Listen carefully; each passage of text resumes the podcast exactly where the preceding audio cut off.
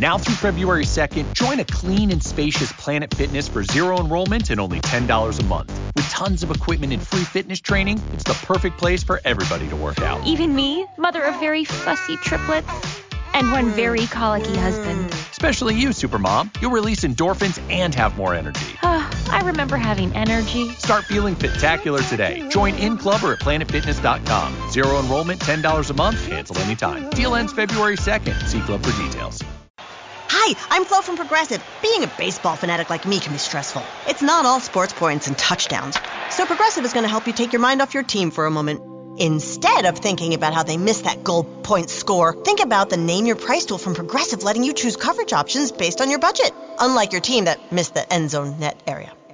Well, anyway, hope this distraction about Progressive's Name Your Price tool was helpful. It sure kept me from thinking about all those penalty balls. Yay, sports! Progressive Casualty Insurance Company and affiliates. Price and coverage match limited by state law. Bienvenidas a mi canal de novelas románticas, Audiokin.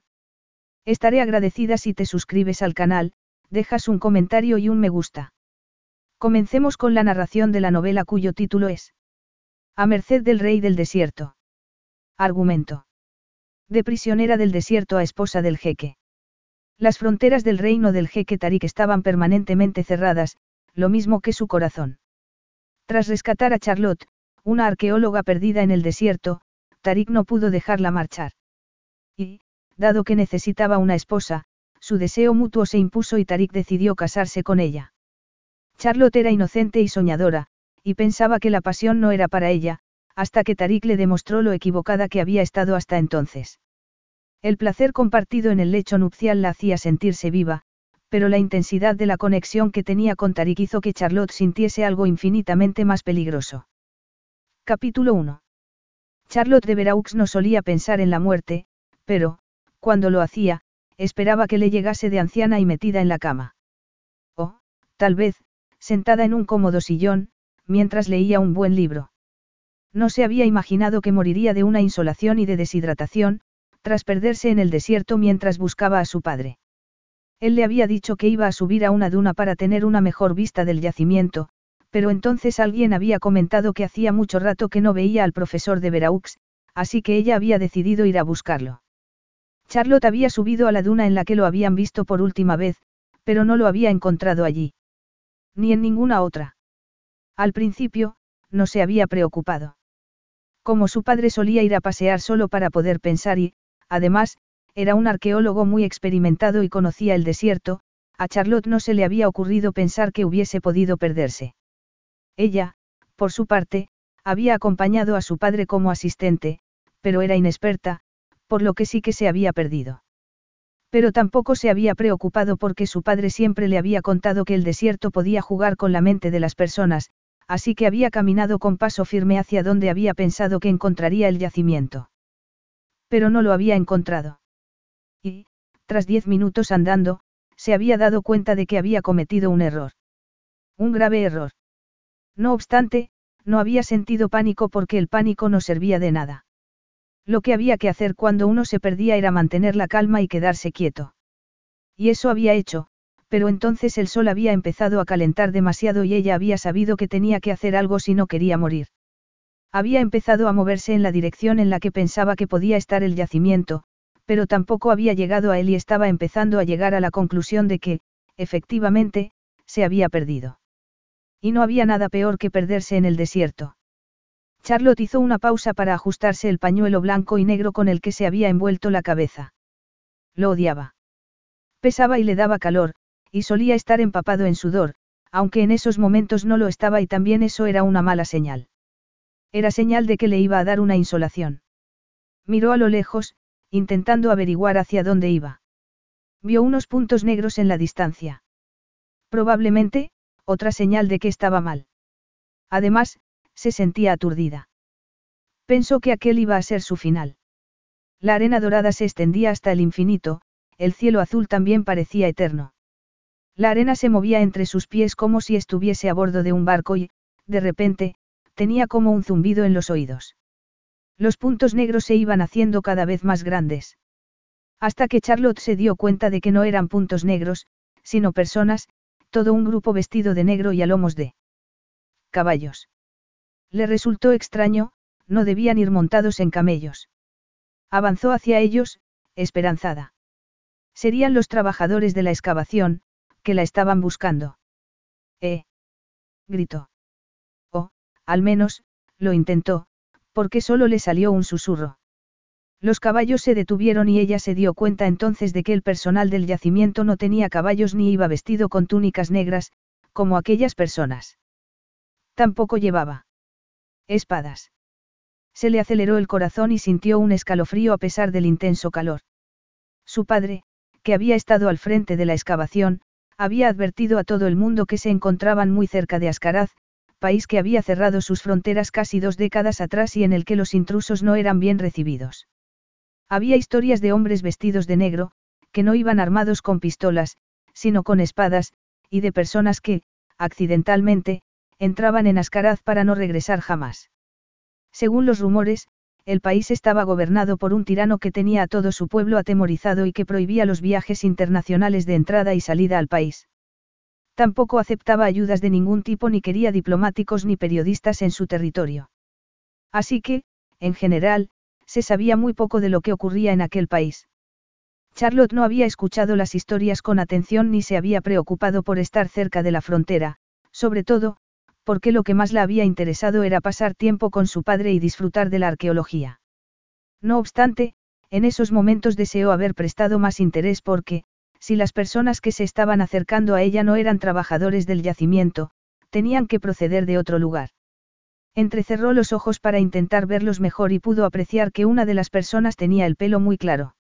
Se le encogió el corazón. Habría reconocido aquel pelo en cualquier lugar porque el suyo era exactamente del mismo color. Era un rasgo familiar. Lo que significaba que aquella persona tenía que ser su padre. Sintió mucho miedo. Su padre debía de haberse perdido, como ella, y lo habían atrapado. E iban a llevársela a ella también. Una figura muy alta, que estaba en medio del grupo, se bajó del caballo.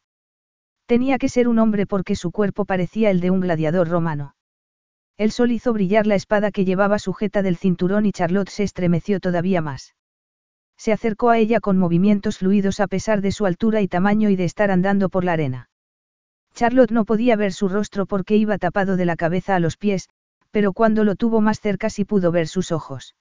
No eran oscuros, sino de color dorado. Como los de un tigre. Y entonces supo que sus sospechas eran realidad. Aquello no era un grupo de trabajadores del yacimiento, aquellos hombres tenían que proceder de Ascaraz y no estaban allí para protegerla, sino para hacerla prisionera por haber entrado en su país. El hombre se acercó todavía más y le bloqueó el sol con sus anchos hombros, un sol que no brillaba tanto como sus ojos. Unos ojos tan feroces y despiadados como el astro rey. Se dijo que tenía que haber avisado a alguien de a dónde iba, pero no lo había hecho. Tampoco se había fijado por dónde andaba, como le había ocurrido con frecuencia de niña, perdida en sus pensamientos, soñando despierta para evadirse de las continuas discusiones de sus padres. Incluso en esos momentos, ya de adulta, en ocasiones le costaba trabajo concentrarse, sobre todo, cuando estaba estresada o reinaba el caos. Entonces, volvía a refugiarse en sus propias fantasías para escapar de la realidad.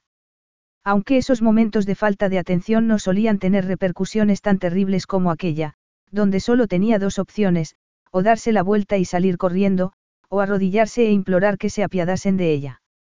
Pero, si echaba a correr, no tendría a dónde ir y, además, no iba a dejar allí a su padre. Solo lo tenía él desde que su madre se había mudado a Estados Unidos casi 15 años antes y, aunque tampoco fuese el mejor padre del mundo, le había enseñado a amar la historia y los pueblos de la antigüedad, cosa que a su yo más soñador le parecía fascinante. Por lo tanto, tendría que confiar en la misericordia de aquel hombre, si la tenía. Se dijo que sería educada y sensata. Se disculparía por haber entrado en su territorio por error. Explicaría que su padre era arqueólogo y que ella era su asistente, que no habían pretendido hacer nada malo.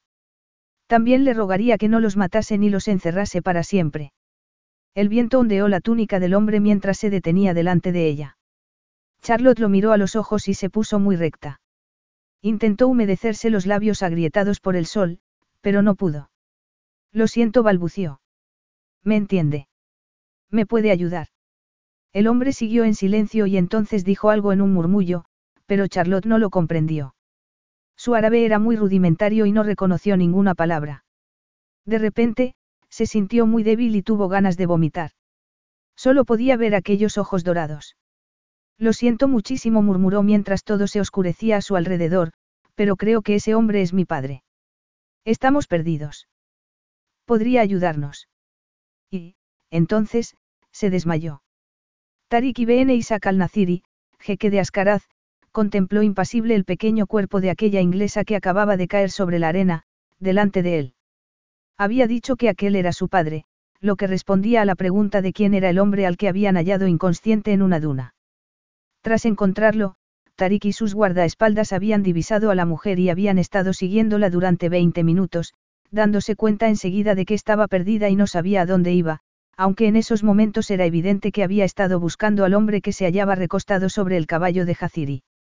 Tarik había tenido la esperanza de que, en algún momento, la mujer se diese la vuelta y saliese del territorio de Ascaraz, pero no lo había hecho. En vez de eso, los había visto y se había quedado parada, esperándolo como si pensase que iba a ser su salvador.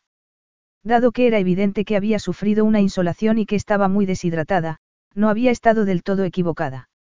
No obstante, no la tocó. La semana anterior habían sufrido un incidente con un hombre armado que había entrado en el país declarando que quería liberar al pueblo oprimido de Ascaraz y uno de sus guardaespaldas había terminado malherido, así que tenía que ser cauto.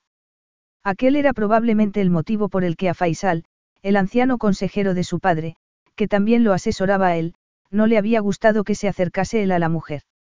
Pero Tarik sabía cómo gestionar la situación mejor que sus guardias. Sobre todo, si se trataba de una mujer, que podían ser las más peligrosas. Salvo que aquella no parecía muy peligrosa, desplomada en la arena. Iba. Vestida con unos pantalones azules sucios y una camisa blanca de manga larga, y llevaba un pañuelo negro y blanco alrededor de la cabeza que no era suficiente protección para el sol del desierto. De hecho, parecía estar inconsciente, pero, por si acaso, Tarik la golpeó suavemente con la punta de la bota. Al hacer eso, la cabeza de la joven se giró, el pañuelo se soltó y quedó al descubierto una melena tan clara como la luz de la luna. Sí, sin duda, estaba inconsciente. Tarik frunció el ceño y estudió su rostro. Tenía las facciones finas y armoniosas, podría haberse dicho que era bella. Su piel era lisa, aunque en esos momentos estaba colorada por el calor y las quemaduras del sol. Siguió estudiándola con la mirada. Ni el hombre ni la mujer llevaban con ellos ningún objeto, lo que significaba que no debían de estar lejos de su campamento. Se preguntó si formarían parte de una excursión de turistas, aunque los turistas no solían adentrarse tanto en el desierto. Dos extranjeros en el mismo trozo del desierto comentó Faisal en tono seco a sus espaldas. No puede ser una coincidencia. No, no lo es. La mujer ha dicho que el hombre que está a lomos del caballo de Jaziri es su padre. Ah. murmuró Faisal. En ese caso, se puede suponer que no es una amenaza. No vamos a suponer nada, replicó Tarik, buscando con la mirada algún arma oculta. Todos los extranjeros son una amenaza, conscientes o no. Ese era el motivo por el que su padre había cerrado las fronteras y él las había mantenido así. Los extranjeros eran codiciosos, siempre querían lo que no tenían y no les importaba a quién machacaban por el camino. Él había visto los efectos de aquella destrucción y no iba a permitir que ocurriese en su país. Nunca más. No obstante, siempre había quien pensaba que era divertido intentar entrar en Ascaraz, ver cómo vivían allí, tomar fotografías y ponerlas en Internet como prueba de su atrevimiento. Algunas personas no podían resistirse a la tentación. Pero siempre los atrapaban antes de que pudiesen ocasionar daños. Además, les metían el miedo en el cuerpo antes de echarlos de allí, contándoles historias de brutales palizas y espadas, aunque, en realidad, jamás se les tocase. El efecto disuasorio del miedo era suficiente. Yo no diría que esta mujer es una amenaza, añadió Faisal, mirándola. Tal vez sean turistas. O periodistas. No importa quiénes sean, le dijo Tarik. Los trataremos como a los demás. Lo que implicaba su paso por los calabozos, algunas amenazas y su devolución a algún país fronterizo para que no regresasen allí jamás. En este caso tal vez sea especialmente difícil, le respondió Faisal en tono neutral, lo que significaba que no estaba del todo de acuerdo con Tarik. ¿Por qué? además de extranjera, es una mujer. No podemos tratarla como a los demás. Aquello molestó a Tarik. Por desgracia, Faisal tenía razón. Por el momento habían conseguido evitar incidentes diplomáticos, pero siempre había una primera vez para todo y, dado el sexo y la posible nacionalidad de la joven, Ascaraz podía tener problemas si no gestionaba aquella situación bien. A Inglaterra no iba a gustarle que el gobierno de Ascaraz tratase mal a uno de los suyos, en especial, a una mujer joven e indefensa. Luego estaba el tema de su propio gobierno, en el que ciertos miembros utilizarían a aquella mujer para argumentar que el hecho de que las fronteras estuviesen cerradas no hacía que pudiesen aislarse del mundo y que el mundo avanzaba y ellos no. A Tarik no le importaba lo que ocurriese en el resto del mundo. Solo le importaba su país y sus súbditos. Y dado que ambos gozaban de buena salud, no veía la necesidad de cambiar su postura acerca de las fronteras. Como jeque, había jurado proteger a su país y a su pueblo y eso era lo que iba a hacer. Sobre todo, después de haberles fallado ya en una ocasión. No volvería a ocurrir. Hizo caso omiso de los comentarios de Faisal y se agachó junto a la extranjera. Su ropa amplia impedía ver si llevaba algún arma o no, así que tuvo que tocarla brevemente con las manos para comprobarlo él. Era delgada, pero con curvas. Y, al parecer, no portaba ningún arma. Señor le dijo Faisal. ¿Está seguro de que es lo más sensato? Tarik no le preguntó a qué se refería. Ya sabía que se refería a Catherine y que tenía razón. Pero su disgusto se convirtió en ira. No, había sacado a Catherine de su alma para siempre, lo mismo que las emociones que ella había despertado en él. Faisal no tenía por qué cuestionarlo porque lo ocurrido con Catherine no se iba a repetir. ¿Tienes alguna duda, Faisal? Preguntó en tono suave, sin apartar la vista de la mujer que yacía en la arena. Hubo un silencio. No, señor. Tarik frunció el ceño.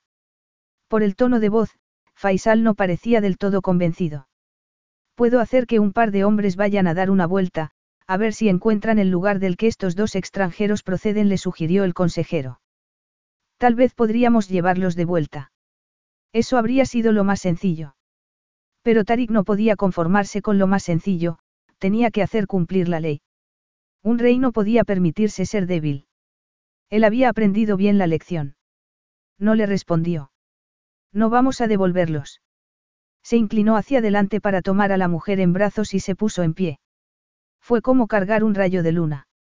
La cabeza rubia se apoyó en su hombro, su mejilla se apretó contra el algodón oscuro de sus ropajes. Era pequeña, como Caterín. Algo que Tarik había creído enterrado mucho tiempo atrás revivió en él y no pudo evitar volver a mirarla. En realidad, no se parecía en nada a Caterín. Y, de todos modos, habían pasado muchos años. Ya no sentía nada por ella. Ni por ella ni por nadie. Solo pensaba en su país. En su pueblo. Miró a Faisal a los ojos. Envía a un par de hombres a ver qué pueden averiguar y pide que nos manden un helicóptero para llevarlos hasta Karan. No esperó su respuesta, se giró y fue hacia los caballos. Tal vez podría ocuparse un guardia de ella, le sugirió Faisal, siguiéndolo. Yo podría. Yo me ocuparé de ella, lo interrumpió Tarik en tono frío y autoritario, sin girarse.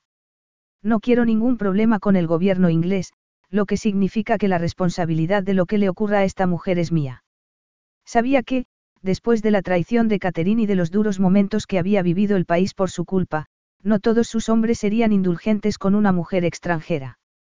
Él tampoco sería indulgente. Aquella joven pronto probaría su hospitalidad. En cuanto llegasen a la capital, Karan, y a las instalaciones que tenían preparadas para los extranjeros que entraban por error a su país. Donde los asustaban para que no regresasen jamás. Sus hombres lo observaron en silencio mientras la llevaba hasta el caballo y la colocaba pegada al cuello del animal. Entonces, montó detrás de ella y la agarró con una mano por la cintura mientras con la otra sujetaba las riendas. Continuad con la ronda, le ordenó a Faisal. Quiero saber de dónde es esta mujer, cuanto antes. El otro hombre asintió y miró a la mujer, y Tarik sintió el extraño impulso de apretarla más contra su cuerpo para ocultarla de la mirada especulativa del consejero. Aquello era ridículo. Pronto pondría fin a las dudas de Faisal. Tarik ya no era el de antes. Era más duro, más frío. Y era digno merecedor del trono. Aunque ni Faisal ni el resto tenían elección, ya que era hijo único. No obstante, había dado por desvanecido el escepticismo de Faisal. El problema era la mujer, pero por poco tiempo. ¿Tienes alguna objeción? Le preguntó Tarik al otro hombre. No, señor. Estaba mintiendo. Faisal siempre tenía algo que objetar, pero, por suerte, sabía que aquel no era el momento adecuado para hacerlo. Dado que eres el amigo más antiguo de mi padre, tienes ciertas libertades. Le advirtió Tarik, pero no abuses. La expresión de Faisal siguió siendo impasible mientras asentía. Sí, señor. Tarik lo despidió con un ademán e hizo un gesto a Jaziri y a un par de guardias más. Después, tiró de las riendas para hacer girar a su caballo y dirigirse de vuelta al campamento base. Capítulo 2. Charlotte estaba teniendo un sueño maravilloso en el que nadaba en agua fresca que corría por su cuerpo, por su rostro, que le humedecía los labios. De repente, un ruido hizo que abriese los ojos y se dio cuenta de que no estaba nadando. Estaba tumbada en una cama estrecha y dura, en una habitación minúscula y en la que solo había un cubo en un rincón. Del techo colgaba una bombilla, el suelo era de hormigón agrietado y las paredes, de piedra. Aquello parecía una celda.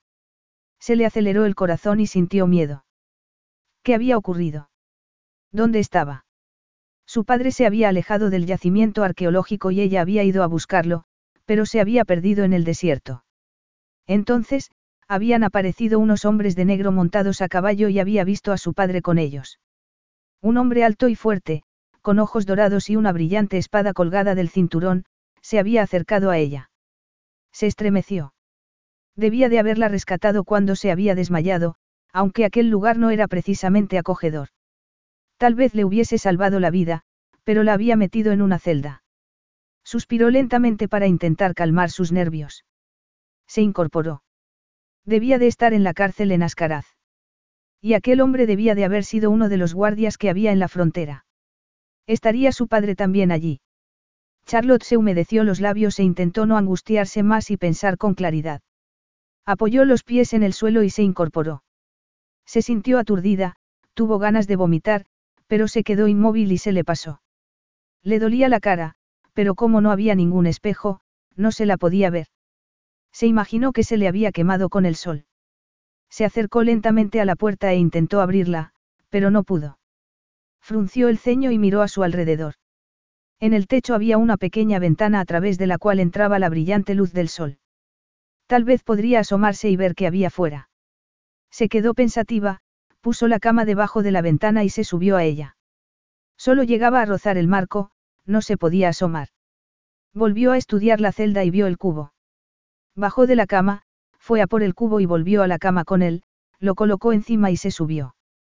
El cristal de la ventana estaba roto y lleno de polvo, pero pudo ver a través de él.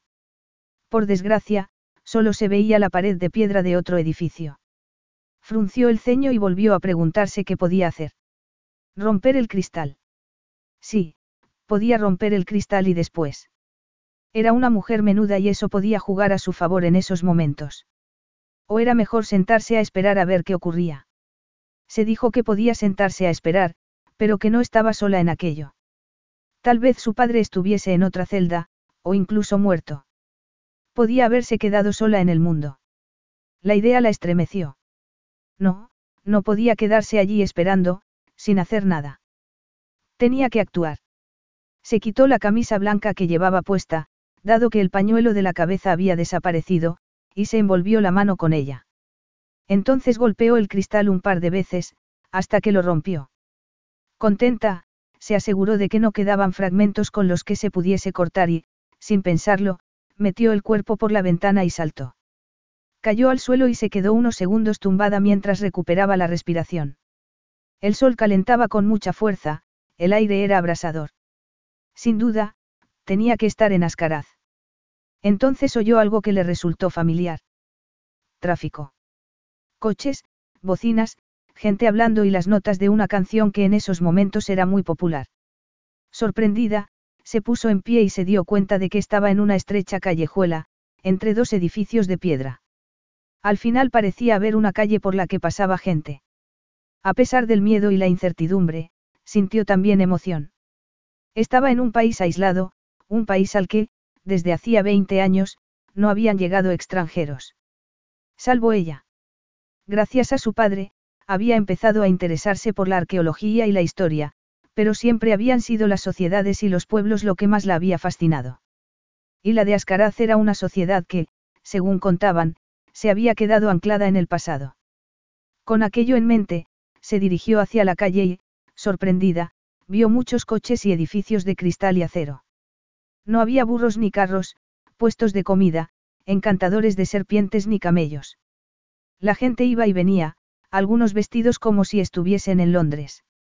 También había edificios antiguos bien conservados, tiendas y cafeterías con terrazas en las que la gente se reía y miraba su teléfono. El lugar tenía una energía especial. Sin duda, se trataba de una ciudad moderna y próspera. No era el país pobre y oprimido por un dictador que ella había esperado encontrarse. ¿Cómo era posible? Sorprendida, empezó a andar por la calle, ajena a las miradas de los demás viandantes. Vio un bonito parque no muy lejos de allí, con una fuente, muchos bancos y un parque infantil en el que había bastantes niños riendo y gritando. Aquello era increíble. ¿Cómo era posible que nadie hubiese sabido hasta entonces cuál era la realidad de Ascaraz? Estaba tan entretenida observándolo todo que no se dio cuenta de que un hombre vestido de uniforme se acercaba a ella hasta que la agarró por el brazo. Entonces, un coche largo y negro se detuvo a su lado y la metieron dentro. Separó los labios para protestar, pero no le dio tiempo. Le pusieron algo negro y agobiante en la cabeza y el coche se empezó a mover. Alguien la estaba sujetando con firmeza, pero sin hacerle daño. De repente, volvió a sentir miedo. ¿De verdad pensabas que ibas a poder escaparte de esa celda y ponerte a pasear como si no hubiese ocurrido nada? se preguntó. Lo cierto era que no lo había pensado bien. Había desaprovechado la oportunidad de escapar y de ayudar a su padre. ¿Quieres fortalecer tu inmunidad y proteger a tu comunidad? Obtén una dosis de refuerzo contra COVID-19 si han pasado al menos seis meses desde tu última dosis de Pfizer o Moderna o al menos dos meses desde tu dosis de Johnson Johnson. Es hora de obtener una dosis de refuerzo. Fortalezcamos nuestra inmunidad. Obtén tu dosis de refuerzo y también la vacuna contra la gripe. Para más detalles, visita myturn.ca.gov. Un mensaje del Departamento de Salud Pública de California. The motto for 2022 is out with the old, in with the bold. And if you're ready to revamp your career, your relationships, or your money this year, check out Modern Life. It's a new podcast and newsletter from Fidelity Investments with fresh perspectives from people defining success on their own terms and tips to help you do the same. Search Modern Life wherever you find your podcast to follow and subscribe. Keep in mind that investing involves risk. The value of your investment will fluctuate over time, and you may gain or lose money. Fidelity Brokerage Services, LLC, member NYSE, SIPC 900 Salem Street, Smithfield, Rhode Island 02917. Tuvo la sensación de que estaba mucho tiempo en el coche antes de que se detuviera. La sacaron de él y le hicieron subir unos escalones. Debió de entrar en algún lugar porque, de repente, ya no hacía tanto calor, el aire era fresco y olía a flores. No podía ver nada a través de la tela negra que tenía alrededor de la cabeza, así que se dejó llevar por varios pasillos y subió más escaleras. Iban a volver a llevarla a la celda. O a algún lugar peor. La iban a asesinar. Iban a hacerla desaparecer. O a mantenerla como prisionera para siempre. Estaba empezando a preocuparse de verdad cuando hicieron que se detuviera y le quitaron la tela de la cabeza. Charlotte parpadeó porque la luz la cegaba. Estaba en una habitación amplia, con las paredes cubiertas de libros y cajas de almacenamiento. El bonito suelo de baldosas estaba cubierto por coloridas alfombras de seda. Las paredes también eran de baldosas.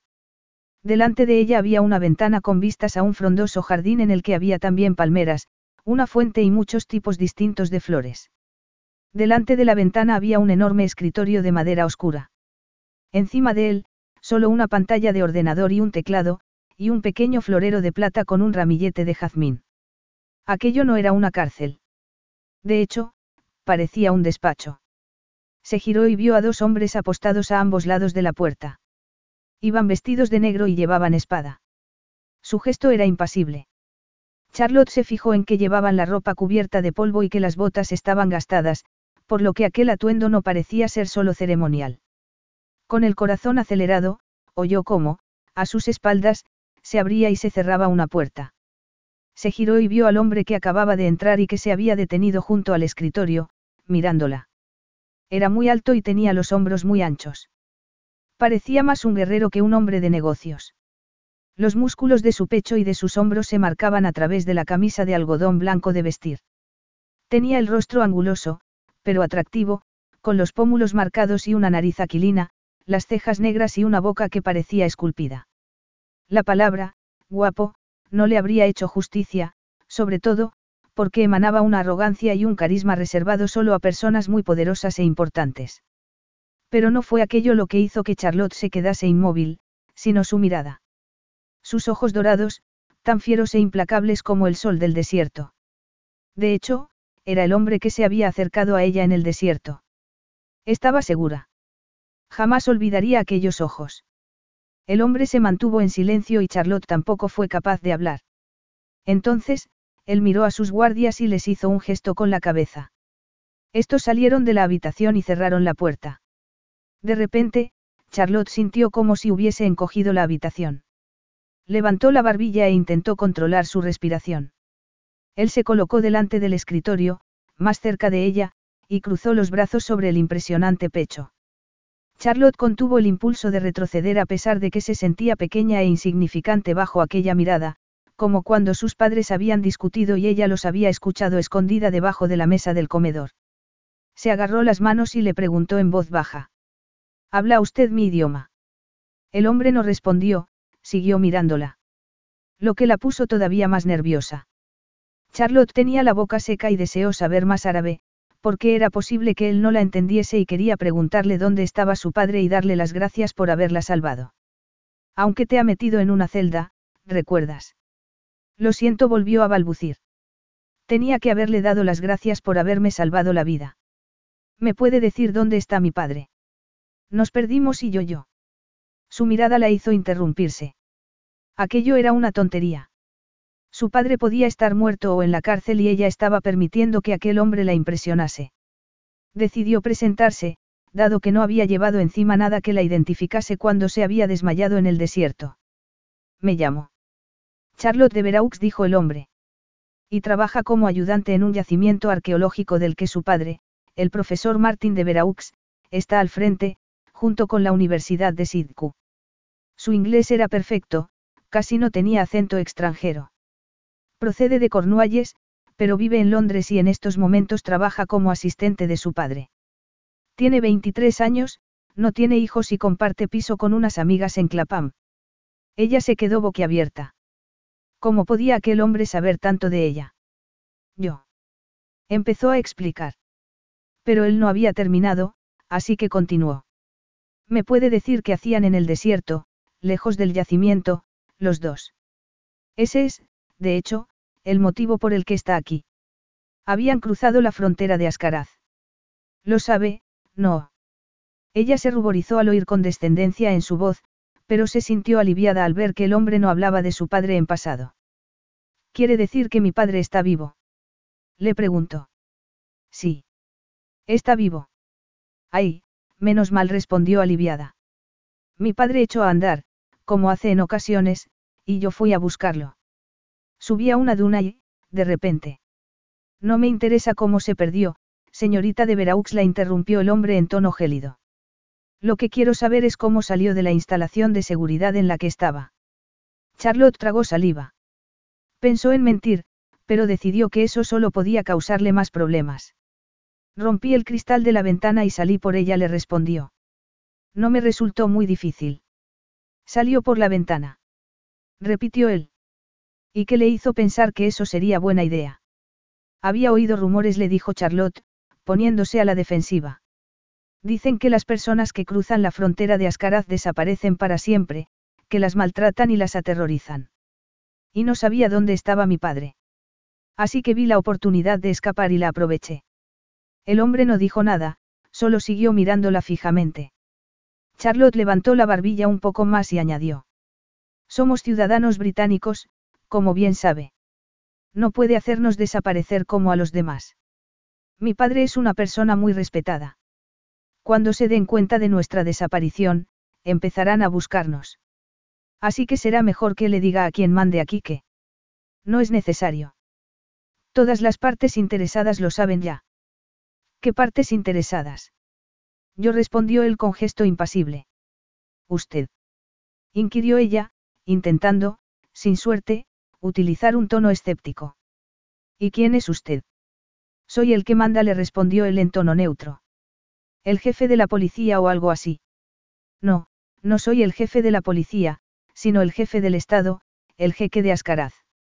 Charlotte de Veraux parpadeó, sorprendida, y lo miró con incredulidad con sus ojos azules claros. Cuando le habían informado de que se había escapado de la celda, Tarik se había sentido mucho más que enfadado. Furioso. Estaba completamente furioso. Tenía la ira ardiendo en su interior, como un volcán lleno de lava, pero hacía años que había aprendido a controlarla para que no destruyera todo lo que había a su alrededor. Aquel incidente, al fin y al cabo, era culpa suya. Era él quien había decidido llevársela a Karan en vez de seguir el consejo de Faisal de devolverla a la excavación. Había sido él quien había querido llevarla allí para darle el tratamiento médico que necesitaba. Su padre todavía necesitaba más y seguía inconsciente en el hospital. Ella, por su parte, había sido trasladada a las instalaciones en las que dejaban a todos los visitantes ilegales que llegaban a Ascaraz. Esos visitantes solían ser hombres, no mujeres que pudiesen colarse por pequeñas ventanas. Él ni siquiera había sabido que la celda en la que la habían metido tenía una ventana. Aunque eso ya no importaba.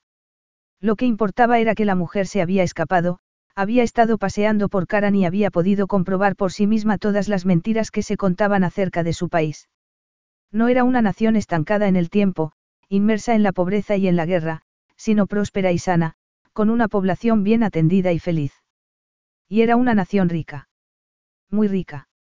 Una nación que tenía que ocultar su riqueza al resto del mundo para que éste no la destruyese al querer apropiarse de ella, como había estado a punto de ocurrir casi 20 años antes. Él no permitiría que aquello se repitiese.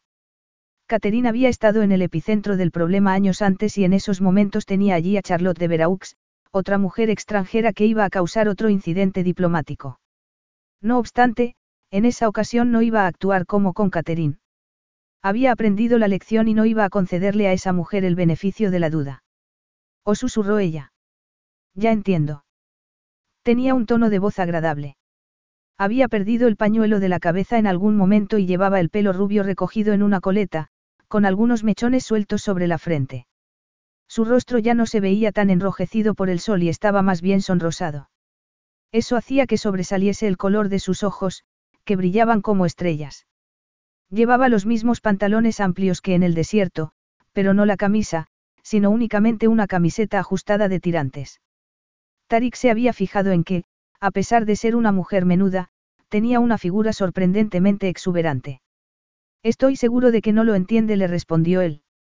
Su pequeña excursión me ha colocado en una posición muy difícil. Ella lo miró con frialdad. Ah, sí. ¿Y eso? No era la respuesta que Tarik había esperado.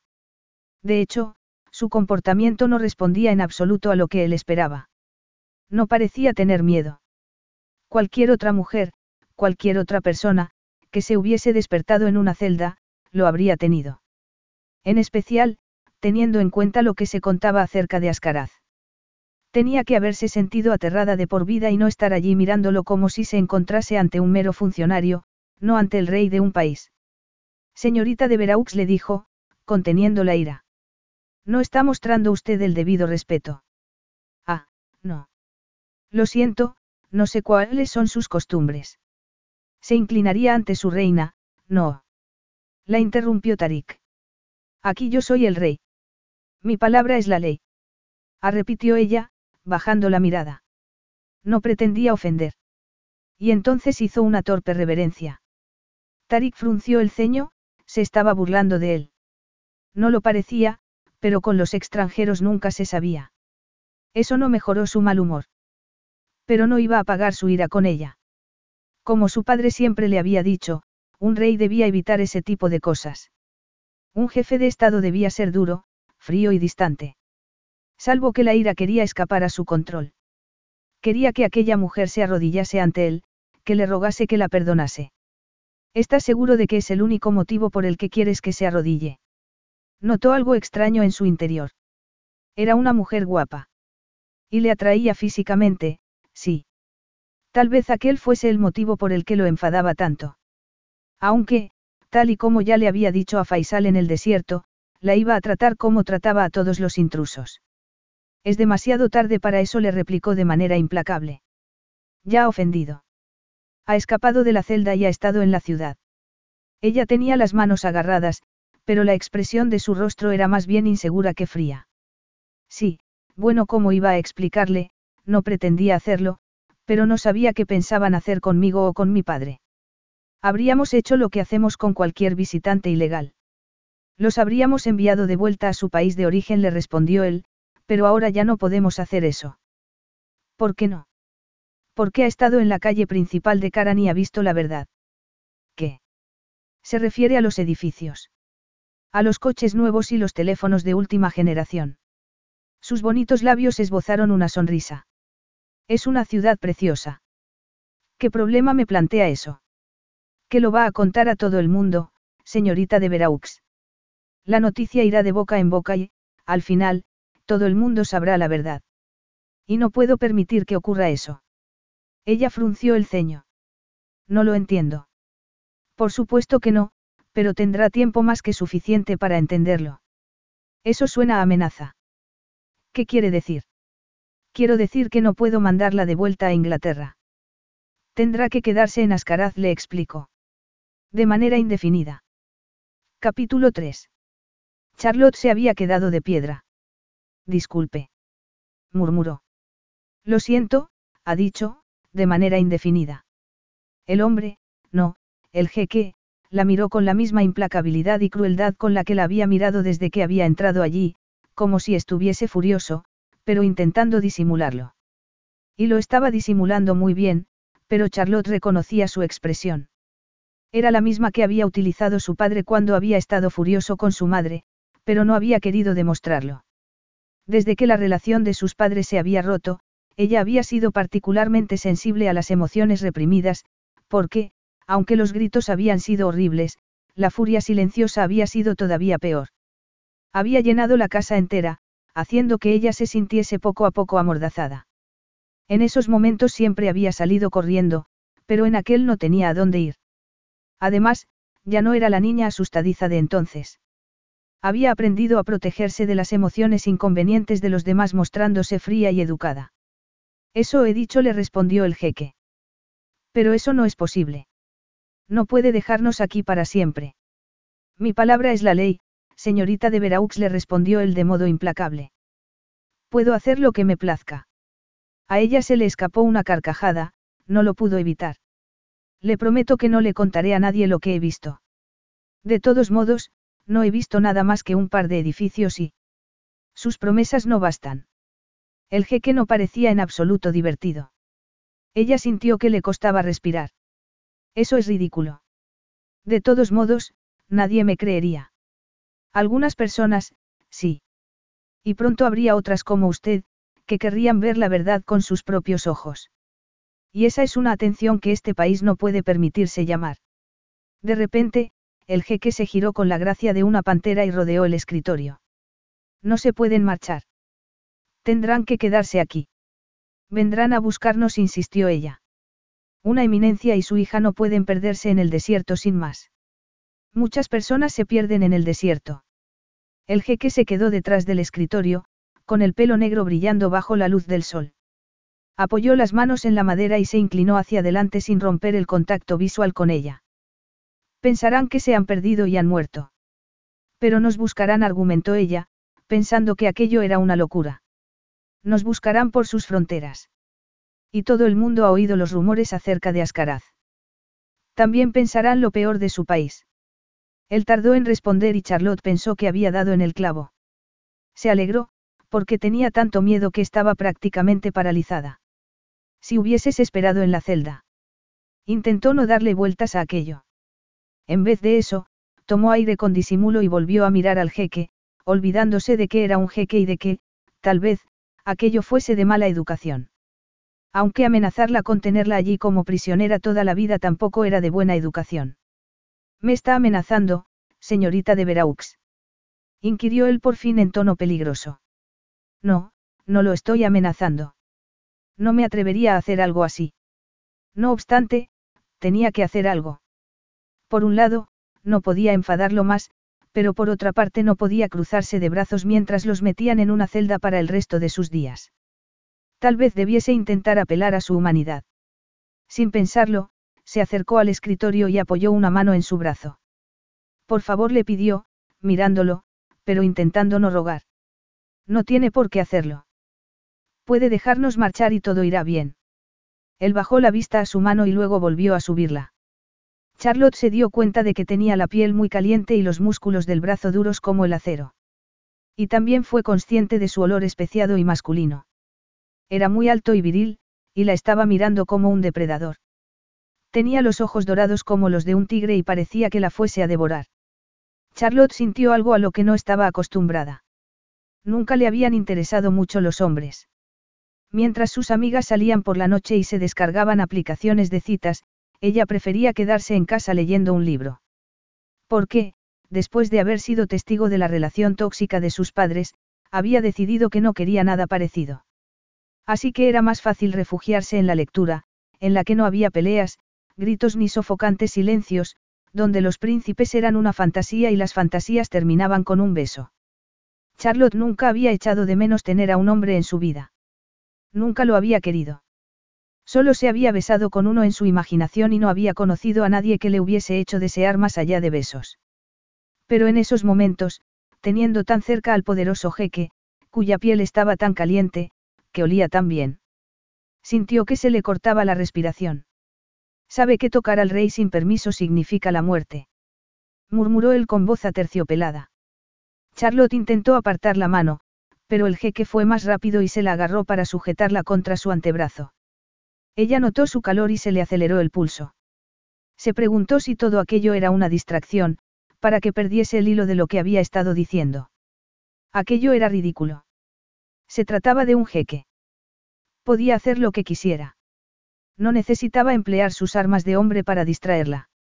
En cualquier caso, por muy jeque que fuera, Charlotte pensó que ella era una ciudadana británica y tenía derechos. Seguro que lo que estaba haciendo el jeque iba en contra de la Convención de Ginebra. Para usted no somos nada, le dijo, intentando que no se le notase que casi no podía respirar. Somos dos ingleses insignificantes. Mi padre está inconsciente y no ha visto nada, y yo no tengo muchos amigos a los que contarles nada. Si se me escapase algo, podría ir a Inglaterra a detenerme, Majestad. Hubo un largo y sofocante silencio y la presión de la mano del jeque sobre la suya era incansable, ardiente. No te va a soltar. De repente, se sintió enfadada. El jeque no podía hacer aquello. No podía dejarlos allí ni podía tocarla así ni, mucho menos, podía mantenerla prisionera. No iba a permitirlo. Decidida, lo miró a los ojos. Si nos deja marchar ahora, sin alborotos, no le diré a los medios de comunicación que me ha retenido en contra de mi voluntad. Hubo otro intenso silencio. O es usted muy valiente o es muy estúpida, no estoy seguro. Ella pensó que era más bien lo segundo, pero no tenía elección. No quería que su padre sufriese por un error que había cometido ella. Le habían dado su custodia después de haberse divorciado de su madre y no quería que su padre se arrepintiese jamás de ello, aunque supiese que así era. Tal vez, si no se hubiese marchado de casa la última vez, obligando a sus padres a llamar a la policía, en esos momentos no se sentiría tan mal al respecto, pero se había escapado y, al día siguiente, su madre se había marchado también y su padre había terminado con ella. Después de aquello, Charlotte siempre había intentado portarse bien. No había vuelto a irse de casa ni había vuelto a causar problemas. Había intentado interesarse por los temas que le interesaban a su padre y, más tarde, ya de adulta, se había convertido en su ayudante. Intentó mantener la tranquilidad. ¿Y bien? Preguntó, arqueando una ceja, como si estuviese esperando a oír si el jeque quería tomarse una taza de té o no. Él no dijo nada, se limitó a observarla mientras extendía la mano sobre la de ella. Su piel estaba ardiendo, tanto como su mirada. Charlotte supo que lo había enfadado, eso era evidente, pero no tenía miedo. Lo tenía muy cerca y, no obstante, había algo en su mirada que hacía que ella contuviese la respiración. No sabía qué era, pero su instinto le decía que ella también tenía poder, que era capaz de enfadar al jeque. Sintió un torrente de adrenalina en las venas, deseó ir más allá, aunque ella no fuese normalmente así. Lo normal en ella era que huyese del peligro, no que corriese hacia él. Él le agarró la mano para apartarla de su brazo y después la soltó y se incorporó completamente. Charlotte siguió sintiendo el calor del jeque en su piel y quiso llevarse la mano a la espalda o metérsela en el bolsillo para ocultarla. Él la miró como si entendiese algo que ella no podía entender y Charlotte se ruborizó. Eso, señorita de Veraux, es claramente una amenaza. Y, como ya le he dicho, no respondo bien ante las amenazas. Charlotte abrió la boca para protestar. Tenía el corazón a punto de salírsele del pecho. Pero él debía de haber hecho algo, como tocar un botón del escritorio, porque las puertas se habían abierto y los guardias estaban entrando. Les dijo algo, les dio una orden que ella no pudo entender, y se pusieron a su lado. Charlotte tragó saliva. Entonces, así es como tratan a los invitados en su país. Hace que sus guardias los arrastren hasta una celda. Aquí no tenemos invitados, señorita de Veraux, y no van a llevarla a una celda. Y, dicho aquello, hizo un gesto a los guardias con la cabeza. Después ya no hubo más tiempo para hablar, los guardias sacaron a Charlotte con firmeza de la habitación. Tarik paseó inquieto delante de la ventana de su despacho. Estaba furioso. Hacía mucho tiempo que no había estado tan enfadado, pero también hacía. Mucho tiempo que nadie lo amenazaba como lo había hecho aquella mujer. ¿Cómo era posible que pensase que podía amenazar al rey de toda una nación? ¿Cómo podía mirarlo con sus grandes y suplicantes ojos azules como si pensase que había compasión en su corazón? ¿Y cómo se había atrevido a tocarle el brazo como si se tratase de un hombre normal? Eres un hombre normal y corriente, pero estás tan enfadado que has respondido ante ella como lo hacías con Catherine. La idea no hizo que se sintiese mejor. Había ignorado la atracción inicial, pero, en cuanto ella lo había tocado, su cuerpo había respondido como si tuviese voluntad propia. De repente, había sentido el calor de su cuerpo, su olor femenino, dulce y sutil, que le había recordado a las flores del jardín. Y había tenido la sensación de que sus ojos azules se hacían más grandes, que sus mejillas se sonrosaban, como si ella hubiese sentido lo mismo que él, atracción física. Tarik era un hombre experimentado y sabía lo que era sentirse atraído por una mujer. Y aquella lo atraía mucho. Lo que lo enfadaba todavía más, porque se suponía que debía tratarla como trataba a todos los intrusos. No obstante, el deseo físico era fácil de gestionar. Más complicado era pensar qué hacía con su mirada amenazante. Era un problema serio para él y lo sabía. Porque, si los retenía a su padre y a ella, el gobierno británico tendría, sin duda, algo que decir al respecto. Podrían decir que se habían perdido y habían fallecido en el desierto, pero los buscarían. Sabrían que el yacimiento no estaba lejos de sus fronteras y la gente empezaría a sospechar. Se realizaría una investigación, se harían preguntas. Ascaraz llamaría la atención. Y él no quería llamar la atención del mundo exterior. Si Ascaraz era un país autónomo y libre era solo porque sus fronteras estaban cerradas y nadie sabía cómo se vivía allí. No sabían cuánto petróleo tenían ni cómo se canalizaba a través de varias empresas privadas para que nadie conociese su origen. Para que nadie supiese tampoco que esa riqueza volvía al país y era utilizada para pagar los hospitales, los colegios y otros servicios. Ascaraz era un país próspero y rico, pero eso tenía su precio, y el precio era el aislamiento de un mundo que intentaría arrebatarles su riqueza. Tarik se detuvo delante del escritorio con la mandíbula apretada e hizo un esfuerzo para abrir la mano que tenía cerrada en un sólido puño, para relajar la tensión de sus hombros e intentar calmar su ira. Se dijo que necesitaba pasar más tiempo en el gimnasio de palacio. Algo de boxeo o esgrima le vendría bien. O llamar a una de las mujeres con las que en ocasiones pasaba la noche, para que aliviase su tensión. Now through February 2nd, join a clean and spacious Planet Fitness for zero enrollment and only $10 a month. With tons of equipment and free fitness training, it's the perfect place for everybody to work out. Even me, mother of very fussy triplets and one very colicky husband. Especially you, Supermom. You'll release endorphins and have more energy. I remember having energy. Start feeling spectacular today. Join in club or at planetfitness.com. Zero enrollment, $10 a month, cancel anytime. Deal ends February 2nd. See club for details. Carlos Alfredo, tu mamá vino por una semana. Ya hace un año que vive con nosotros. Hasta trajo sus gatos. ¿Y yo qué puedo hacer? Lo que puedes hacer, Carlos. ¿Y él quién es? Es Miguel, nuestro experto de TurboTax Live. Como tu suegra hace un año que vive con ustedes, you can claim her as a dependent y así obtener esa deducción de taxes extra. Hacer taxes puede parecer dramático. Por suerte, los expertos bilingües de TurboTax Live te ayudan a obtener el máximo reembolso sabiendo que tus taxes están bien hechos. You do your thing, we've got your taxes. Intuit TurboTax Live. La preparación de taxes y la aplicabilidad de las deducciones varían según el individuo. Pero antes necesitaba decidir qué iba a hacer con su bella prisionera inglesa. No podía arriesgarse a dejarla marchar, así que su padre tendría que quedarse también. Ella podía prometerle que no le hablaría a nadie de lo que había visto en Ascaraz, pero bastaría un error, un comentario delante de la persona equivocada, para despertar la curiosidad. Y no podía arriesgarse a aquello. Pero tenerla allí también era un problema. Salvo que ella quisiese quedarse por voluntad propia. Era una posibilidad. Así, podría contactar con las autoridades británicas y decirles que estaba viva y con buena salud, que no la buscasen porque había decidido quedarse allí. Sería una respuesta perfecta a sus problemas, solo necesitaba averiguar cómo conseguirlo. La respuesta era evidente, el padre. Podía dejar marchar al profesor de Veraux, quien, al fin y al cabo, no había visto nada, a cambio de que su hija le dijese al gobierno británico que estaba viva y que quería quedarse en Ascaraz. La idea solucionaba su pequeño problema diplomático bastante bien y Tarik se sintió satisfecho consigo mismo, hasta que 30 minutos después tuvo una reunión con Faisal y su consejero le dijo. No le va a gustar lo que le voy a decir, Majestad, pero Almasi quiere que tome una decisión con respecto a su hija. Tarik, que se había quedado de pie, con una cadera apoyada en el borde del escritorio y los brazos cruzados, se sintió molesto.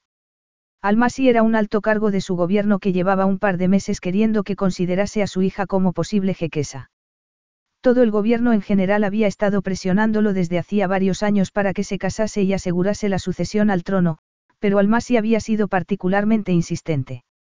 En especial, porque tenía a una hija en edad casadera que, según él, sería perfecta para Tarik. Él no estaba de acuerdo. La hija de Almasi era una mujer agradable, pero él no quería tener nada que ver con Almasi ni con su familia. Ese era el problema de la mayoría de las mujeres que cumplían con los requisitos en Karan, y en Ascaraz en general, que procedían de familias que querían participar en las decisiones relacionadas con la riqueza de su pequeña nación. Y eso habría sido deseable si lo hubiesen hecho por el bien del país, pero Tarik sabía que no era el caso. No solo los extranjeros eran codiciosos. La familia de Catherine lo había sido, así que él prefería a cualquier mujer que no tuviese aquellos contactos. No me voy a casar con su hija, piensen lo que piensen el gobierno y él replicó Tarik. Faisal guardó silencio un momento. Está también el tema de la sucesión, añadió después. Como sabe, hay que ocuparse de él. Pero no ahora mismo. Entiendo sus reticencias, señor. Después de Catherine, es normal, pero perdone que le diga que nunca va a ser más joven que hoy. Y Ascaraz necesita un heredero. A se le encogió el estómago. No quería pensar en aquello. Nunca era un buen momento para ello, pero el anciano consejero tenía razón. Ascaraz necesitaba un heredero, pero él no quería que lo obligasen a proporcionarlo. Sabía que aquello tenía mucho que ver con lo ocurrido con Catherine, pero saberlo no hacía que se sintiese menos reacio. Como rey, tenía que ser capaz de aislarse, pero un matrimonio real tampoco requería que se implicase demasiado en la relación, salvo en la parte de conseguir un heredero. O, al menos, eso era lo que su padre le había dicho. Y dado que su madre había fallecido cuando él todavía era un niño, no había tenido la oportunidad de observar a un matrimonio de cerca y no tenía motivos para no creer en lo que su padre le había dicho. Era cierto que, si quería asegurar el futuro de su país, necesitaba un heredero, le gustase a él o no. Le gustasen las candidatas a esposas o no. Si quieres un heredero, tendrás que encontrarme mejores candidatas, le dijo a Faisal con impaciencia. No hay más candidatas, le respondió el consejero. Como nuestras fronteras están cerradas, no podemos traer candidatas de ningún otro lugar. Su consejero volvía a tener razón. Tarik apretó los dientes. ¿Y de dónde voy a sacar una esposa? De la luna. Fue decir aquello y venirle a la mente una melena rubia clara. Allí estaba su respuesta. Era una idea descabellada. ¿Cómo iba a casarse con la inglesa a la que había encontrado en el desierto? No era una mujer rica ni tenía títulos, aunque eso tampoco importaba. Era perfecta. Catherine tampoco había sido nadie. Solo una estadounidense rica, procedente de una familia adinerada, bella y privilegiada. Sin duda, se había creído con derecho a tener el amor del padre de Tarik, el jeque, y, cuando éste no le había dado lo que ella quería, había puesto la mirada en el hijo adolescente del jeque. Había sido una mujer codiciosa y su padre, consciente de ello, había mantenido los secretos de su país a resguardo. No había sido el caso de Tarik. Ella le había prometido que estaría a su lado para siempre si le contaba cómo era posible que Ascaraz fuese un país tan rico. Y Tarik se lo había contado.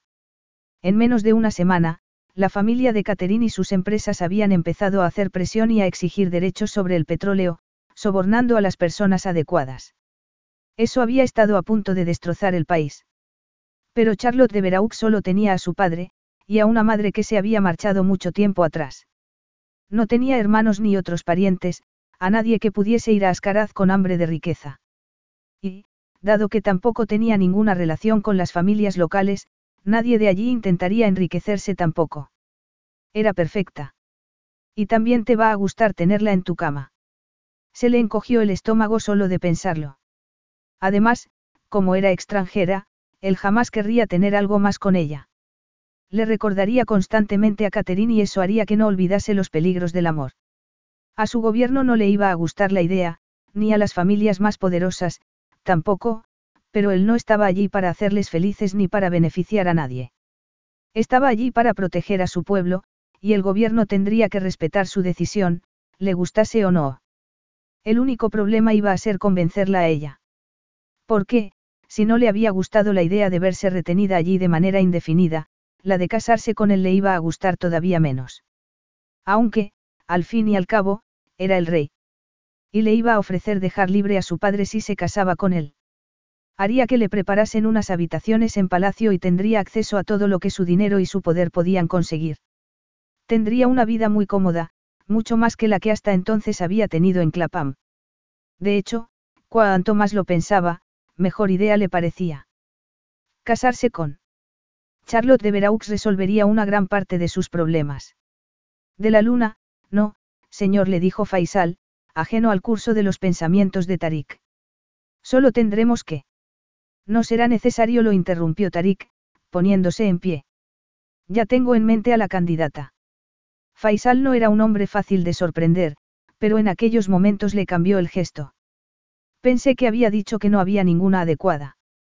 Pues se me acaba de ocurrir, le respondió él, apoyándose en el borde del escritorio. Reúne al consejo. Tengo algo que anunciar. Capítulo 4. Llevaron a Charlotte a lo que sin duda era una biblioteca, una biblioteca muy bonita, por lo que no sintió miedo. Las paredes estaban cubiertas de librerías de madera labrada y había sofás y divanes aquí y allá, salpicados de coloridos cojines de seda. También había mesas bajas en las que poner una taza de té. Y, si la lectura era aburrida, siempre estaban las vistas a un bonito jardín. A través de las ventanas abiertas entraba el sonido de las fuentes del exterior. Era un lugar extremadamente agradable a pesar de tener a dos guardias custodiando la puerta, pero Charlotte pensó que era un lugar extraño en el que encerrar a un prisionero.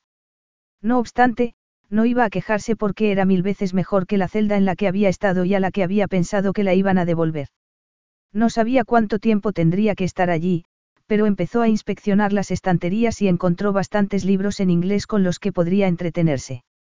También tendría tiempo para pensar en todo lo que estaba ocurriendo y en lo que el jeque iba a hacer con ella. Se dijo que amenazarlo había sido un error. No sabía por qué lo había hecho ni de dónde había sacado semejante osadía. En cualquier caso, tanto su padre como ella pagarían por ello. De repente, volvió a sentir miedo, y seguía sintiéndolo cuando horas o minutos después, no estaba segura, los guardias la sacaron de allí para hacerla recorrer pasillos y pasillos. Pasaron por delante de lujosas habitaciones, bajaron unas elegantes escaleras y atravesaron un jardín. El palacio era un lugar precioso y, de no haber temido por su vida, a Charlotte le habría encantado descubrirlo, pero estaba preocupada y toda la belleza que la rodeaba no hacía más que aumentar su inquietud. La llevaron hasta una serie de habitaciones comunicadas entre sí que se Asemejaban a la suite de un hotel, con acceso a un pequeño jardín rodeado de murallas. En él también había una fuente, lechos de rosas y árboles frutales. Las habitaciones tenían las paredes revestidas de mosaicos en tonos claros, más maravillosas alfombras de seda en tonos intensos y sofás bajos con muchos cojines. Charlotte intentó preguntar a los guardias qué estaba pasando, por qué no estaba en la cárcel, pero o no hablaban inglés o les habían ordenado que no hablasen con ella, porque ignoraron sus preguntas y la dejaron sola en las habitaciones, cerrando la puerta con llave tras ellos. Así que seguía estando prisionera, pero en una jaula dorada. Exploró un poco las habitaciones y encontró en una de ellas una enorme cama, más digna de un invitado de alto rango que de una extranjera a la que habían recogido inconsciente en el desierto. Nada de aquello tenía sentido. Como no tenía otra cosa que hacer, Charlotte paseó por el salón mientras le daba vueltas a la cabeza. No sabía qué hacía allí ni qué les iba a ocurrir a su padre y a ella. Solo sabía que el jeque no quería dejarlos marchar. Eso hizo que se sintiese mal, en especial, por su padre. Era una eminencia cuya carrera estaba en Londres, lo mismo que sus amigos y colegas, y no le iba a gustar nada verse apartado de todo aquello. Sobre todo, cuando se entere de que ha sido por tu culpa. Porque ella había sido la que había roto la ventana para escapar. Y, si es culpa tuya, es tu deber solucionar el problema. Pero ¿cómo? Se detuvo delante de los ventanales y observó el jardín. Solo había un modo de arreglar aquello. Tal vez podría convencer al jeque de que dejase marchar a su padre a cambio de que ella se quedase allí. Al fin y al cabo, ella no tenía una carrera ni amigos, nadie la echaría de menos. Ni siquiera su padre. Intentó apartar aquella idea de su mente. Le aseguraría a su padre, y a las autoridades británicas, que ella estaba bien allí, y eso apaciguaría también al jeque. Solo de pensar en él se estremeció. Se podría apaciguar a un hombre así. En cualquier caso, tendría que hacerlo si quería salvar a su padre. ¿Qué vas a hacer toda la vida sola, en un país extranjero? pensó entonces, pero se dijo que ya se preocuparía por eso más tarde. La seguridad de su padre era más importante. Después de mucho tiempo, por fin se abrió la puerta y entraron dos mujeres vestidas de un modo exquisito. Una llevaba una bandeja con comida, la otra, una tela de color azul. La de la bandeja la posó sobre una mesa baja situada cerca de la ventana, mientras que la otra dejó la tela en un diván cercano.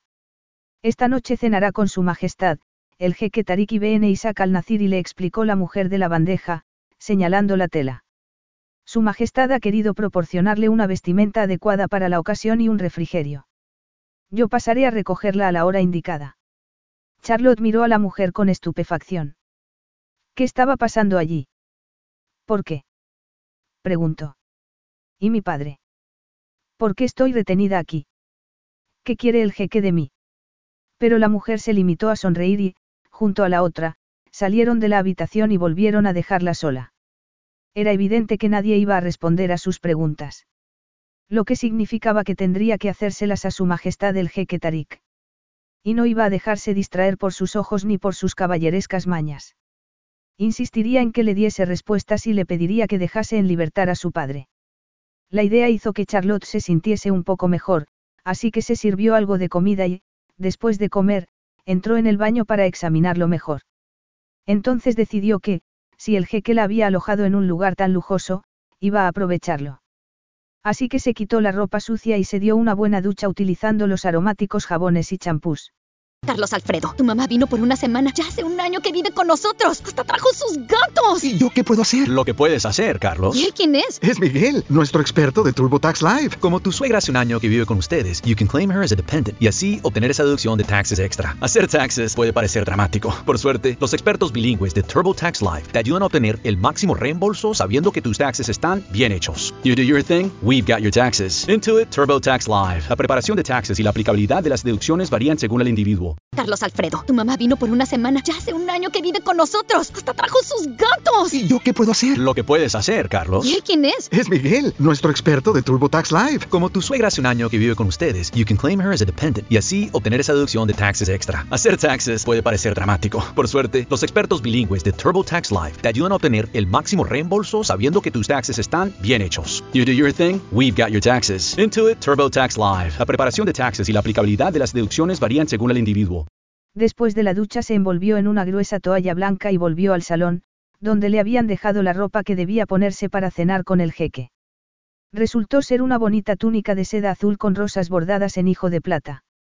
Charlotte tocó la tela, suave y fría bajo su mano, y la idea de que el jeque hubiese ordenado que se la pusiera hizo que a ella se le ocurriese la idea de presentarse a cenar con su ropa sucia.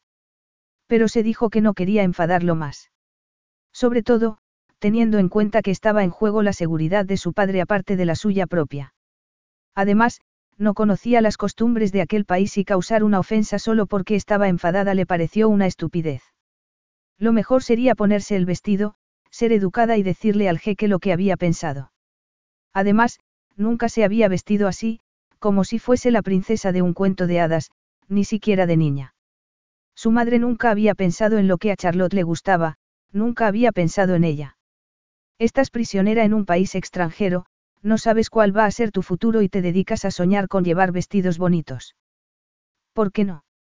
Su ropa estaba sucia y no sabía qué iba a ocurrir después de aquello, tal vez aquella fuese su única oportunidad.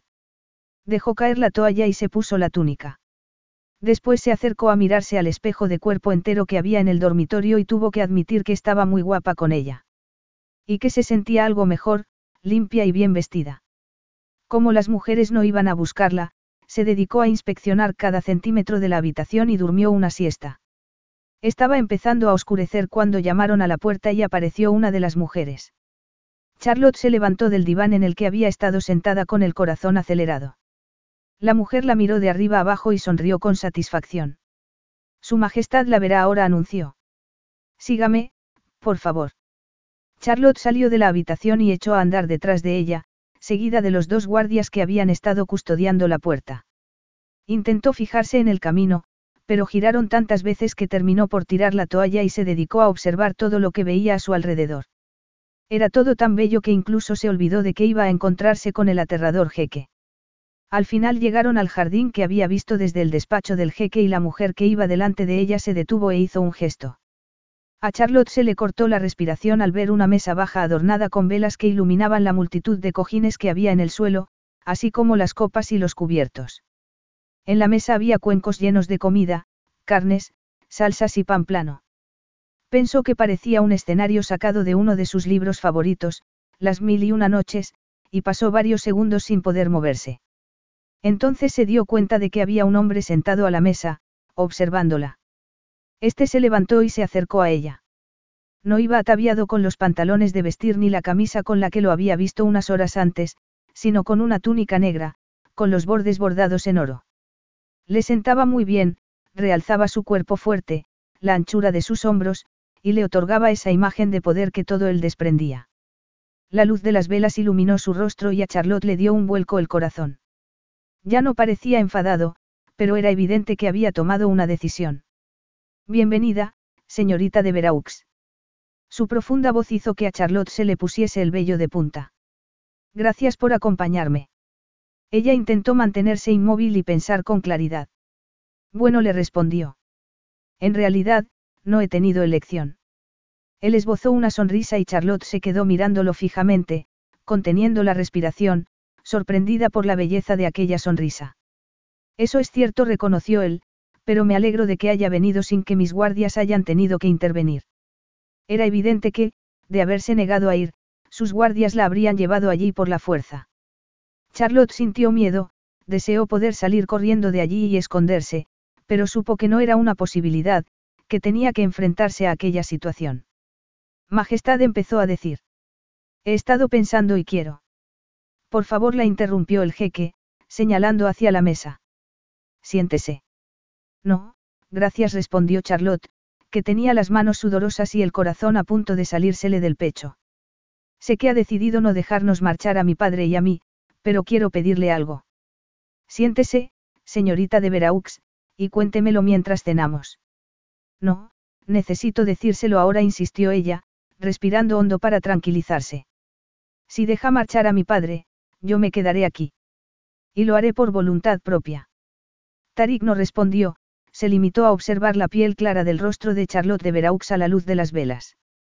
Era evidente que había estado pensando mucho desde la última vez que se habían visto. Su valentía era de admirar. No podía ser sencillo, enfrentarse a toda una vida en un país extranjero, aunque así consiguiese la libertad de su padre. Pero estaba muy bien, porque iba a necesitar esa valentía, y mucha fuerza, para asumir el papel que él iba a darle, el de jequesa. Estaba muy bella con el vestido que había escogido para ella. El azul claro realzaba su tez pálida y el color de sus ojos. Además, se había lavado el pelo y lo llevaba suelto sobre los hombros. Tarik se alegró de que se hubiese puesto aquella ropa, y de que hubiese decidido hacer un esfuerzo, porque aquello formaba parte de su plan. Había causado un gran revuelo en el Consejo Real al anunciar con quién se iba a casar, por eso había elegido aquel atuendo para ella, para que recorriese el palacio con la elegancia y la fuerza que iba a tener que representar. No había estado seguro de que fuese a ponerse el vestido, ni siquiera de que quisiese cenar con él, pero había confiado en los buenos modales ingleses y se alegraba de que Charlotte de Veraux hubiese hecho gala de ellos. Y, como colofón, ella le acababa de ofrecer quedarse allí si dejaba marchar a su padre, lo que le facilitaba todavía más las cosas. No cantes victoria antes de tiempo, todavía no le has hablado de matrimonio. No, antes quería que probase la deliciosa comida de sus cocineros y el vino de sus excelentes bodegas, y después charlarían de manera civilizada para que se sintiera tranquila. Aunque había miedo en su mirada y tenía las manos agarradas con fuerza, y Tarik sintió algo parecido a la compasión que no le gustó. No podía ser comprensivo con ella. Lo había sido con Catherine la noche que se la había encontrado llorando junto a aquella misma fuente y su corazón, el muy traidor, se había encogido al ver sus lágrimas. Aunque no había sido solo pena lo que había sentido por ella, sino también deseo y frustración. Un cóctel muy peligroso en el que no volvería a caer. Tenía que ser duro, frío, despiadado. No podía arriesgarse a ser de otra manera. Es una petición valiente, le respondió. Aunque tal vez cambie de opinión cuando escuche la mía. Ella lo miró con sorpresa. La suya. Tarik volvió a mirar hacia la mesa. Siéntese, señorita de Veraux. Aquello sonó como la orden que era y Charlotte dudó solo un instante y se acercó a la mesa para sentarse sobre los cojines. Satisfecho, él se sentó también y estudió su rostro y, pensando haber apagado aquel arranque de comprensión que había sentido por ella, le llenó la copa de vino blanco y sirvió comida en su plato. Era tradición en Ascaraz que el futuro esposo sirviese a la que iba a ser su mujer, así que Tarik había organizado aquella cena sin que se le pasase ningún detalle, para que todo el mundo supiese cuáles eran sus intenciones, aunque en esos momentos solo pensó en que estaba demasiado pálida y necesitaba cenar bien, en especial, para recibir la noticia que tenía que darle. Debería comer, le dijo. Ella apretó los bonitos labios. No tengo hambre, gracias. Levantó la barbilla y lo desafió con la mirada. Divertido por su comportamiento, Tarik estuvo a punto de sonreír. Si quiere enfrentarse a mí, hay otras maneras mejores de hacerlo. Ah, sí. ¿Cuáles? inquirió ella. No se las voy a decir. Discúlpeme, Majestad, pero no entiendo el objeto de esta cena, porque se me ha encerrado en esas habitaciones, ni por qué llevo esta ropa. Pasó los delicados dedos por el borde bordado del vestido.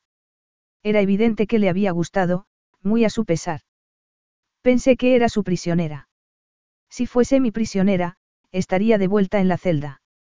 Pero me dijo que tendría que quedarme aquí de manera indefinida y que... Eso forma parte de la petición que quiero hacerle, la interrumpió él con voz calmada. Aunque tal vez antes debería dar un sorbo a la copa de vino y comer algo. A ella le brillaron los ojos. Ya le he dicho que no tengo hambre. Tarik pensó que, si no quería comer, no iba a obligarla. Pues no coma, eso no va a cambiar lo que tengo que decirle.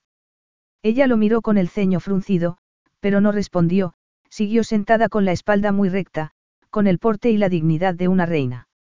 La seguridad de mi país es lo que más me importa en este mundo, señorita de Veraux empezó Tarik, mirándola fijamente a los ojos, y, cuando ésta corre peligro, debo tomar ciertas medidas. Ya entiendo. ¿Cómo retenerme aquí a pesar de que yo no soy una amenaza? Seguía enfadada y Tarik supuso que tenía motivos para ello. No es usted quien decide si es una amenaza o no para Ascaraz, le advirtió él en tono frío. Eso lo decido yo. Ella volvió a ruborizarse, pero no apartó la mirada. ¿Y cuáles son esas medidas que se ve obligado a tomar? Una de ellas, que usted se quede aquí. Aunque mi país también sufre otras amenazas que no tienen nada que ver con usted. De acuerdo, pero sigo sin entender a qué viene esta cena. Un país puede verse amenazado desde el exterior o desde el interior, y hay familias que piensan que son más importantes que las demás, pero yo no puedo permitir divisiones ni puedo dar a una familia más poder que a otras. Eso lo puedo entender, pero sigo sin saber qué tiene eso que ver conmigo. Si me deja terminar, se lo explicaré. Continúe, por favor, le respondió ella, tomando la copa de vino y dando un sorbo, y mirando después el plato de comida, pinchando una aceituna y metiéndosela en la boca. Tarik se sintió satisfecho. Necesito una esposa, señorita de Veraux le dijo, observándola. Debo asegurar la sucesión al trono y el consejo desea que esto ocurra cuanto antes, pero no puedo elegir a una mujer de mi país, ninguna candidata es la adecuada. Qué pena. Y no puede elegir a una de fuera de su país. Nuestras fronteras están cerradas, así que no. Pues qué mal volvió a comentar ella, tomando otra oliva y un poco de pan. Y no hay nadie con quien se pueda casar. No de entre las candidatas que me han propuesto. Todas proceden de familias demasiado codiciosas, que quieren ejercer una influencia política. Y no puede negarse a casarse con ellas. Tarik no entendió por qué le estaba intentando dar explicaciones a aquella mujer, porque no se limitaba a ordenarle que se casase con él. Tal vez fuese porque había visto miedo en su rostro, o porque lo había desafiado no queriendo comer. No obstante, había en ella una inocencia y una naturalidad que le resultaban muy atractivas. No eran rasgos a los que estuviese acostumbrado. Todas las personas que lo rodeaban querían algo de él y nunca se mostraban con honestidad, mentían y manipulaban, como Catherine, para conseguir lo que querían. No era de extrañar que su padre le hubiese enseñado a estar solo, a confiar en sus propias opiniones y a no dejarse influenciar por nadie, mucho menos por los impulsos de su propio corazón. No puedo decir que no, así, sin más. Eso causaría más división, así que debo ser cauto. Ella frunció el ceño. Entonces, ¿cómo se supone que va a encontrar una esposa? Ya la he encontrado, le contestó él, mirándola fijamente. A ella le cambió la mirada.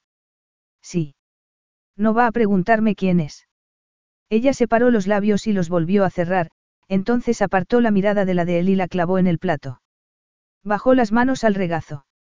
La luz de las velas sobre su pelo hizo que su aspecto fuese frágil, casi etéreo. Y aquella extraña sensación volvió a ocupar el pecho de Tarik, que luchó contra ella porque no podía permitirse sentir aquello por nadie. Hubo un silencio y él esperó. No puede. murmuró ella. No puede referirse a mí. No. No lo entiendo. Now through February 2nd, join a clean and spacious Planet Fitness for zero enrollment and only $10 a month. With tons of equipment and free fitness training, it's the perfect place for everybody to work out. Even me, mother of very fussy triplets and one very colicky husband. Especially you, Supermom. You'll release endorphins and have more energy. I remember having energy. Start feeling spectacular today. Join in club or at planetfitness.com. Zero enrollment, $10 a month, cancel anytime. Deal ends February 2nd. See club for details. Carlos Alfredo, tu mamá vino por una semana. Ya hace un año que vive con nosotros. Hasta trajo sus gatos. ¿Y yo qué puedo hacer? Lo que puedes hacer, Carlos. ¿Y él quién es? Es Miguel, nuestro experto de TurboTax Live. Como tu suegra hace un año que vive con ustedes, you can claim her as a dependent y así obtener esa deducción de taxes extra. Hacer taxes puede parecer dramático. Por suerte, los expertos bilingües de TurboTax Live te ayudan a obtener el máximo reembolso sabiendo que tus taxes están bien hechos. You do your thing, we've got your taxes. Intuit TurboTax Live. La preparación de taxes y la aplicabilidad de las deducciones varían según el individuo. ¿Qué es lo que no entiende? Necesito una esposa, señorita de Veraux. Necesito un heredero y necesito complacer al Consejo Real. Y también necesito poner en su sitio a todas esas familias aristocráticas que solo quieren más poder, le dijo. No había ninguna candidata que fuese la adecuada, pero usted es perfecta para desempeñar ese papel. Hubo otro silencio, roto solo por el chapoteo del agua de la fuente. Ella no se movió, mantuvo la mirada clavada en la mesa, pero Tarik supo que estaba en estado de shock. En realidad, no tiene más familia que a su padre, continuó él. Y, lo que es más importante, no tiene familia aquí. Lo que significa que nadie la va a utilizar y eso la convierte en la candidata perfecta.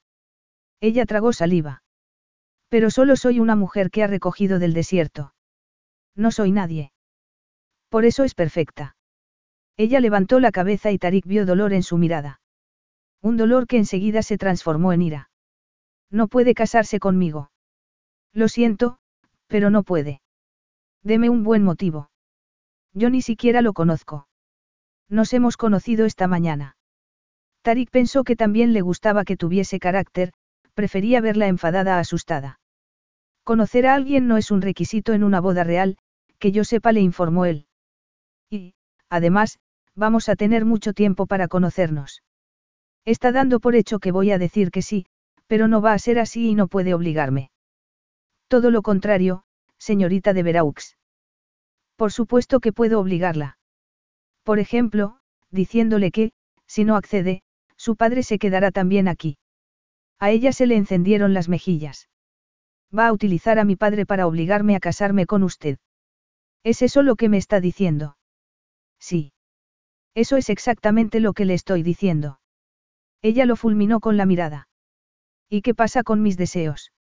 ¿Y si yo no quiero casarme con usted? Me temo que no tiene elección. Si no accede, su padre se quedará aquí. Ella respiró hondo y apretó la mandíbula. En ese caso, tal vez tenga que quedarse aquí.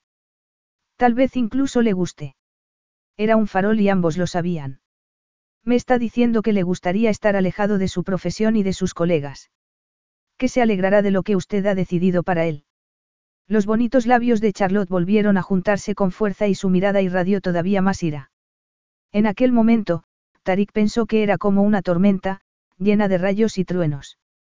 Una mujer apasionada. Y él estaba deseando descubrir aquella pasión. Tiene respuesta para todo, ¿verdad? inquirió ella, ajena a sus pensamientos. Por supuesto, soy el rey, le respondió Tarik en tono suave. No será tan terrible, llamar. Será mi jequesa, tendrá acceso a toda mi riqueza y poder. Podrá vivir como quiera siempre que eso no represente una amenaza para mi país y para mi pueblo. Es decir, que seré su prisionera. Será mi prisionera nos casemos o no. A se le estaba empezando a agotar la paciencia porque no estaba acostumbrado a tener que discutir con nadie. Lo único que tiene que hacer, señorita de Veraux, es escoger en qué tipo de cárcel prefiere estar. Capítulo 5. Charlotte miró al jeque, que estaba sentado enfrente de ella, y solo sintió una emoción, ira. No se podía creer lo que acababa de oír.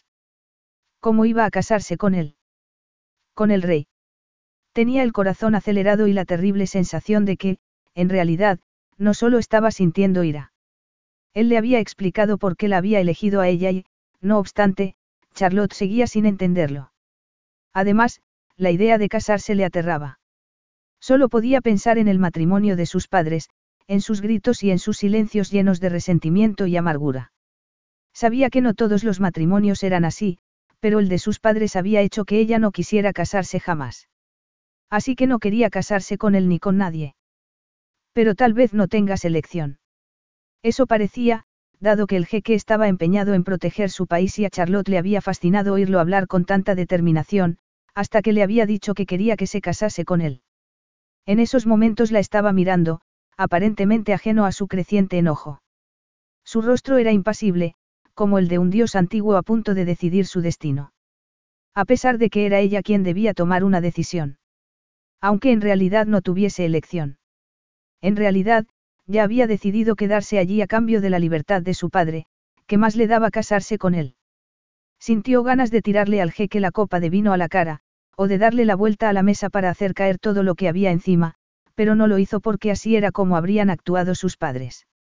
En vez de eso, se obligó a seguir muy quieta, con la mandíbula apretada y la espalda rígida. ¿Y si decido quedarme como prisionera y no casarme? En ese caso, ya puede volver a la celda de la que escapó, le respondió él. Junto con su padre. Charlotte se estremeció solo de pensarlo. Tragó saliva y pensó que tal vez su padre por fin se sentiría orgulloso de ella. Además, si estaban allí era por su culpa. Y, si se casaba con el jeque, sería un matrimonio muy distinto al de sus padres. Para empezar, porque no conocía a aquel hombre ni lo amaba. No habría emociones tóxicas porque no sentía nada por él. Eso es mentira, le dijo su vocecita interior. Tomó la copa de vino con mano temblorosa y le dio un sorbo. El jeque siguió observándola con sus ojos de tigre. ¿Por qué se ha molestado con todo esto? Le preguntó ella de repente, sin saber qué hacer. La cena, el vestido. ¿Por qué se molesta en pedírmelo? Podría limitarse a obligarme a hacerlo. ¿Por qué no soy un monstruo, aunque pueda parecerlo? Y he pensado que le gustaría tener al menos la fantasía de que la decisión es suya. Pues no me ha gustado, replicó ella, dejando su copa. Está enfadada. Por supuesto, estoy. Más enfadada que asustada. ¿Por qué? Ella no quiso responder porque tenía la sensación de que, en realidad, sí que estaba asustada, y si pensaba demasiado en su miedo querría salir huyendo como un ratoncito asustado. Y no podía hacer eso delante de un depredador como aquel. En vez de eso, hizo acopio de valor y levantó la barbilla todavía más. Tener miedo no serviría de nada, no. La ira tampoco es una emoción útil. Supongo que no, ya que si le vaciase mi copa de vino en la cara terminaría. Muerta. A él le brillaron los ojos un instante, toda su expresión cambió, como si le gustase verla enfadada, como si casi le pareciese bien. Yo no le recomendaría hacer algo así, le advirtió el jeque. Entonces. Acepta mi proposición. Charlotte lo fulminó con la mirada. Necesita mi aceptación. No admitió él. Entonces. ¿Por qué todo esto? Él seguía mirándola con los ojos brillantes y el modo en que estaba sentado en los cojines, con su cuerpo grande, musculoso y peligroso, hizo que Charlotte se estremeciese. Aquel hombre iba a ser su marido. ¿Y sabes lo que eso significa? No. Tenía que habérsele ocurrido antes, pero acababa de pensar en algo más que implicaba un matrimonio, algo en lo que ella no tenía ninguna experiencia, el sexo. Se sintió incómoda, se le secó la boca y deseó apartar la mirada, segura de que el jeque sabía en qué estaba pensando. Porque aquellos ojos dorados podían verlo todo. Tomó de nuevo la copa de vino y dio otro sorbo desesperado para humedecerse la garganta. No era posible que el jeque quisiese tener sexo con ella. No era una mujer bella. No tenía experiencia. Como rey que era, podría tener a la mujer que quisiera. Pero había comentado que necesitaba un heredero. ¿Tiene alguna pregunta? Ella supo que debía preguntárselo, pero no podía. No sabía cómo iba a reaccionar si le decía que no tendrían que tener sexo. Ni cómo reaccionaría si le decía que sí. En cualquier caso, era casi seguro que se pondría colorada como un tomate. No balbució. No tengo ninguna pregunta. Se preparó para mirarlo a los ojos. No entendía que a él le brillaran los ojos. No estaba enfadado, estaba. Abra la boca, ya le ordenó él en voz baja. ¿Por qué? Le preguntó ella. Él se inclinó hacia adelante y tomó una fresa de un cuenco de plata. Es tradición en Ascaraz que el hombre dé de comer a su futura esposa, así que abra la boca, señorita de Veraux, como signo de su aceptación. En aquella ocasión, Charlotte no tuvo ninguna duda acerca del brillo de su mirada. El jeque la estaba retando y, a pesar de que ella no quería obedecerlo, sintió que debía hacerlo. No era más que una estúpida fresa. Tal vez allí fuese una tradición, pero para ella no significaba nada. Significa que accedes a casarte con él. Pero no tenía elección. Si tenía que quedarse allí para siempre, era mejor quedarse como jequesa, significase lo que significase aquello, que quedarse como prisionera en una celda.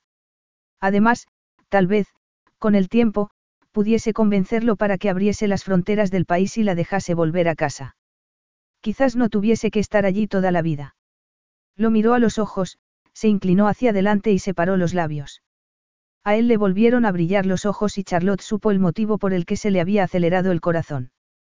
El jeque le tendió la fresa, se la pasó suavemente por el labio inferior y... Charlotte sintió un estremecimiento. Se quedó inmóvil mientras él hacía lo mismo con el labio superior antes de ponérsela en la boca. Muérdala, Yamar le ordenó, y ella lo hizo. El jeque apartó la mano y le rozó el labio inferior con ella, haciendo que Charlotte sintiese calor. Ella masticó y se tragó la fresa, pero no estaba concentrada en su sabor. Solo podía sentir el roce de la mano del jeque en su piel y estuvo a punto de llevarse los dedos a la boca. Él la observó con satisfacción y algo más, algo que Charlotte seguía sin saber qué era. Sí que lo sabes, pensó.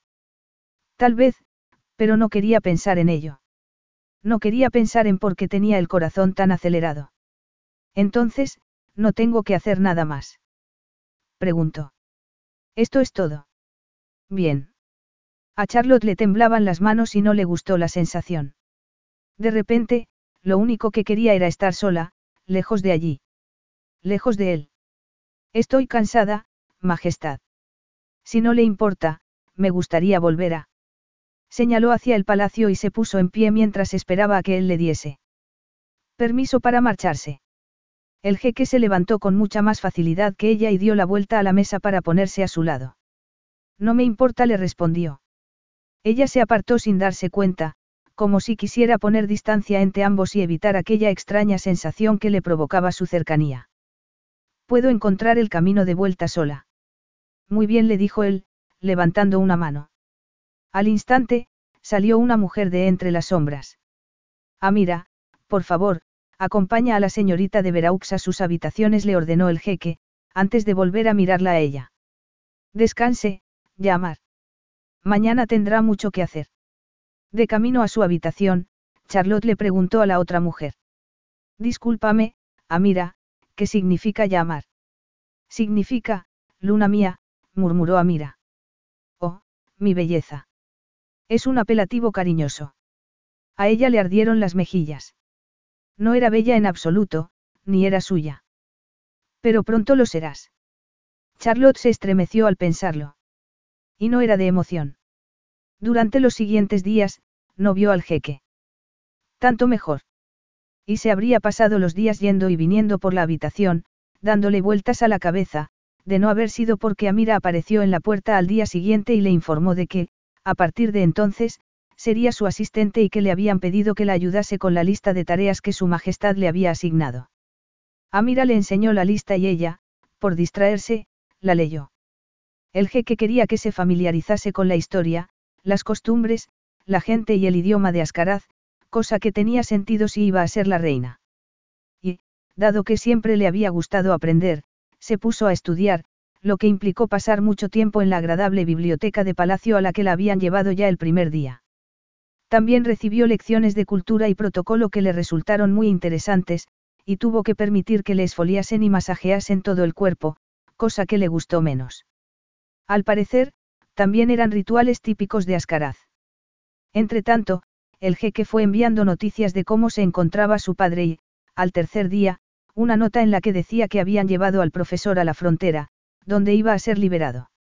Ella debía enviarle un correo electrónico a su padre explicándole que había decidido quedarse en Ascaraz y anunciándole su boda con el jeque Tariq ibn Isaac al-Naziri.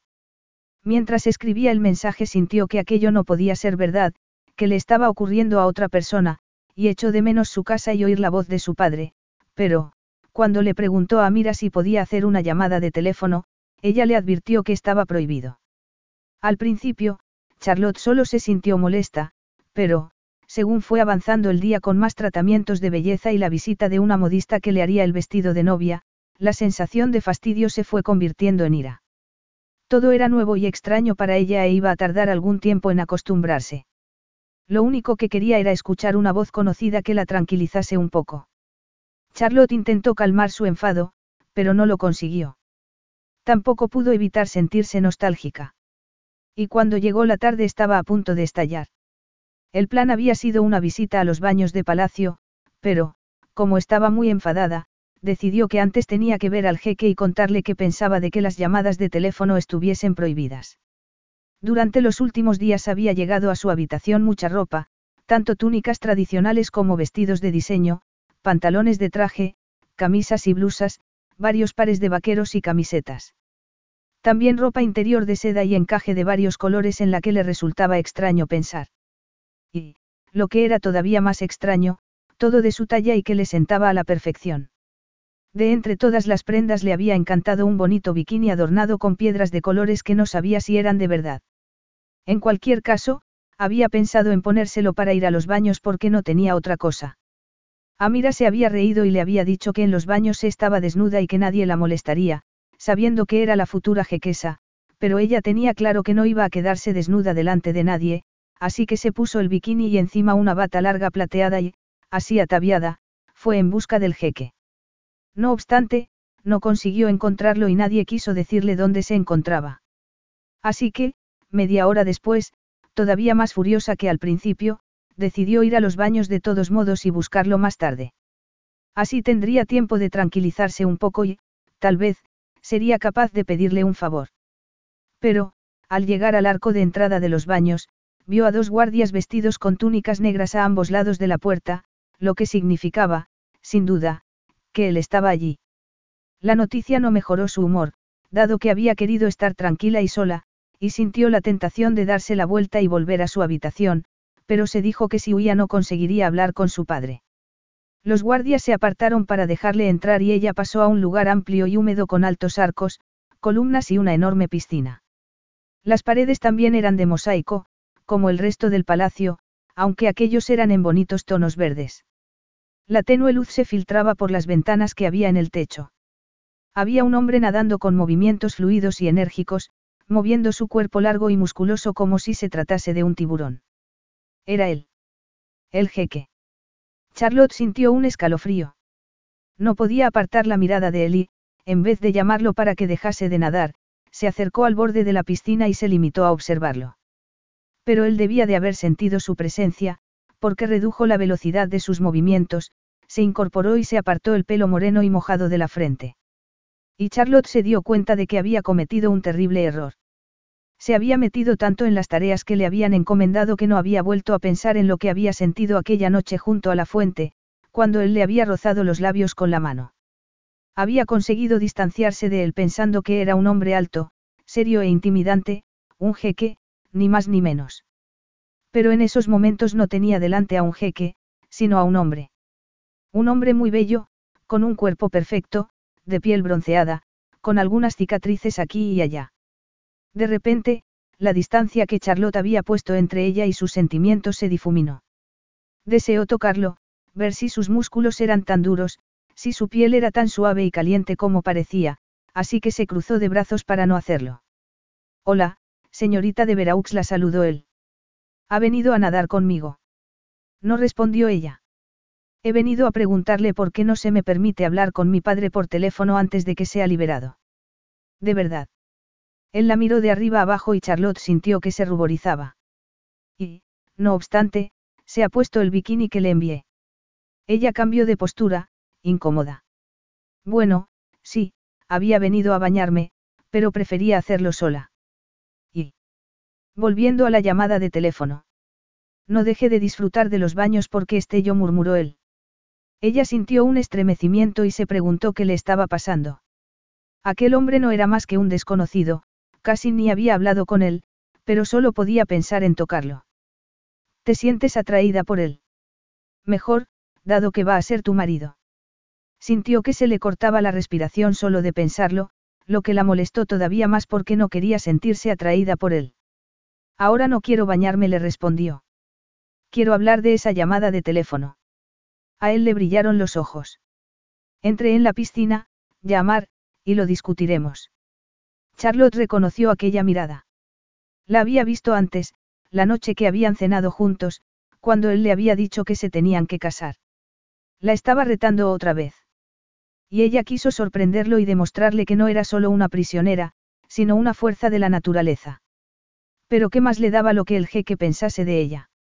No quería nadar ni estar cerca de él, ni quería que la llamase así. Solo quería hablar con su padre. Ya le he dicho que no quiero nadar, le respondió. ¿Por qué insiste? Porque llevo descuidándola varios días y me gustaría que me contase qué ha estado haciendo. He estado haciendo lo que se me ha pedido, replicó ella, realizando un enorme esfuerzo por clavar la vista en su rostro y no en su cuerpo. Nada más. Amira me ha contado que está siendo una buena alumna. Charlotte se encogió de hombros. Me gusta estudiar.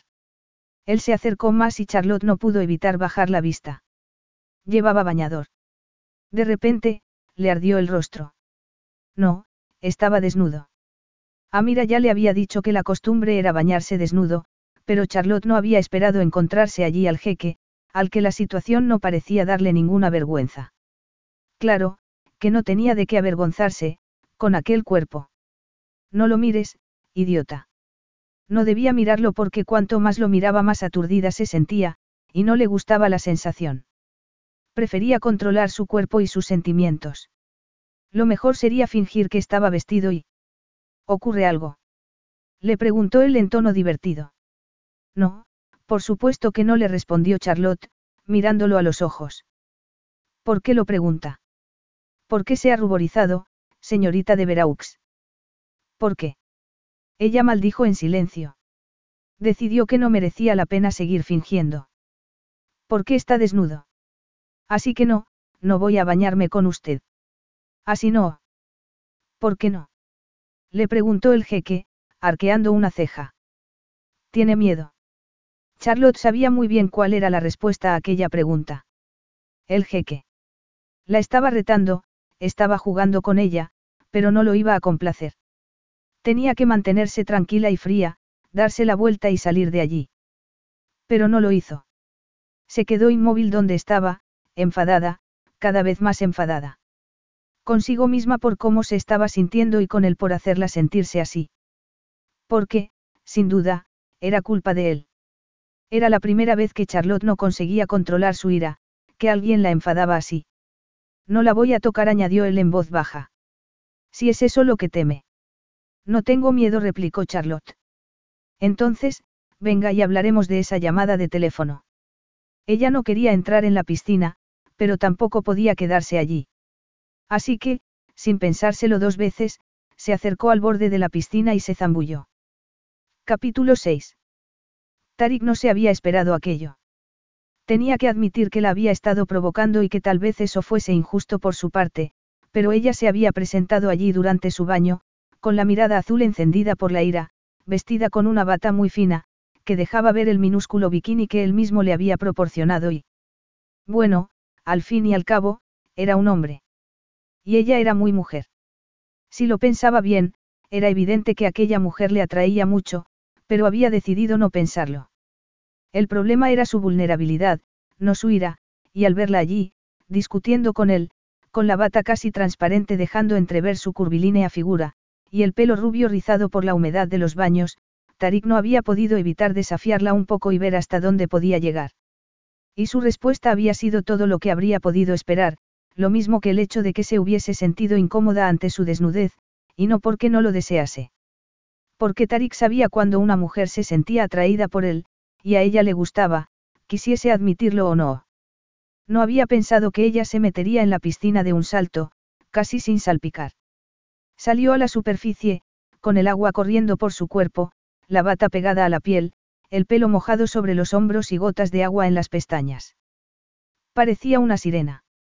Él se puso tenso y se excitó al levantar ella las manos para retirarse el pelo de la cara. Sus pechos se balancearon con el movimiento y las joyas del bikini brillaron menos que sus ojos azules al mirarlo fijamente. En esos momentos, su actitud ya no era remilgada, como en el borde de la piscina, sino desafiante, y Tarik deseó provocarla todavía más, para ver de qué pasta estaba hecha realmente. Porque tenía la sensación de que era más dura de lo que le había parecido al principio. Bueno, ya estoy en el agua, le dijo ella, alargando los brazos. Podemos hablar de esa llamada de teléfono. Tarik pensó que no era consciente del efecto que tenía en él. Era un ser muy muy bello. Además de su fuerza, Tarik había podido intuir su pasión la noche que habían cenado juntos, y quería ponerla a prueba. Quería ver si esa pasión podía extenderse a él, porque iba a ser importante a la hora de darle un heredero, ya que él jamás la obligaría a hacer nada que no quisiera hacer. Llevaba dos días con la imagen de Charlotte de Veraux mordiendo la fresa que él le había dado a comer en la cabeza y, en esos momentos, clavó la mirada en sus labios. Muy lentamente, se acercó y se detuvo justo enfrente de ella, que alzó la barbilla para mirarlo, se cruzó de brazos y tragó saliva en un gesto de aprensión. La misma aprensión que había mostrado aquella noche, junto a la fuente. Pensé que había dicho que no me tenía miedo, murmuró Tarik. Ella parpadeó sorprendida. No le tengo miedo. No me mientas, Charlotte. Ella se movió con nerviosismo al oír que la llamaba por su nombre por primera vez. Está bien, supongo que estoy un poco preocupada, pero solo porque está completamente desnudo. Voy a ser tu marido, le recordó él. Vas a tener que acostumbrarte a verme sin ropa. Ella se ruborizó. Tarik avanzó un paso más y vio cómo a ella se le dilataban las pupilas y separaba los labios ligeramente. Era evidente que la incomodaba, pero no era porque tuviese miedo de él. Bueno, le dijo ella. ¿Qué quiere a cambio de una llamada? Is your bunion causing pain or preventing you from wearing your favorite shoes? Have you considered a bunionectomy? Midwest Clinical Research Center is currently enrolling a clinical trial for an investigational pain medication following a bunion removal surgery. Qualified participants between the ages of 18 and 75 may receive a bunion removal surgery at no cost, as well as access to an investigational pain medication. They may also be compensated up to $1,170 for their time. To learn more, call 937-588-6622 or go to removemybunion.com to fill out a short survey and see if you may qualify. The world around us is smart. We think your education should be smart too. With the FlexPath learning format from Capella University, you can set your own deadlines and leverage your experience to move forward at your pace. Visit capella.edu to learn more. Capella University. Don't just learn, learn smarter. ¿Qué quieres decir? Le gustan mucho los ultimátums. Si no me casaba, mi padre se quedaría aquí, si quiero una llamada, tengo que meterme en la piscina, le dijo ella. Ya estoy en la piscina, ¿Qué quiere a cambio de esa llamada? Porque ya veo venir otro ultimátum. Tarik no se ofendió por sus palabras porque supo que Charlotte estaba utilizando el tema de la llamada a modo de distracción, pero, por desgracia para ella, no iba a funcionar. Después de haber decidido que iba a casarse, la sucesión iba a ser otro asunto importante y él no quería dejar nada al azar. ¿Qué es lo que te molesta, llamar? Le preguntó, acercándose un poco más. Dime la verdad para que podamos hablar de ello. La llamada. No es la llamada, la interrumpió él, dando otro paso hacia ella. Tienes miedo, y no creo que me tengas miedo a mí, sino a ti misma. Ella no se había movido, pero estaba completamente en tensión. El color de sus ojos se había oscurecido y tenía los labios separados. Yo. Empezó Charlotte con voz ronca. No sé de qué me está hablando. A mí me parece que sí. Tarik levantó la mano y la puso en su nuca, enterrando los dedos en su pelo mojado. Ella se quedó inmóvil. Majestad. No hace falta que me llames así. Puedes llamarme Tarik. Ella tragó saliva y lo miró a los ojos. Prefiero llamarlo Majestad. Era testaruda. No puedes llamar, Majestad, a tu marido le dijo él, divertido. Di mi nombre, Charlotte. Tarik le acarició los músculos de la nuca con el pulgar y sus pupilas se dilataron todavía más. Era evidente que sentía algo por él. Tarik. Él se excitó todavía más al oír cómo decía su nombre con voz ronca, sexy. Eso está mejor. Y sabes que desear a tu marido es algo perfectamente aceptable. Ella respiraba con rapidez, clavó la mirada en sus labios y balbució. No, no te deseo. Él casi sonrió al oírla mentir. Por supuesto que no. Por eso no me has dicho que pare. Charlotte tomó aire, pero no apartó la mirada de sus labios. Debería. ¿Por qué? No hay que tener miedo al deseo físico. Ella lo miró a los ojos y después apartó la vista. No lo sé. No lo había sentido nunca antes. Así que todo aquello era nuevo para ella. Era posible que incluso fuese virgen. La idea le gustó, pero prefirió no pensar en ello demasiado. Ahora lo estás sintiendo, insistió. Charlotte bajó la mirada otra vez a sus labios. No habló, pero no hizo falta. Él ya sabía la respuesta. Di otra vez mi nombre. Tarik. La palabra acababa de dejar sus labios cuando él le dio un ligero beso. Solo le rozó los labios. Para probarla y tentarla. Para ver cómo era la química entre ambos.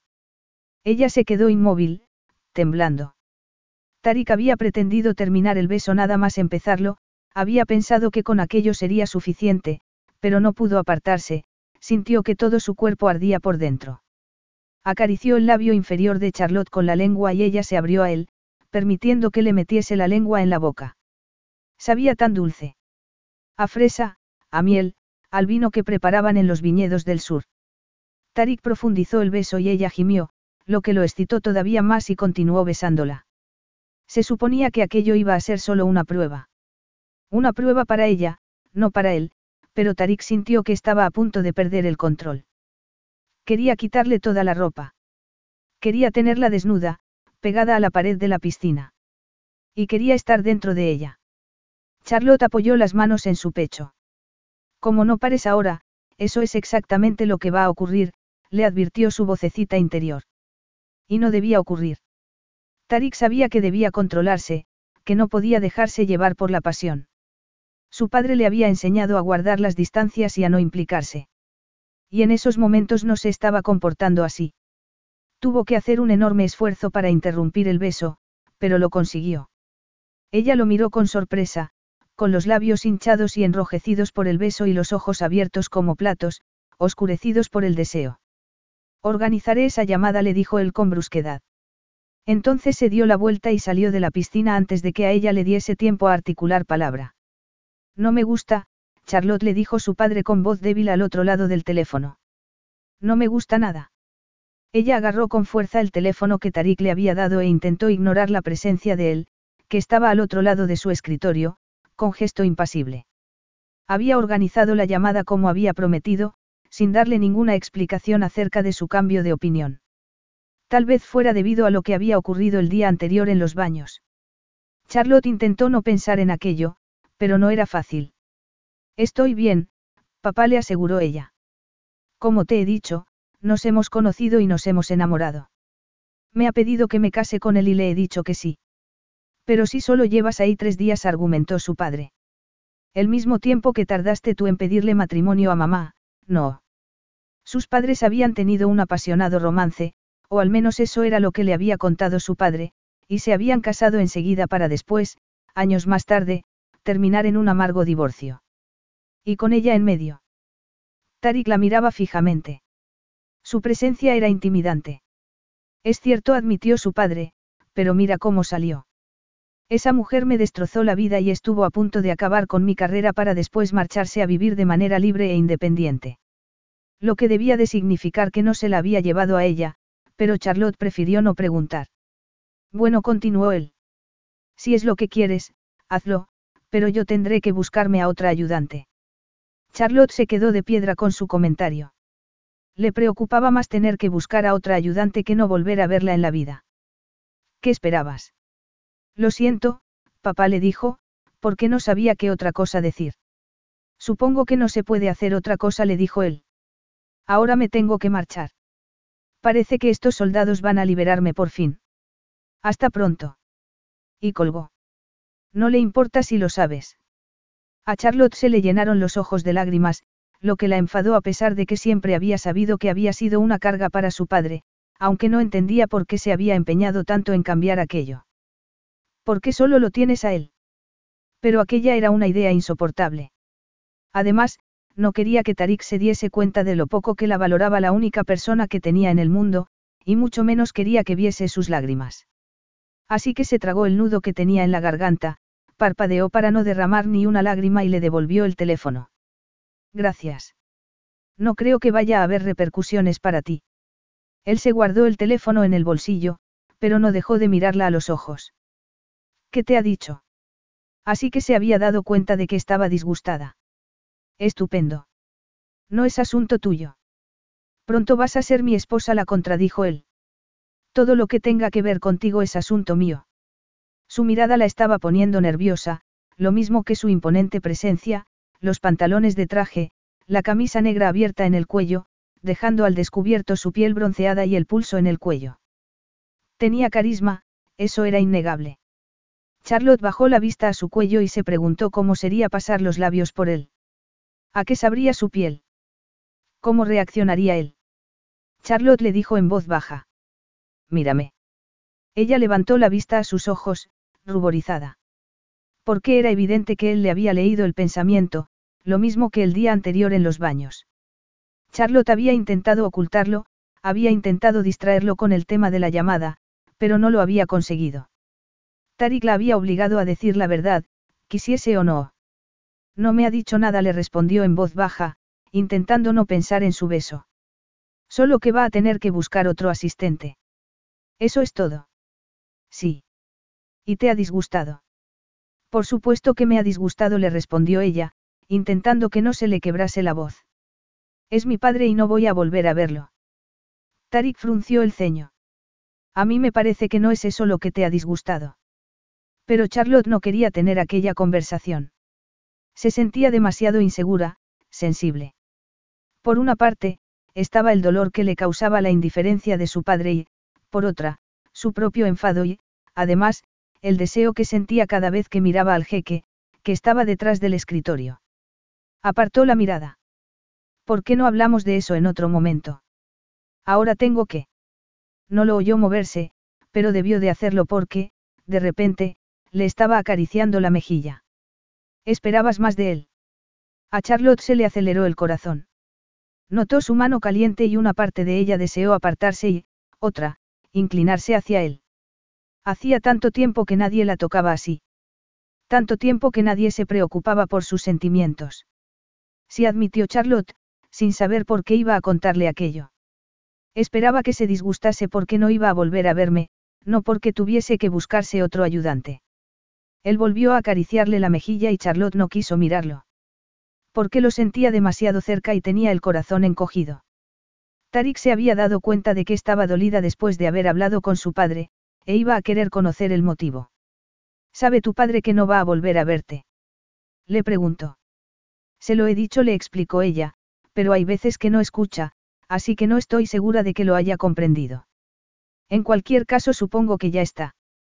¿Qué te ha hecho cambiar de opinión y permitirme hacer la llamada? Tarik bajó la mano y se quedó donde estaba, sin acercarse más, pero sin dejar de mirarla. Tal vez nuestro beso murmuró. Y el alivio que había sentido Charlotte al dejar el tema de su padre desapareció al recordar lo que había ocurrido el día anterior. Volvió a sentir deseo. Si estás pensando que nuestro matrimonio va a ser solo un papel, estás equivocada, Charlotte continuó él en voz más baja, más profunda. Lo entiendes, ¿verdad? No finjas que no sabes de qué está hablando. Charlotte tenía la boca seca y no podía respirar. Porque por supuesto que sabía de qué le estaba hablando. De sexo. Por supuesto que lo entiendo, le respondió de manera automática. Bueno, se me ha hecho muy tarde, tengo que. No quiero que haya malentendidos, insistió él. Tenemos cierta atracción, llamar. Y pretendo explorarla a fondo. Cierta química. Te desea. Charlotte no lo había pensado hasta entonces, pero era cierto que el beso que habían compartido el día anterior había sido muy apasionado. Y, después, Tarik se había marchado de manera muy brusca, como enfadado. Ella no se había preguntado por qué podía estar enfadado, ni por qué lo había dejado marchar. En realidad, había intentado no pensar en él. Pero tal vez debiese pensar en todo aquello. Tal vez tuviese en él un poder que jamás había creído tener. Está bien. Le dijo. Mírame, Charlotte. Ella obedeció y lo miró a los ojos y, por un instante, sintió que volvía a estar en el desierto, con el sol golpeándole la cabeza, aplastándola con su fuerza. Dime que lo entiendes. Ella se sintió menos vulnerable que un momento antes. Saber que tenía cierto poder sobre él le daba un valor que no había esperado sentir. Lo entiendo. Él siguió mirándola a los ojos y después se giró y volvió a ponerse detrás del escritorio. Te sugiero que te informes acerca de las costumbres matrimoniales de Ascaraz, le dijo, sentándose. Amira te dirá qué libros de la biblioteca debes leer. Algunos te resultarán bastante interesantes. Entonces dirigió su atención a la pantalla del ordenador, lo que significaba que ella podía irse. Tanto mejor. Tema mucho en lo que pensar. Capítulo 7. A Tarik nunca le habían interesado las bodas ni le interesaba organizar la suya propia.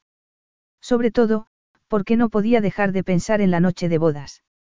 Aunque era mejor centrarse en el placer físico que preguntarse por su propio comportamiento el día que Charlotte había hablado por teléfono con su padre y reconocer que había cedido al impulso de reconfortarla. Seguía sin entender por qué lo había hecho, y por qué hacerlo le había afectado tanto. Había visto dolor en sus ojos azules y, como Charlotte no había querido contarle el motivo, se había acercado a ella y le había acariciado la mejilla sin pensarlo. Un error. No podía permitirse esos deslices y lo sabía.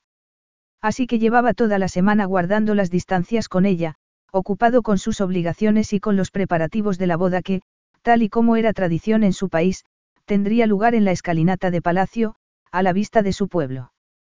Charlotte llevaba un vestido de seda blanco, bordado con hilo de plata y con una banda plateada en la cintura. Se había dejado el pelo suelto, como era costumbre, y una sencilla corona de platino adornaba su cabeza, con uno de los excepcionales diamantes azules de Ascaraz en el centro. Su piel clara palideció todavía más al ver a todas las personas allí reunidas, pero avanzó con paso firme para llegar al lugar que debía ocupar durante la ceremonia. El pueblo no había tenido mucho tiempo para hacerse a la idea de que el jeque iba a casarse con una extranjera, pero, cuando Charlotte apareció, todo el mundo la vitoreó. Al parecer, les gustaba tanto un vestido blanco como a él. Porque él tampoco podía apartar la mirada de su futura esposa mientras se acercaba a su lado en la escalinata. Brillaba tanto como la luna. Estaba muy bella, y delicada. Charlotte recitó los complicados votos sin un solo titubeo y Tarik se sintió satisfecho, como en los baños. Una sensación que no había tenido con nadie antes. Su padre le había enseñado que lo importante era el país y su pueblo, nada más. Pero en esos momentos, mientras decía los votos, sintió que toda su atención se centraba en una persona. Mía, se dijo. Es mía. Era la primera vez que algo era suyo. Todo lo demás había sido para el jeque, no para el hombre. Salvo Catherine. Y ella había sido antes de su padre, no suya. Pero Charlotte era suya. Completamente suya. Cuando terminaron los votos y sus manos se unieron, la sensación fue indescriptible. Tarik no esperó ni un momento más y la agarró del codo para conducirla al helipuerto de Palacio, donde su helicóptero los esperaba ya para llevarlos al oasis. Ella lo miró con sorpresa. ¿A dónde vamos? No hay una recepción. Había leído que. Habrás leído lo que ocurre aquí después de una boda real, no. Charlotte se ruborizó. El oasis sagrado. Por supuesto. Su timidez hizo que Tarik la desease todavía más. La ayudó a subir al helicóptero y unos minutos después estaban en el aire, sobrevolando la ciudad de Karani, después, el largo valle en el que se encontraba el oasis. Tardaron aproximadamente una hora en descender y, cuando aterrizaron, Tarik ayudó a bajar a Charlotte. El personal de palacio había estado el día anterior en el oasis preparando las tiendas y todo lo que iban a necesitar para pasar tres días allí solos. Charlotte guardó silencio mientras Tarik la conducía hasta un diván situado debajo de unas palmeras y después volvía al helicóptero para ayudar a sacar las maletas. No tenía por qué hacerlo, pero estaba deseando que todo el mundo se marchase de allí. Unos minutos después, el helicóptero se dirigía de vuelta a Karan, dejando a Tarik por fin a solas con su esposa. Ella se quedó esperándolo en el diván, con las manos agarradas sobre el regazo y el pelo suelto sobre la espalda. Sonrió al ver que se acercaba a ella, pero Tarik se dio cuenta de que era una sonrisa forzada. Bueno, comentó Charlotte. Ya estamos aquí, en el oasis. Él se detuvo y estudió su rostro sudoroso. Era media tarde y el calor todavía era sofocante a pesar de la proximidad del agua. La temperatura no bajaría hasta la noche. Pero Tarik sabía que no era solo el calor lo que la hacía sudar. Estaba nerviosa. Él cada vez la deseaba más y las ganas de llevársela a su dormitorio eran casi irresistibles. ¿Por qué tanta impaciencia? Tienes mucho tiempo. Eso era cierto. Al fin y al cabo, tenían tres días por delante. Tal vez le viniese bien practicar el autocontrol, en especial, después de lo ocurrido en los baños, donde había estado a punto de perder el control. Al fin y al cabo, se suponía que debía mantener la cabeza fría. Pero en esos momentos no podía. Solo quería besarla y despertar la pasión en ella. ¿Por qué no? Al fin y al cabo, era su esposa. Y él ya le había advertido que su matrimonio sería muy real. Charlotte sabía qué esperar. Pero no se ha casado contigo por decisión propia, recuérdalo. La has obligado tú. Pero en esos momentos no podía pensar en eso, la deseaba demasiado. Charlotte lo estaba mirando fijamente y debía de estar leyéndole él. Pensamiento porque parecía asustada, pero también lo miraba con deseo. Lo deseaba, Sí, pero eso le daba miedo. No me mires así, Yamar le dijo con voz ronca. Ya te he dicho que no voy a hacerte daño. No te tengo miedo, le respondió ella. ¿Por qué no vamos a darnos un baño primero? Tengo calor. Tarik empezó a perder la paciencia. Me estás mintiendo, Charlotte. Y ya te he advertido que no va a funcionar. Conmigo no. Y mucho menos ahora que vamos a consumar nuestro matrimonio. No te miento, le respondió ella, bajando la vista. Entonces, ¿Por qué te estás agarrando así las manos? ¿Y por qué no me miras a los ojos? Charlotte ya estaba ruborizada y sus mejillas se enrojecieron todavía más. Separó las manos y las apoyó sobre sus faldas de seda. Entonces levantó la vista y lo miró. Así mejor. Le preguntó. No replicó él con impaciencia. No juegues conmigo. No estoy jugando contigo, le contestó ella en tono airado. Solo estoy intentando. Y tampoco intentes apaciguarme. No quería discutir con ella, quería llevársela a la cama, pero la veía tan nerviosa y vulnerable que se le encogía el corazón en el pecho y la sensación no le gustaba. Lo que tenía que hacer era distanciarse emocionalmente. No podía preocuparse por los sentimientos de otra persona. No estoy intentando apaciguarte, le dijo ella, poniéndose en pie, con las mejillas encendidas y la mirada llena de ira. Estoy nerviosa. Ya te dije en los baños que nunca había sentido atracción física por un hombre, pero contigo. Y no sé qué hacer. Se interrumpió, tomó aire y apartó la mirada. Soy virgen. Y no quiero decepcionarte. Tarik se quedó completamente inmóvil. Es completamente tuya. Ya lo había sospechado, pero la confesión de Charlotte hizo que desease todavía más que fuese suya. Tendrías que habérmelo dicho antes, rugió.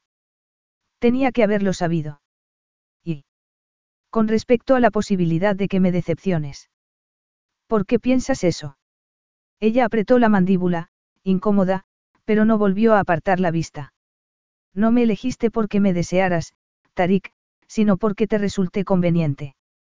Pero supongo que ya sabes que te deseo. No te diste cuenta con el beso en los baños. Eso no cambia el hecho de que no te habrías casado conmigo si no hubiese llegado a tu país por casualidad.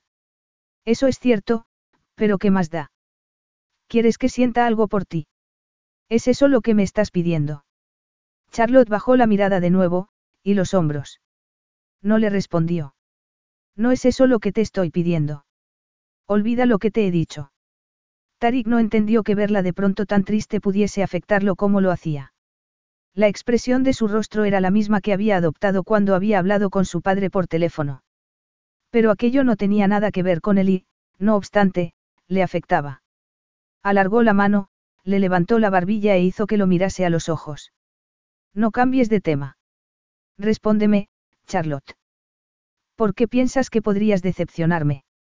¿Por qué estás obligado a estar conmigo? le dijo ella con la voz quebrada. Y digamos que no he tenido mucha suerte antes. Él le acarició el labio inferior, no pudo evitarlo, y la deseó todavía más. Pero aquello era demasiado importante como para interrumpirla. Cuéntame a qué te refieres, le ordenó en voz baja. Ella suspiró y bajó la vista de nuevo. El divorcio de mis padres fue muy duro. Mi madre decidió no pedir mi custodia, así que mi padre se tuvo que quedar conmigo, cosa que no le hizo demasiado feliz. Dijo que afectaría a su carrera. Tarik frunció el ceño mientras estudiaba su bonito rostro, consciente de que otra emoción indeseada se estaba adueñando de él, la ira. ¿Qué clase de padre podía decirle eso a su hijo? ¿Qué clase de padre hacía que su hijo supiese que no lo quería? Su propio padre había sido estricto, pero solo porque había querido que él fuese el mejor rey posible. Al final, Tarik lo había decepcionado, pero no por culpa de su padre. Y en esos momentos estaba haciendo las cosas bien. Ella también. Había sacrificado su libertad a cambio de la de su padre. Se había casado con un desconocido, había hecho todo lo que él le había pedido y había aprendido su idioma y sus costumbres sin rechistar. Lo está intentando, lo mismo que tú. Tarik volvió a sentir una punzada de deseo. Pues a mí no me has decepcionado, le dijo sin pensarlo. Todo lo contrario. Eres bella, leal y has hecho todo lo que has podido en una situación en la que no has elegido estar. Eres todo lo que quiero en una esposa. Ella lo miró esperanzada, como si no pudiera creérselo, pero quisiese hacerlo. Pero yo no tengo ninguna experiencia, no sé. Tarik apoyó un dedo en sus labios para hacerla callar. No necesito que tengas experiencia. Yo tengo suficiente por los dos.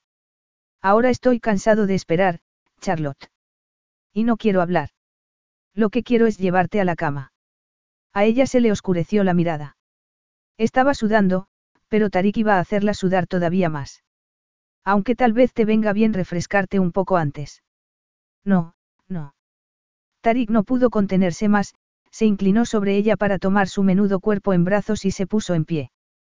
Ella dio un grito ahogado, pero no protestó, enterró la cabeza en su hombro, ruborizada. No estabas cansado de esperar. ¿Quién dice que voy a esperar? Le dijo él, avanzando entre las palmeras. Se pueden hacer muchas cosas en el agua. Entonces, ¿quieres? Consumar nuestro matrimonio en el agua. Terminó él en su lugar. Tal vez. Teniendo en cuenta lo excitado que estaba, quizás fuese inevitable. No se detuvo a desvestirla, entró en el oasis con ella en brazos y se zambulló en el agua, que estaba deliciosamente fresca. Estoy vestida. Lo se le dijo él, sin dejar de andar hasta que el agua lo cubrió hasta el pecho. ¿Ya te has refrescado? Sí, estoy mucho mejor, gracias. Charlotte lo miró con el ceño fruncido. En realidad eres muy bueno, ¿verdad? Él sintió algo a lo que no estaba acostumbrado. Casi le gustó que Charlotte le dijese aquello. Lo que era extraño. Porque él no era bueno ni quería serlo. La bondad implicaba misericordia, compasión, sentimientos cálidos que él asociaba a Catherine. A la debilidad en lo que respectaba a sus propios sentimientos. Ira, deseo, necesidad. Pero no iba a darle vueltas a aquello. En vez de eso, se concentró en el deseo que corría por sus venas. No, no soy bueno, le respondió, tirando de la banda plateada que Charlotte llevaba a la cintura para quitársela. Capítulo 8. Tarik la agarró con firmeza mientras le quitaba el vestido, que estaba completamente empapado, pero el gesto de su rostro hizo que a Charlotte se le cortara la respiración. Tenía la mandíbula apretada e irradiaba tensión, sus facciones parecían cinceladas en granito. Lo único que no era duro y frío era su mirada, que era cálida e intensa. ¿Qué le había dicho ella? Que era bueno. Había sido bueno con ella al permitir que hablase con su padre, y justo un momento antes, bajo las palmeras, cuando se había sentido nerviosa y cansada después del largo día. Now through February 2nd, join a clean and spacious Planet Fitness for zero enrollment and only $10 a month. With tons of equipment and free fitness training, it's the perfect place for everybody to work out. Even me, mother of very fussy triplets and one very colicky husband. Especially you, Supermom. You'll release endorphins and have more energy. I remember having energy. Start feeling spectacular today. Join in club or at planetfitness.com. Zero enrollment, $10 a month, cancel anytime. Deal ends February 2nd. See club for details. Carlos Alfredo, tu mamá vino por una semana. Ya hace un año que vive con nosotros. Hasta trajo sus gatos. ¿Y yo qué puedo hacer? Lo que puedes hacer, Carlos. ¿Y quién es? Es Miguel, nuestro experto de TurboTax Live. Como tu suegra hace un año que vive con ustedes, you can claim her as a dependent y así obtener esa deducción de taxes extra. Hacer taxes puede parecer dramático. Por suerte, los expertos bilingües de TurboTax Live te ayudan a obtener el máximo reembolso sabiendo que tus taxes están bien hechos. You do your thing, we've got your taxes. Intuit TurboTax Live. La preparación de taxes y la aplicabilidad de las deducciones varían según el individuo cuando se había sentido abrumada al saber que era la esposa de un rey que iba a tomar su virginidad, tal vez allí mismo. Charlotte había conseguido parecer tranquila durante la ceremonia nupcial, delante de toda la ciudad, pero de repente había empezado a dudar de sí misma. Había dado por hecho que no podía estar a la altura de un hombre como aquel. Y, no obstante, él le había acariciado la mejilla, la había mirado con convicción. Le había dicho que era bella, leal, que era todo lo que podía esperar. Así que sí, Tarik era un buen hombre y ella no entendía que no le gustase que se lo dijese. ¿Qué tiene de malo ser una buena persona? Le preguntó sin pensarlo. No tiene nada de malo. Tarik se quitó la túnica y los pantalones que llevaba debajo. Pero estás enfadado. Él la miró con gesto impasible. Aunque sus ojos seguían brillando con fuerza. Ahora no es el momento de tener esta conversación, Yamar le dijo con voz ronca y en tono autoritario mientras le desabrochaba el sujetador de encaje. Ya, pero... A Charlotte se le hirvieron los pechos al notar el agua fría en la piel y todo lo que había pensado decirle se le borró de la cabeza. ¿Pero qué? Le preguntó Tarik, bajando la mirada a sus pechos. Y ella no pudo pensar. Porque Tarik le estaba quitando también las braguitas y ya no había nada entre ella y su despiadada mirada dorada. Estaba completamente desnuda desnuda delante de su marido. Él hizo que cambiase de postura, la tumbó entre sus brazos, con el cuerpo estirado, completamente desnudo ante su mirada. Y Charlotte tembló ligeramente y pensó que iba a sentir ganas de salir corriendo y esconderse. Era extraño. Estaba en el agua, completamente desnuda, pero se sentía más fuerte y poderosa que estando delante de él completamente vestida. Como aquel día en su despacho, cuando se había dado cuenta de cuánto le afectaba. Aunque en esos momentos la sensación era mucho más potente. Sintiéndose más valiente que nunca, alargó una mano y le acarició el rostro. A él le brillaron los ojos y gimió. Entonces, se dio la vuelta de repente, la sacó del agua y la llevó hacia un pequeño grupo de tiendas que había a la sombra de los árboles. Entró con ella en la más grande, cuyo suelo estaba cubierto por alfombras de seda, divanes y cojines, y, todavía mojada, la dejó en una enorme cama con la base de madera labrada. Las sábanas eran blancas, de algodón, y había varias almohadas. Era muy cómoda, aunque la comodidad era lo que menos le preocupaba a Charlotte en esos momentos. Él no se tumbó a su lado inmediatamente, se quitó la ropa mojada y la tiró al suelo sin ningún cuidado. Ella lo observó. Ya lo había visto desnudo antes, aunque en esa ocasión no había agua que lo cubriese de cintura para abajo. Tarik no intentó ocultar su erección y Charlotte no pudo evitar mirarlo. Tarik le había dicho que no había nada de malo en desearlo, que no debía. Tenerle miedo a la pasión, pero Charlotte estaba nerviosa. No le tenía miedo a él, tenía miedo de ella misma y del deseo que ardía en su interior. Tras el divorcio de sus padres, siempre le habían asustado los momentos intensos. Lo deseaba demasiado. Una parte de ella deseaba que se tumbase en la cama y la hiciese suya, como se imaginaba que haría un rey con su esposa, que no le diese más opción que rendirse y dárselo todo. Y no pensar en lo que aquel anhelo podía significar después. Pero Tarik no se acercó a ella. Se quedó inmóvil, mirándola. Ven aquí le ordenó.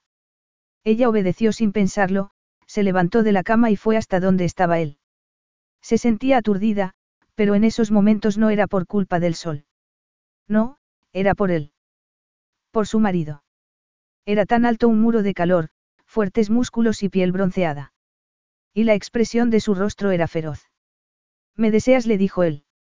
No era una pregunta, pero ella le respondió de igual modo. Sí. Dilo le ordenó él, sin aliento. Charlotte tenía el corazón acelerado, cada vez lo deseaba más y no tenía sentido negarlo. Te deseo, balbució. A Tarik le brillaron los ojos, parecía complacido. En ese caso, arrodíllate, llamar, y demuéstrame cuánto. Tarik supo que se estaba dando un capricho. Que no tenía por qué hacer que su esposa virgen se arrodillase ante él, pero no podía sacarse de la cabeza lo que ella le había dicho unos minutos antes. Había dicho que era bueno. Por eso la había desnudado, para intentar demostrarle, demostrarse, que de bueno no tenía nada. Pero incluso en ese momento, desnuda entre sus brazos, Charlotte lo había mirado como si supiese algo de él que ni él mismo sabía, y entonces le había acariciado la mejilla. Y tal vez supiese algo que ni él mismo sabía, porque en cuanto sus dedos fríos lo habían tocado, algo se había abierto en su interior, un ansia que no había sabido que sentía. Un anhelo que no tenía nada que ver con el deseo sexual. Y se había dado cuenta en aquel mismo instante de que Charlotte era mucho más peligrosa de lo que él se había imaginado. Nadie lo había tocado así desde la muerte de su madre, ni siquiera la sucesión de niñeras que lo habían criado. Estas habían recibido órdenes estrictas de no tocarlo ni reconfortarlo para que aprendiese a ser autosuficiente y fuerte. Había sido una lección dura de aprender, pero la había aprendido. Sobre todo, después de lo ocurrido con Catherine. Desde entonces, no lo había echado de menos, no había querido el consuelo de una caricia. Tenía amantes que satisfacían sus necesidades físicas, no había necesitado más. Hasta que Charlotte le había acariciado la mejilla con sus dedos fríos. Tarik, que había querido protegerse de su vulnerabilidad, jamás había soñado con descubrir que también era vulnerable. Y no podía permitir que Charlotte tuviese aquel poder sobre él, lo que significaba que tenía que demostrarle quién mandaba allí. Ella ya había admitido que lo deseaba, y acababa de arrodillarse ante él. Estaba respirando muy deprisa y Tarik la agarró de la barbilla para obligarla a mirarlo a los ojos. Estaban muy oscuros. Le gustó ver lo mucho que lo deseaba. Abre la boca, le dijo. Y tómame. No, no lo he hecho nunca, balbució ella, ruborizándose. No sé qué hacer. Yo te lo diré, le respondió él, admirando su coraje. Haz lo que te diga. Charlotte respiró hondo y separó los labios. Su imagen era preciosa, arrodillada ante él, desnuda, con la piel mojada, con los muslos separados y un triángulo de rizos dorados entre ellos. Tarik la vio y apretó los dientes cuando Charlotte se inclinó hacia adelante y lo tocó con la lengua, indecisa, vacilante. Entonces el calor de su boca lo envolvió y se le aceleró el corazón, se estremeció de placer. Gimió, no pudo contenerse, y enterró los dedos en su pelo para sujetarla y ayudarla. Era inexperta e insegura, pero su inexperiencia tenía un erotismo que lo excitaba todavía más. Era su primer hombre. Su único hombre. De repente, se dio cuenta de que tal vez había cometido un error. Tal vez lo que había hecho para poner distancia con ella solo había servido para acercarla más. Porque era su perdición, Tarik acababa de ser consciente de ello. Con aquella sensual boca y aquella inocencia, con su lengua indecisa y sus frías manos. Era su perdición y aquello no era lo que Tarik había pretendido. Agarró su cabeza con más fuerza y la apartó. Charlotte lo miró con sorpresa. Te. Pero él no la dejó terminar, hizo que se pusiese en pie y la besó apasionadamente. Ella gimió suavemente, temblando entre sus brazos, arqueando el cuerpo hacia el de él. Pero Tarik necesitaba recuperar el control. Necesitaba que fuese ella la que se sintiese desesperada por él, no al contrario. No podía permitir que se le acercase más. La tomó en brazos, apretando su cuerpo cálido contra el de él. Todavía tenía la piel húmeda, pero ya estaba más caliente y era muy suave.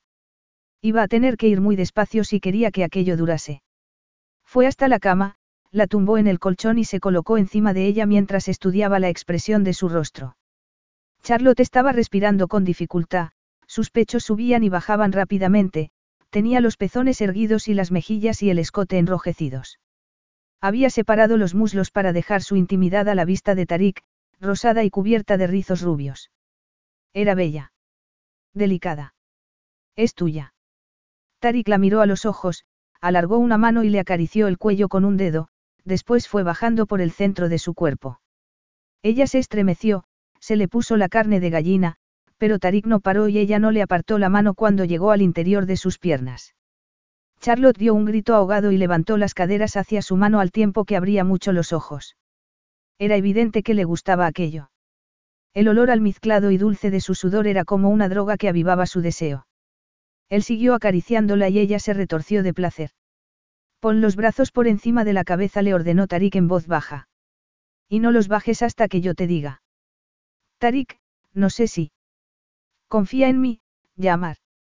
Ella volvió a tomar aire y levantó lentamente los brazos para colocarlos encima de la almohada. Lo hizo mirando a Tarik a los ojos, como si fuese el centro de su universo, y eso a él le gustó. Le gustó que confiase en él. Le gustó demasiado. Sí murmuró Tarik, sin dejar de acariciarla. Mírame. Sigue mirándome. Charlotte tembló al notar que Tarik enterraba los dedos en su sexo. Tarik le dijo con desesperación. No puedo. Esto es es. Él la cayó con un apasionado beso. Sabía igual que en los baños, un sabor dulce que lo volvía loco. Fue metiendo los dedos en su interior poco a poco. Estaba caliente y húmeda y lo apretó con sus músculos internos, tentándolo de nuevo a perder el control. Arqueó la espalda, gimiendo, y se agarró a la almohada. Él apartó los labios de los suyos y fue bajando por el delicado arco de su cuello, probando el sabor salado del hueco que había en su garganta, y siguió bajando entre sus pechos. Tomó un pezón con la boca y chupó, jugando con la lengua mientras metía y sacaba los dedos de su sexo. Charlotte dijo su nombre. Tenía los ojos cerrados, la cabeza echada hacia atrás, el pelo rubio pegado a la frente y el cuello.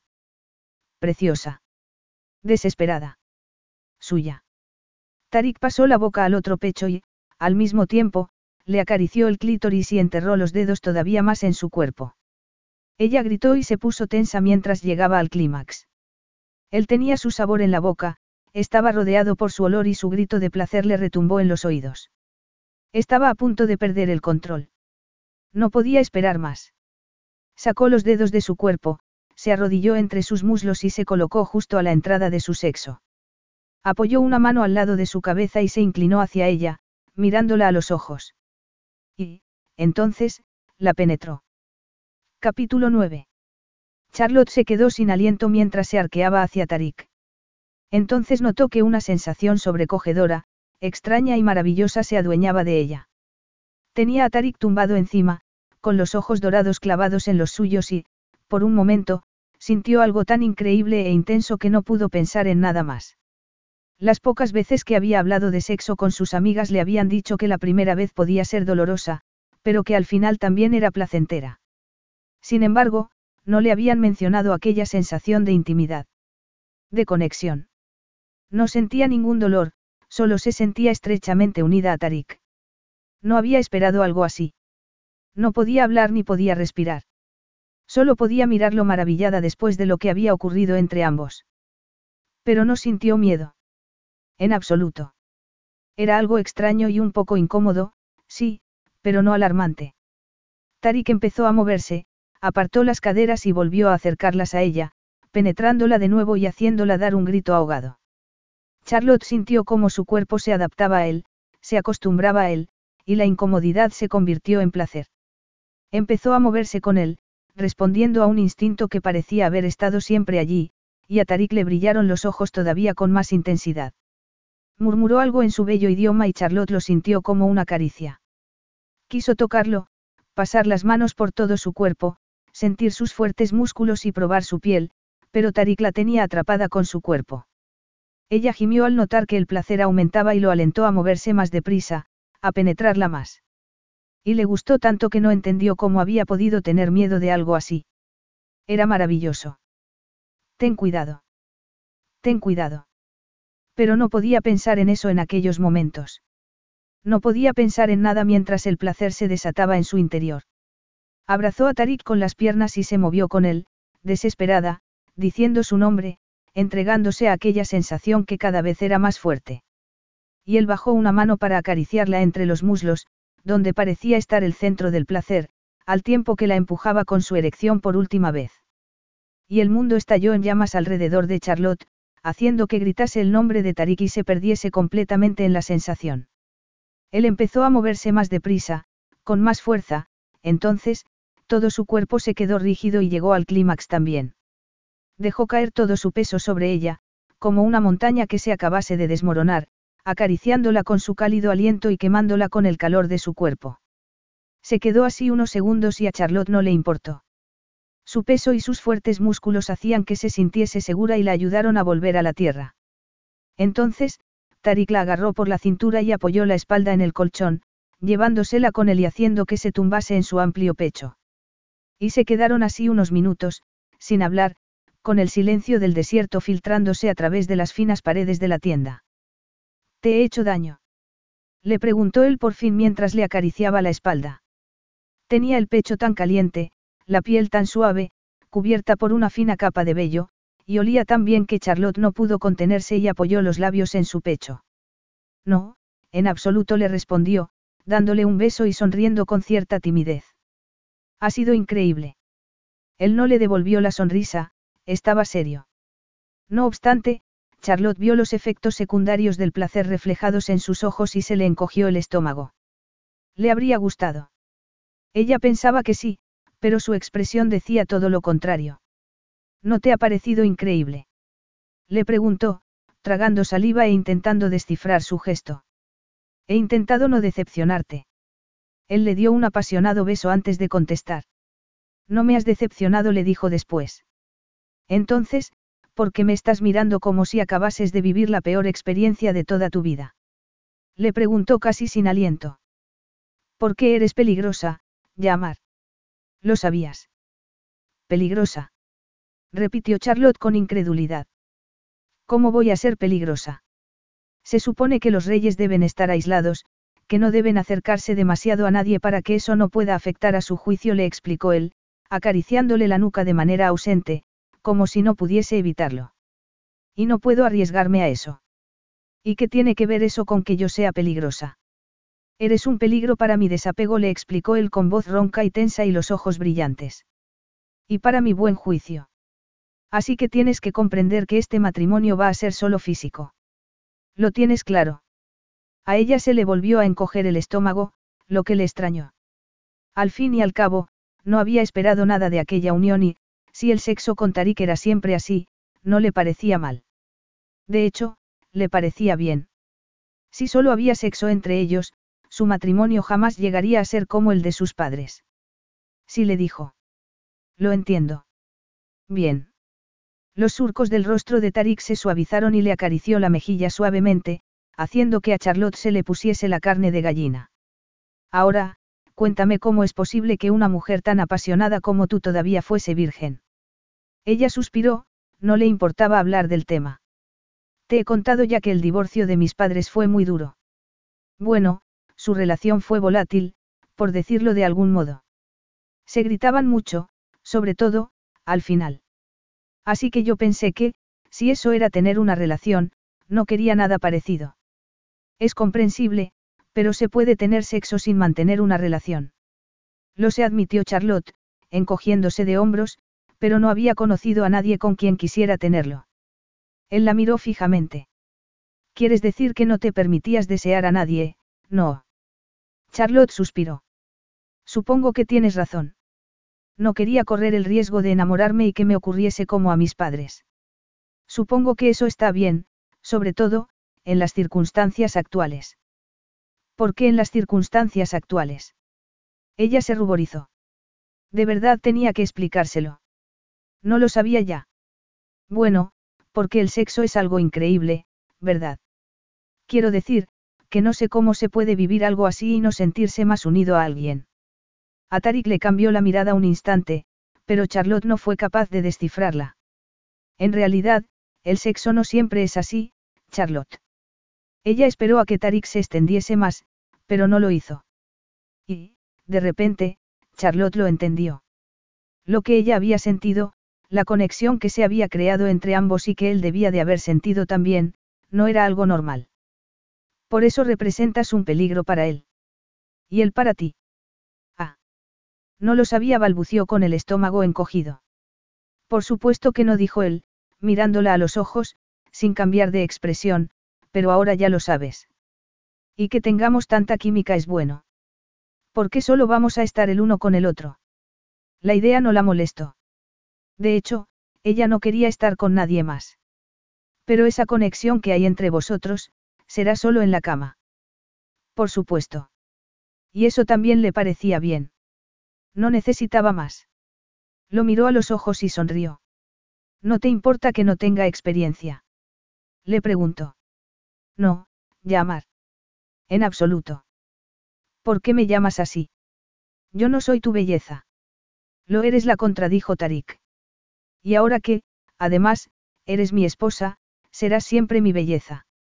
Y con esa piel y ese pelo tan claros, eres como la luna, Charlotte. Sus palabras le hicieron sentir calor en el pecho. Era la primera vez que alguien se refería a ella de manera tan cariñosa. Le gustó especialmente la idea de ser su luna porque él era el sol. ¿Y tus padres, cómo eran? Le preguntó, sintiendo una repentina curiosidad. El rostro de Tarik se ensombreció, pero solo un instante. Mi madre murió muy pronto, así que casi no llegué a conocerla. Y mi padre era muy estricto. ¿Qué quieres decir? Ahora no es el momento, le dijo él, acercándola más a su cuerpo. Ahora tengo que asegurarme de que doy a mi pueblo un heredero. Pasaron varias horas más en la tienda, y Tarik volvió a conseguir que se sintiese desesperada por él y que no pudiese pensar en nada más.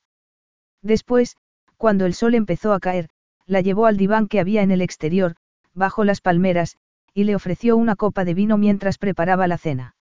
Las placas solares colocadas en las palmeras proporcionaban una iluminación suave y, más tarde, después de cenar, cuando ya era noche cerrada, Tarik hizo fuego con sus propias manos, la envolvió en una manta que había sacado de la tienda y se pusieron a charlar. Al parecer, Tarik no quería hablar de su familia, pero hablaba con pasión de su pueblo y de su país, una pasión que hacía que a Charlotte le resultase todavía más atractivo. ¿Por qué mantienes las fronteras cerradas? Le preguntó en un momento en el que hubo un silencio. ¿Y por qué das al mundo exterior la imagen de que eres un gobernante estricto y despiadado? Él se había levantado a alimentar el fuego, vestido solo con unos pantalones negros amplios. Las llamas dibujaban sombras en su impresionante pecho y Charlotte deseó volver a acariciarlo, pero quería oír su respuesta, era importante. Demasiado importante como para dejarse distraer. Él se agachó, echó otra rama a las llamas y, sin levantar la vista, le preguntó. Entonces, ¿no te has leído nuestra historia? Te pedí que lo hicieras. Charlotte se ruborizó. Lo sé, y lo he hecho, pero he empezado por el principio, cuando el país se convirtió en Ascaraz.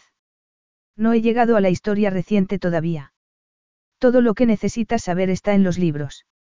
Su tono era peligroso y a Charlotte le extrañó. ¿No quieres contármelo tú? No replicó él en tono implacable, con voz de rey.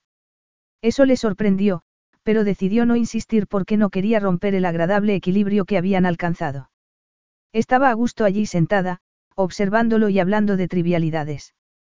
Tarik tenía un sentido del humor socarrón que la divertía, y sabía mucho más del mundo exterior y de política internacional de lo que Charlotte se había imaginado.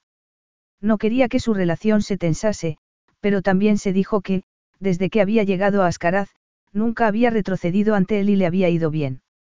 ¿Por qué empezar a hacerlo en esos momentos? ¿Por qué no? Le preguntó. Si voy a enterarme antes o después, preferiría que me lo contases tú. El fuego brillaba en la oscuridad, irradiando calor, iluminando suavemente a Charlotte, que estaba envuelta en una manta. Llevaba el pelo suelto sobre los hombros y no se había molestado en vestirse. Así que estaba desnuda debajo de la manta. Habría sido muy sencillo acercarse, apartar la manta y tumbarla delante del fuego, hacerla gritar su nombre bajo las estrellas como había hecho un rato antes en la tienda, pero eso también le parecía peligroso, tal y como había descubierto nada más penetrarla. Cuando la había mirado a los ojos y había visto en ellos asombro y admiración, como si fuese dueño de todos los secretos del universo. Le había dicho que era peligrosa y lo era. Pero al menos en la cama podían limitarse a sentir placer físico. Allí fuera, junto al fuego, con su bello rostro iluminado por las llamas, su mirada serena y directa, no podía aferrarse a esas reconfortantes mentiras.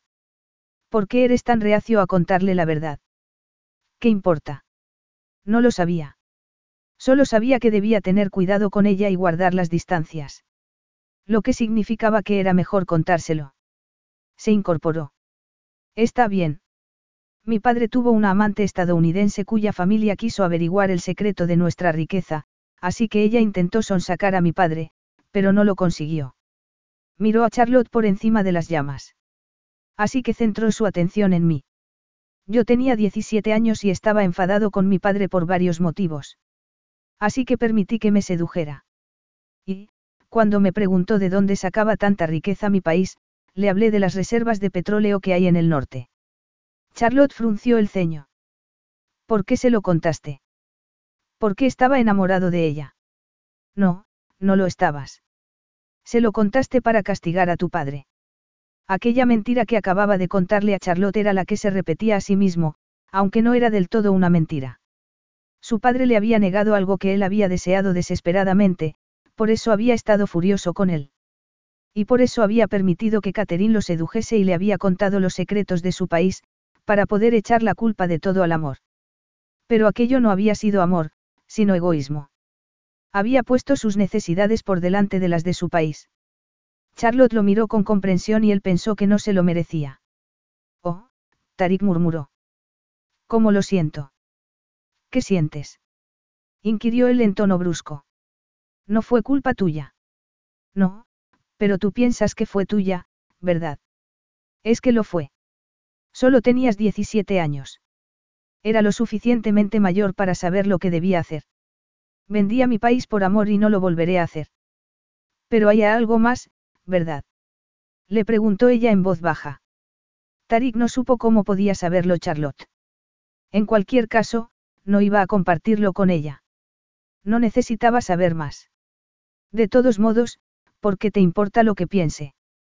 Todo está en los libros, le dijo, rodeando el fuego para acercarse a ella, que seguía teniendo en las manos la taza de chocolate caliente que le había preparado. Charlotte inclinó la cabeza para mirarlo. Now through February 2nd, join a clean and spacious Planet Fitness for zero enrollment and only $10 a month. With tons of equipment and free fitness training, it's the perfect place for everybody to work out. Even me, mother of very fussy triplets.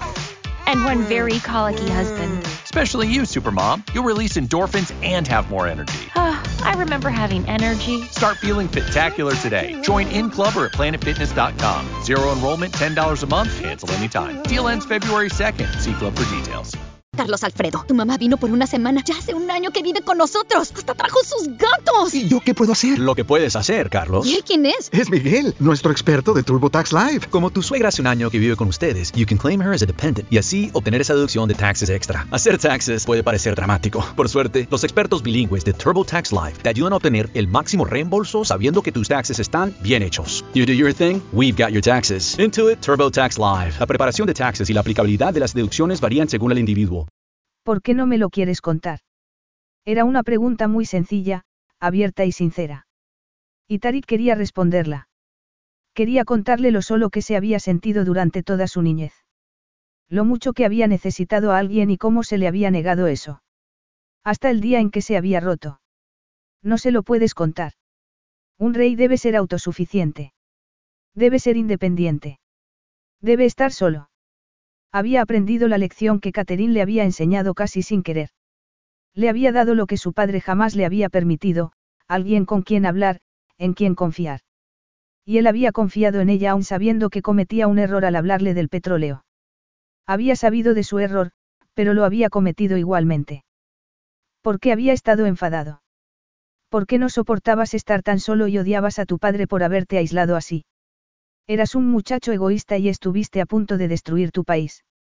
Charlotte frunció el ceño y él tuvo la extraña sensación de que podía leerle el pensamiento, porque dejó la taza en la arena y se puso en pie, sujetándose la manta. Lo abrazó y apoyó la cabeza en su pecho. No fue un gesto sexual, sino solo un abrazo. Era la primera vez que a Tarik le daban un abrazo y le sorprendió, hizo que se quedase inmóvil y sintió que tenía un animal salvaje en su interior que quería salir de su jaula. Pero no sabía qué ocurriría si aquel animal salvaje se liberaba. Sí que lo sabes. Sí, lo sabía, sería un desastre. Su instinto le advirtió que la apartase, pero eso le haría daño y Tarik no quería hacerla sufrir. Así que tuvo que quedarse allí y soportar el abrazo a pesar de que no lo quería. Lo siento, le dijo Charlotte. No tienes que contármelo si te resulta doloroso. Él no supo que lo había delatado ni supo qué responder.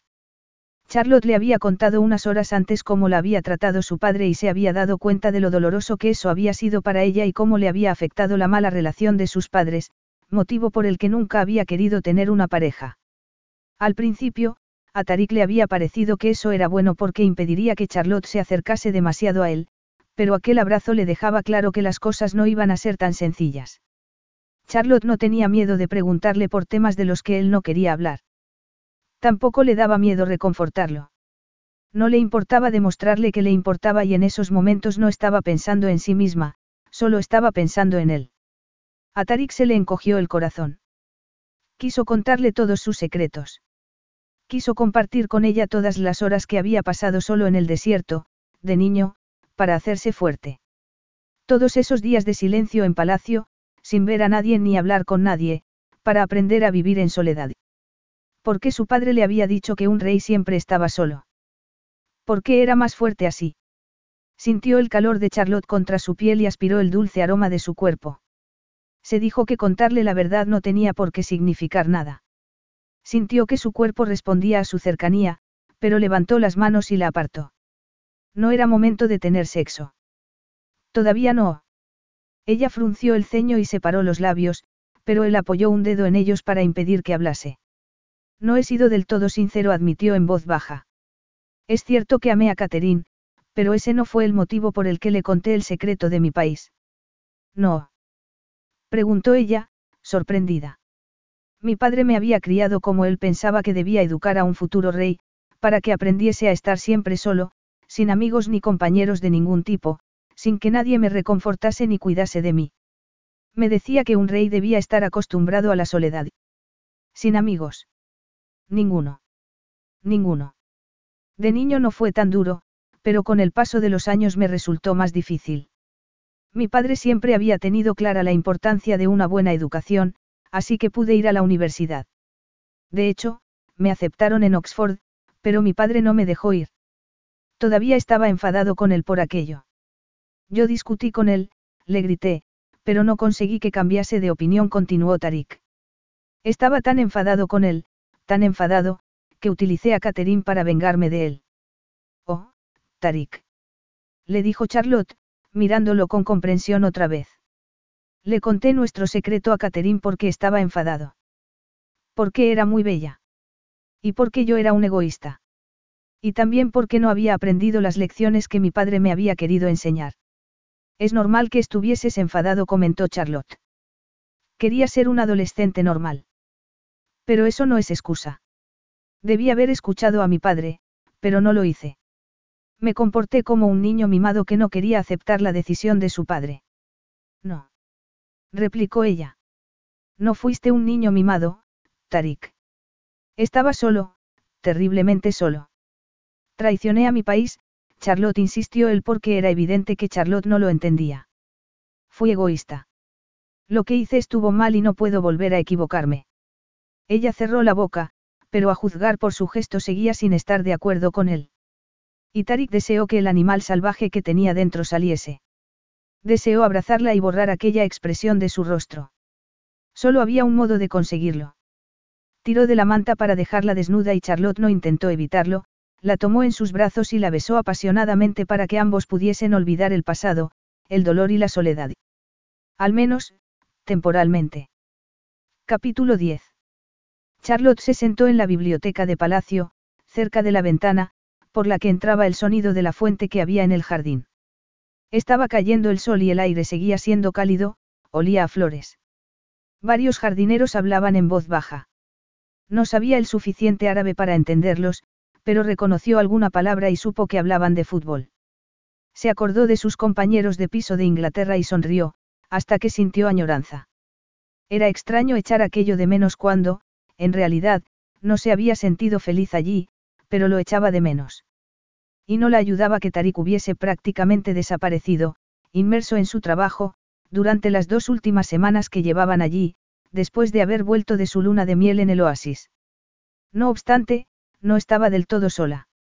Tenía sus obligaciones como jequesa, a las que se estaba acostumbrando, y mucho que estudiar para empaparse de la historia, la cultura y la lengua de Ascaraz. Y lo habría disfrutado mucho de no haber tenido la cabeza dando vueltas todo el día a su marido.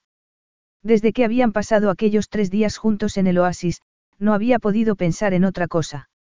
Lo que Tarik le había contado acerca de su niñez la había sorprendido, debía de haber sido horrible, crecer solo, apartado de todo el mundo, sin amigos ni ningún tipo de consuelo. Charlotte ya sabía cuáles habían sido las consecuencias. Cómo había afectado tanta soledad a un hombre tan apasionado como Tarik.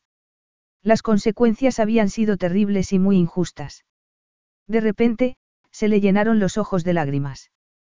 Aquella noche, en el oasis, Tarik le había contado su historia sin mostrar ninguna emoción, pero era evidente que todavía tenía mucha rabia dentro.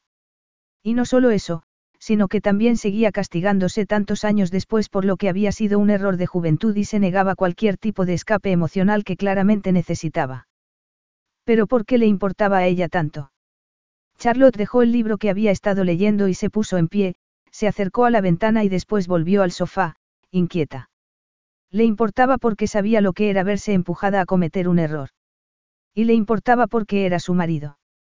Porque era un buen hombre, aunque él lo negase, y creía en lo que hacía. Porque era apasionado. Volvió a la ventana y miró hacia la rosaleda y hacia la fuente. Tenía el corazón demasiado acelerado. No podía dejar de pensar en él. No podía dejar de pensar en los tres días que había pasado con él.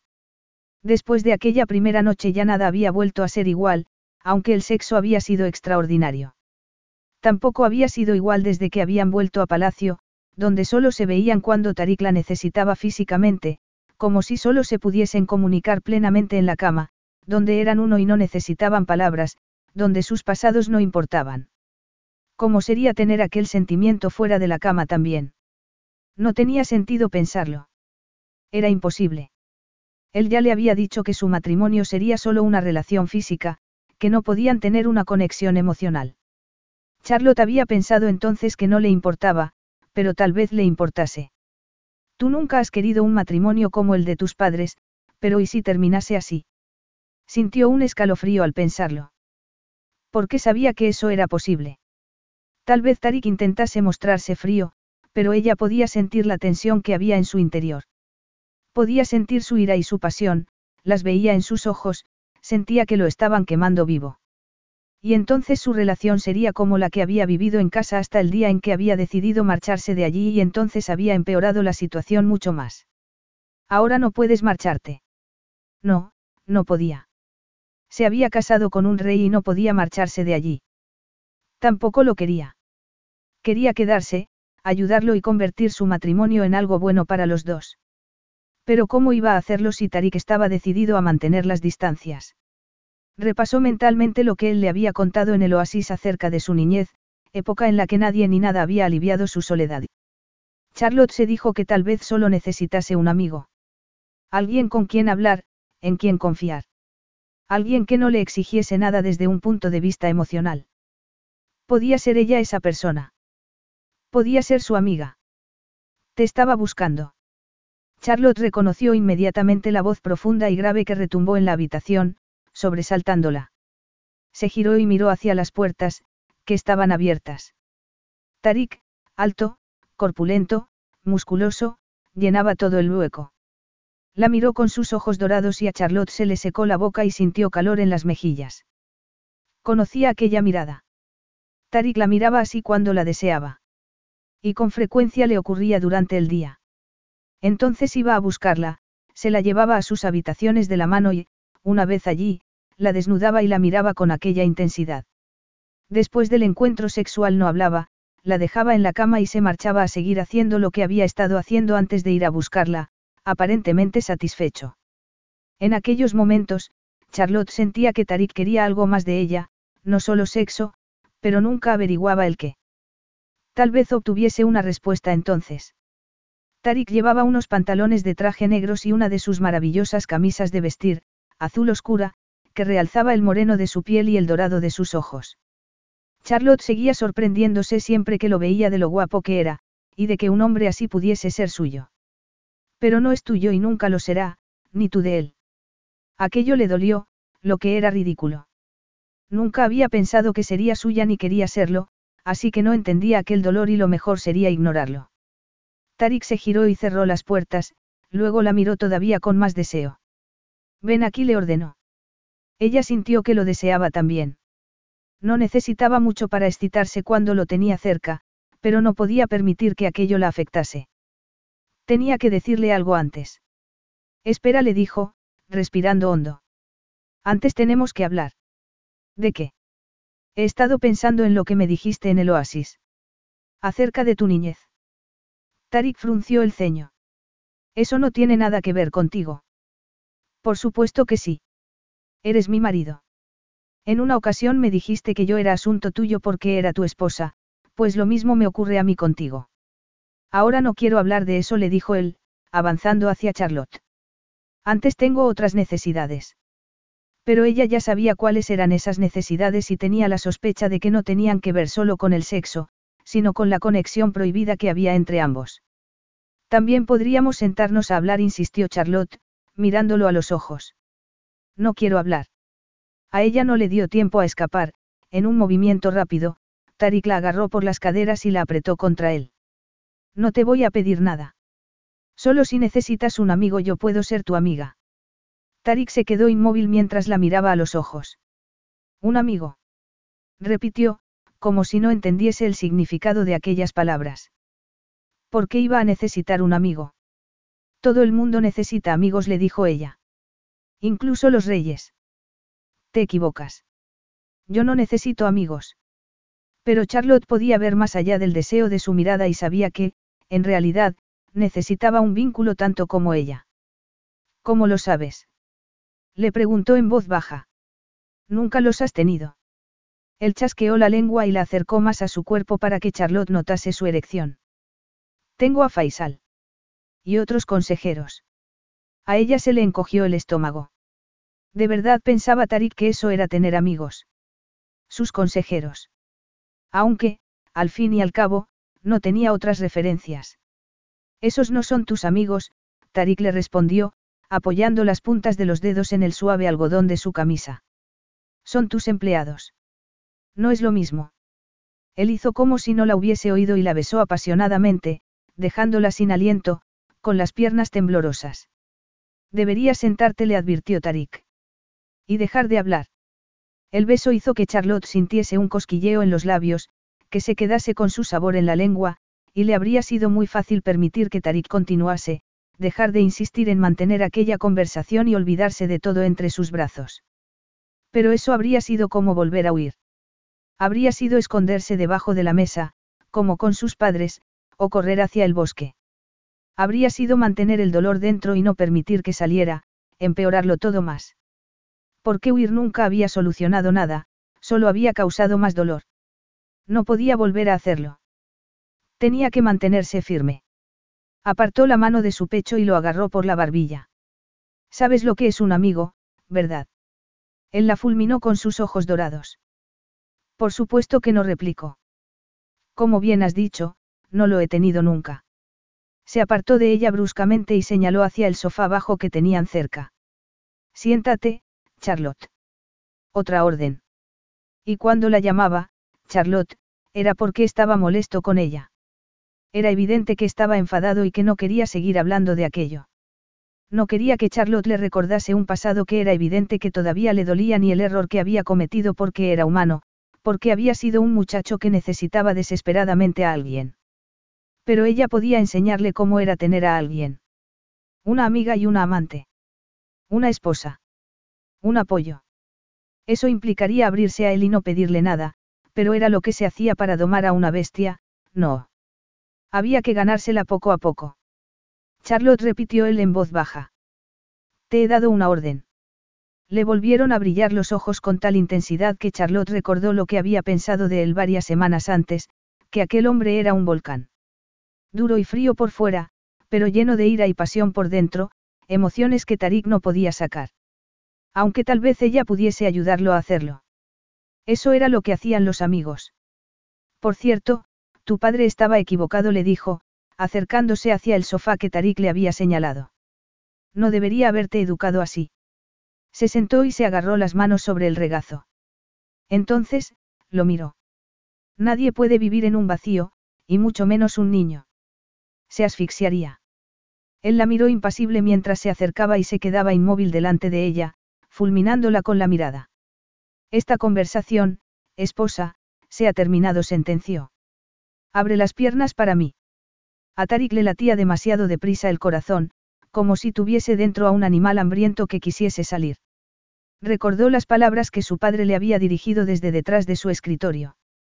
Eres una desgracia, le había dicho Isaac enfadado mientras sonaba el teléfono a su lado. Después de todo lo que te he enseñado, no has aprendido nada. Eres indigno, Tarik. Indigno de ser mi heredero. Indigno de ser mi hijo. El recuerdo hizo que se estremeciese y lo apartó, concentrándose en la mujer que había sentada delante de él. ¿De qué le estaba hablando? La idea de tener un amigo le parecía una estupidez. ¿Para qué necesitaba él un amigo? Nunca lo había tenido, eso era cierto, pero tampoco lo había necesitado. No necesitaba a nadie. Mentira. La necesitas a ella. Pero solo para el sexo. De hecho, desde que había vuelto del oasis había tenido la sensación de que solo podía pensar en tener sexo con su esposa. No podía concentrarse en sus obligaciones ni en el trabajo. En vez de eso, recorría los pasillos de palacio buscándola, excitado. Ella siempre le había dado lo que quería y, después, a pesar de estar saciado, solo se había sentido vacío. Era inexplicable. En esos momentos, al mirarla, sentada en el sofá, sobre una colcha de seda azul cielo, Tarik se sintió igual. Vacío. Hambriento. Sediento. Charlotte se equivocaba con respecto a lo de no poder vivir aislado de todo. Uno solo se asfixiaba si necesitaba aire para respirar y él no lo necesitaba. Había aprendido a vivir sin él. De hecho, se lo iba a demostrar. Ya has oído lo que te he dicho, le dijo en voz demasiado alta y dura. Hazlo. Ella no protestó, separó las rodillas y lo miró con la misma comprensión que la noche del oasis. ¿Sabías que una noche me escapé de casa? Le contó en voz baja. Mis padres habían estado discutiendo más de lo habitual y no pude soportarlo. No volví en toda la noche y llamaron a la policía. Tarik hizo caso omiso de sus palabras, se arrodilló delante de ella, la agarró de los muslos y se los separó más. Me buscaron durante horas, continuó Charlotte. Yo oía cómo me llamaban, pero no respondía. No quería volver a casa y oír gritar a mis padres. No obstante, me encontraron y me hicieron volver. ¿Por qué le estaba contando aquello? Tarik no quería oírlo. No quería oír nada más que sus gemidos de placer, sus suspiros. Quería oírla decir su nombre justo antes de llegar al orgasmo.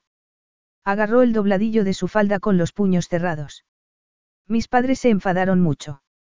Y mi madre decidió que iba a ser demasiado esfuerzo, así que permitió que mi padre se quedase con mi custodia, añadió, con la voz ligeramente temblorosa. Aunque en realidad él no quería tenerme. La tela de su vestido era suave, el olor del cuerpo de Charlotte, dulce. Tarik estaba excitado y tenía el corazón acelerado, así que no sabía por qué había parado. No entendía por qué se le había encogido el corazón al oír que a Charlotte le temblaba la voz. Sé que tú tampoco me quieres, prosiguió ella. Solo me quieres para el sexo, pero si necesitas a alguien con quien hablar o con quien estar, yo podría ser esa persona para ti. Sus palabras le dolieron, se clavaron en su interior como espinas que lo traspasasen. Aunque era ridículo. No necesitaba a nadie con quien hablar o con quien estar, significase lo que significase aquello. Tenía a Faisal. Tenía al consejo. Y con respecto a ella solo la necesitaba para una cosa. Guarda silencio, rugió. Ella volvió a mirarlo de manera comprensiva, como si pudiese ver las espinas que le traspasaban el corazón. Como si supiese cuánto le dolía aquello. Pero no le dijo nada, se limitó a mirarlo. Y, por algún motivo, su silencio hizo que Tarik se sintiese todavía peor, así que le levantó la falda hasta la cintura, destapándola, sin importarle que la tela se rasgase. Tenía que hacer algo para quitarle aquella expresión comprensiva del rostro, para que sus ojos se oscureciesen de deseo. ¿Por qué no le demuestras que no la necesitas? Sí, eso también. ¿Por qué no la necesitaba? Solo necesitaba su cuerpo. Debajo de la falda llevaba unos pantalones sueltos de la misma seda fina, que bajaron sin oponer resistencia cuando tiró de ellos, junto con las braguitas de encaje. Ella no hizo nada para detenerlo, pero Tarik la notó temblar al quedarse por fin desnuda bajo sus manos, con la piel caliente y tan suave como la seda de su ropa. Él tenía el corazón tan acelerado que no podía oír otro sonido y se excitó todavía más al aspirar el delicioso olor de su cuerpo. Clavó la vista en el triángulo de rizos que había entre sus muslos, en su piel rosada y húmeda. Sobre aquella piel, sus manos parecían rugosas y oscuras, como si pudiesen romperla como le habían roto la ropa. Eres indigno. Una desgracia. Gimió, le separó más las piernas a Charlotte y quiso perderse en ella y no oír la voz de su padre en su cabeza. Era preciosa. Y aquello era todo lo que necesitaba de ella, nada más. Mucho menos una amistad. Nada que pudiese amenazar el muro que había levantado a su alrededor. Nada que pudiese amenazar su aislamiento. Él estaba bien como estaba, solo. Pasó las manos por sus muslos y se perdió en la sensación. Siguió subiendo hacia el calor que había entre ellos. Charlotte suspiró cuando la tocó para separar su delicada carne y el sonido hizo que Tarik se estremeciera. Sí, aquello era lo que tenía que ser. Charlotte lo deseaba. Estaba desesperada por él. Y no al contrario. Eso, nunca. No obstante, le temblaron las manos mientras la acariciaba y tenía la respiración tan acelerada que casi no podía obtener suficiente aire. Se sentía hambriento, a punto de asfixiarse en su vacío, y ella era el aire que necesitaba para respirar. Tenía que haber parado entonces, aunque hubiese sido solo para demostrarse a sí mismo que podía apartarse de ella, pero no fue capaz. La deseaba demasiado. Se inclinó hacia adelante y enterró la cabeza entre sus piernas, pasando la lengua directamente por el centro de su sexo, desesperado por probarla. Ella se sacudió y dejó escapar un suave grito, pero Tarik no paró. La agarró por las caderas y la sujetó mientras empezaba a explorarla y su sabor le estallaba en la cabeza, salado y dulce, y hacía que se excitase todavía más. Tarik gimió Charlotte, retorciéndose entre sus manos. Oh. Pero él no paró, siguió acariciándola con la lengua. Quería que lo desease tanto como él a ella. Quería que dejase de mirarlo con comprensión, como si pudiese ver en su interior al niño que había sido. Al niño que se había roto bajo las lecciones de su padre. El niño indigno, que era una desgracia para su familia. Jamás volvería a ser ese niño. Charlotte gimió, enterró los dedos en su pelo con fuerza y él rugió contra su piel, le soltó las caderas y metió las manos debajo de su trasero. Entonces, hizo que cambiara de postura para poder llegar mejor a su interior, para volver a hacerla gemir, para que arquease la espalda hacia él. Sus gemidos hicieron que se sintiese satisfecho y posesivo. La haría olvidarse de todas aquellas tonterías de la amistad. La haría olvidarse completamente del tema. Sí, y la haría olvidarse de que su padre no la había querido, de que su madre no había luchado por ella. Le haría olvidarlo todo, salvo a él y lo que podía darle. Y ninguno de los dos necesitaría nada más. Hundió la lengua todavía más en su cuerpo y ella tembló, a punto de llegar al éxtasis. Volvió a acariciarla mientras la sujetaba con fuerza y Charlotte sollozó y se retorció entre sus manos al estallar por fin. Su olor lo invadió, su sabor, su calor, el deseo que sentía por ella hicieron que estuviese a punto de ahogarse. La soltó y se apartó. Su imagen era espléndida, apoyada en el respaldo del sofá, con el rostro colorado, los ojos brillantes y oscurecidos por los efectos secundarios del placer. Tenía todavía las piernas separadas y el sexo abierto, húmedo y preparado para él. Tarik terminó de desnudarla. Túmbate le ordenó entonces con voz ronca, poniéndose en pie mientras la veía obedecer y tumbarse en el sofá. No quiso ni perder tiempo en desnudarse. Se limitó a desabrocharse los pantalones antes de tumbarse entre sus muslos y penetrarla. Charlotte dio un grito ahogado y arqueó la espalda, lo abrazó con las piernas por la cintura y levantó los pechos. Cerró los ojos y separó ligeramente los labios. Is your bunion causing pain or preventing you from wearing your favorite shoes? Have you considered a bunionectomy? Midwest Clinical Research Center is currently enrolling a clinical trial for an investigational pain medication following a bunion removal surgery. Qualified participants between the ages of 18 and 75 may receive a bunion removal surgery at no cost, as well as access to an investigational pain medication. They may also be compensated up to $1,170 for their time. To learn more, call 937-588-6622 or go to removemybunion.com to fill out a short survey and see if you may qualify. Carlos Alfredo, tu mamá vino por una semana. Ya hace un año que vive con nosotros. Hasta trajo sus gatos. ¿Y yo qué puedo hacer? Lo que puedes hacer, Carlos. ¿Y él quién es? Es Miguel, nuestro experto de TurboTax Live. Como tu suegra hace un año que vive con ustedes, you can claim her as a dependent y así obtener esa deducción de taxes extra. Hacer taxes puede parecer dramático. Por suerte, los expertos bilingües de TurboTax Live te ayudan a obtener el máximo reembolso sabiendo que tus taxes están bien hechos. You do your thing, we've got your taxes. Intuit TurboTax Live. La preparación de taxes y la aplicabilidad de las deducciones varían según el individuo. Por un instante, Tarik no pudo moverse. Solo pudo mirarla y sentirla. Y aquello debía haber sido suficiente. No debía haberse sentido tan vacío, como si pudiese haber algo más. Algo que tenía tan cerca que casi lo podía tocar. Mírame le pidió con voz ronca, no pudo evitarlo. Mírame, Charlotte. Ella abrió los ojos y lo miró, y Tarik sintió que una corriente eléctrica lo recorría. Por un instante tuvo la sensación de tener entre las manos algo indescriptible y bello, que podía romperse si lo agarraba con demasiada fuerza. En los ojos de Charlotte había ternura, un calor que no tenía nada que ver con el calor sexual. Alargó la mano y le acarició la mejilla como si Tarik fuese un objeto precioso, un objeto que pudiese romperse. Él sintió presión en el pecho. Sintió las consecuencias del vacío en el que había estado viviendo durante tanto tiempo. Un vacío que parecía estar asfixiándolo, como Charlotte le había dicho. Pero el contacto de los dedos de Charlotte, su sexo caliente, el calor de su cuerpo y el cariño de su mirada azul eran balones de oxígeno. Tarik tenía la sensación de que ella era lo único que lo mantenía vivo. Tomó aire una vez, dos, y, cuando Charlotte pasó los dedos por la línea de su mandíbula, la tensión de su pecho cedió. Volvió a respirar profundamente y se sintió como si aquel hubiese sido el primer aliento de toda su vida. Entonces empezó a moverse despacio en su interior y sintió que el placer era otra vía de escape más, otro hilo que lo conectaba a ella. Charlotte sonrió y lo miró fijamente mientras apretaba su erección con los músculos internos. Tarik sintió otra vez que podía ver a través de él. Que podía ver al niño solitario y le estaba tendiendo una mano que estaba apartando las barreras que había alrededor de su corazón como si estuviesen hechas de papel. Que lo estaba abrazando como si valiese algo. Y no pudo detenerla ni pudo dejar de desear que lo abrazase, no pudo dejar pasar todos los salvavidas que ella le estaba arrojando. Tarik empezó a moverse más deprisa, con más fuerza, mientras ambos respiraban con dificultad. Y Charlotte lo acariciaba suavemente mientras tanto.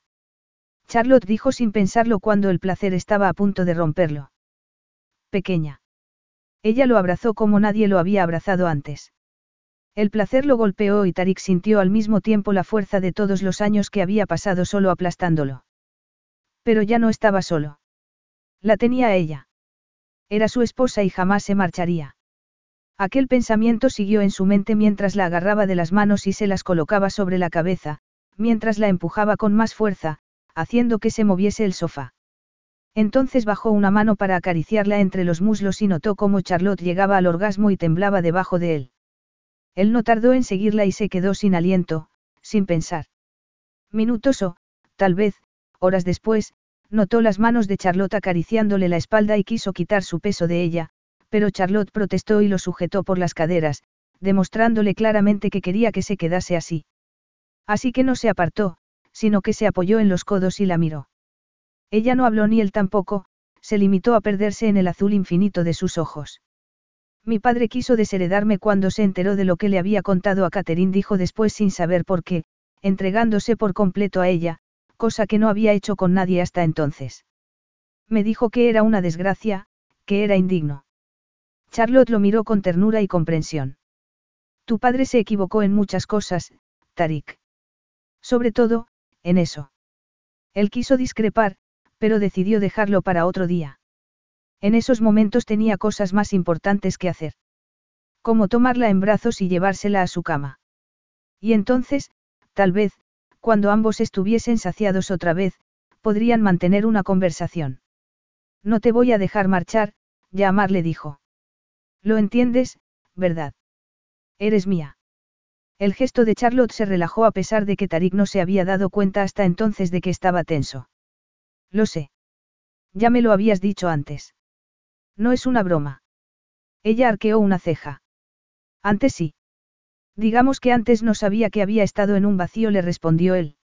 Y que necesitaba aire para respirar. Capítulo 11. Charlotte estaba en plena clase de lengua con Amira cuando uno de los sirvientes de palacio llamó a la puerta para informarle de que Tarik había pedido que fuese a su despacho. Había pasado una semana desde que la había hecho suya en la biblioteca, momento en el que algo había cambiado entre ambos. Charlotte no había dejado de pensar en que Tarik le había dicho que necesitaba aire para respirar, y cómo la había mirado fijamente, como si ella fuese su aire. No se lo había dicho así, pero ella lo había sentido. Como si Tarik hubiese descubierto la conexión que se había forjado entre ambos ya en el oasis. Era un hombre demasiado solitario, desesperado por tener a alguien, y ella había saboreado esa desesperación en su beso. La había sentido en el modo en que le había hecho el amor. Y había deseado verlo sonreír. Hacerlo reír. Quitarle aquella soledad y reconfortarlo. Así que se había pasado toda la semana haciendo cosas con él que no estaban basadas ni en el sexo ni en sus obligaciones como gobernante. Cosas que hacían los amigos, cenar junto a las fuentes, charlar de nada en particular, ver una película en el cine privado de Palacio, ir a la ciudad, donde él le había enseñado sus lugares favoritos, dar un paseo a caballo por las colinas del sur. Habían sido momentos especiales, en los que ellos no habían sido el rey ni la reina, sino solo Tarik y Charlotte disfrutando el uno del otro. No sabía por qué quería hacer aquello por el hombre que la mantenía alejada de su familia y amigos, y que la había obligado a casarse con él, pero prefería no pensarlo demasiado. Con él se sentía menos sola y eso era suficiente. De hecho, se sentía querida por primera vez en la vida y, además, necesitada, necesitada por un rey. Solo eso le daba un coraje y una fuerza que jamás había pensado poseer. Dejó a Mira para ir al despacho de Tarik. Él estaba sentado detrás de su escritorio y, cuando ella entró y cerró la puerta, levantó la vista de la pantalla. Durante la semana, Charlotte había podido disfrutar de sus sonrisas, pero en esa ocasión estaba serio y ella tuvo un mal presentimiento. ¿Qué ocurre? Le preguntó. Me acabo de enterar de que tu padre sufrió un infarto anoche y lo han llevado al hospital, le informó él, levantándose y tomando sus manos. No. Dijo ella con voz ahogada. Al hospital. ¿Y cómo está? Tarik la acercó a su cuerpo y ella no se resistió porque necesitaba sentir su cuerpo fuerte y alto, ya que, de repente, tenía la sensación de que se iba a desmayar. Todavía no saben cómo de grave ha sido. He hablado con el médico personalmente y, al parecer, hay que esperar, pero es posible que llegue a recuperarse por completo. Charlotte tragó saliva. El calor del cuerpo de Tarik la reconfortó. Su padre no era perfecto, pero, al fin y al cabo, era su padre. Y estaba enfermo y solo. No soportó aquella idea, levantó la cabeza y miró a Tarik a los ojos. Tengo que ir a verlo. Tengo que volver a Inglaterra. La expresión de Tarik era comprensiva, pero su respuesta fue firme. Las fronteras están cerradas, llamar. No te puedes marchar. Esto es diferente. Mi padre está enfermo. Él negó con la cabeza. Eso no importa. No puedo dejarte marchar. ¿Por qué no? Le preguntó ella con el ceño fruncido, sin entenderlo. Está enfermo y solo, no hay nadie más que pueda cuidar de él. Solo quiero ir a ver que está bien y luego. No insistió él, y la expresión comprensiva de su rostro desapareció. Ella lo miró a los ojos y vio miedo en ellos. ¿Qué te pasa? No es solo por mi padre, ¿verdad? Eres mi jequesa. No puedes marcharte del país sin más cuando te apetezca. No es porque me apetezca, Tarik. Me da igual. Eres mi jequesa y tu lugar está a mi lado. Lo se le dijo ella, intentando mantenerse tranquila, pero no será por mucho tiempo, te lo prometo. Solo quiero ver cómo está mi padre y después volveré. ¿Y si tiene que estar mucho tiempo en el hospital? ¿Qué harás entonces? Algo se me ocurrirá, no te preocupes, le respondió ella, tocándole la mejilla para calmarlo. Por favor, no.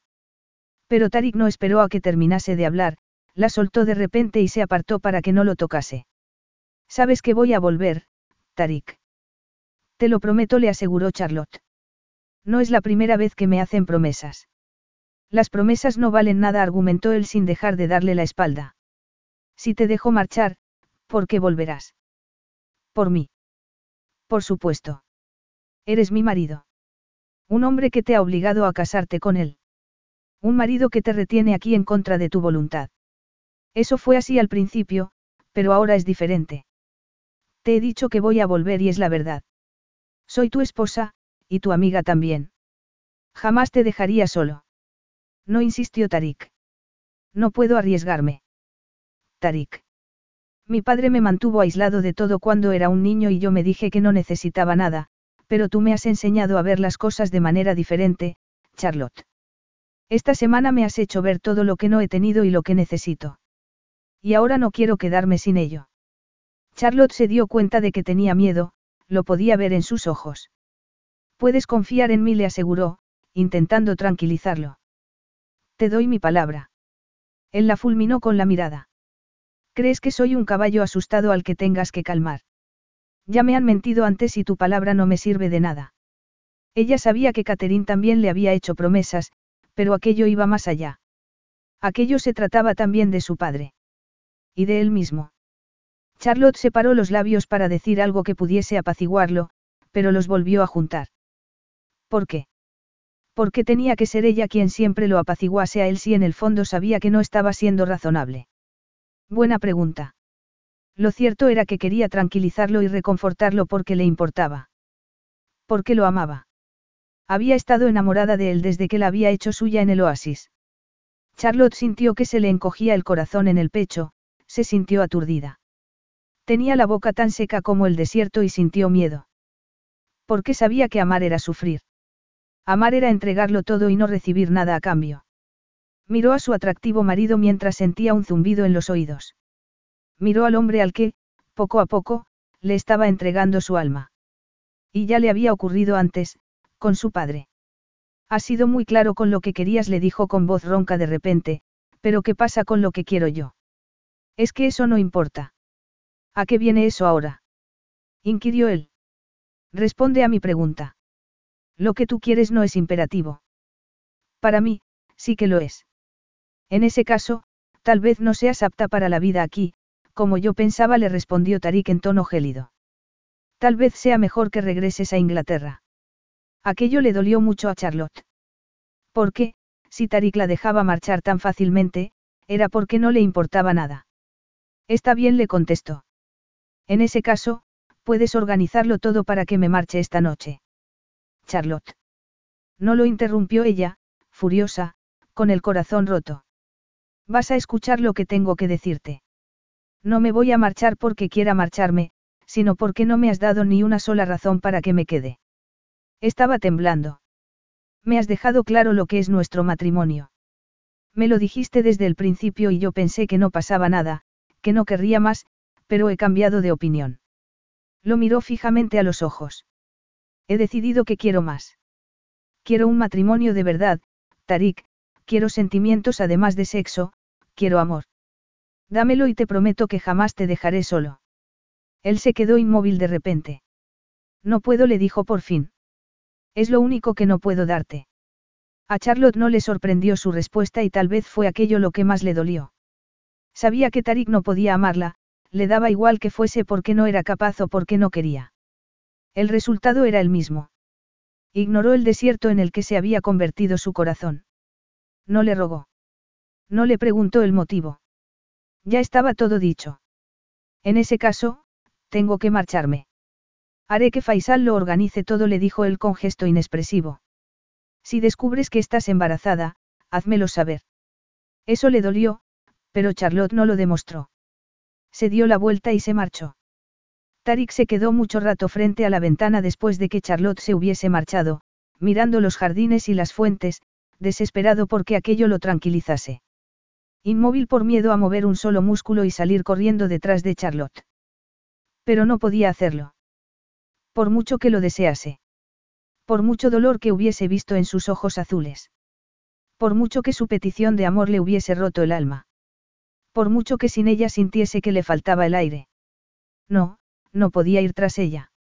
No podía darle lo que le había pedido. No podía amarla. Tardó mucho tiempo en moverse de allí se obligó a hacer algunas llamadas para organizar el viaje de Charlotte. Después, se encerró en su despacho y dio instrucciones a los guardias de que nadie lo molestase. Y se puso a trabajar. Una semana más tarde, Tarik no había concedido audiencias ni entrevistas a nadie. No había mantenido ninguna reunión, ni siquiera informal. No había querido ver a nadie ni hablar con nadie. Y seguía así dos y tres semanas más tarde. No era capaz de encontrar la paz. Una noche fue a los baños de palacio, como había hecho cada día desde que Charlotte se había marchado, incapaz de dormir, sin poder dejar de pensar en sus curvas, en su pelo claro y en sus ojos azules. Se metió en el agua y se puso a nadar y a nadar hasta el agotamiento.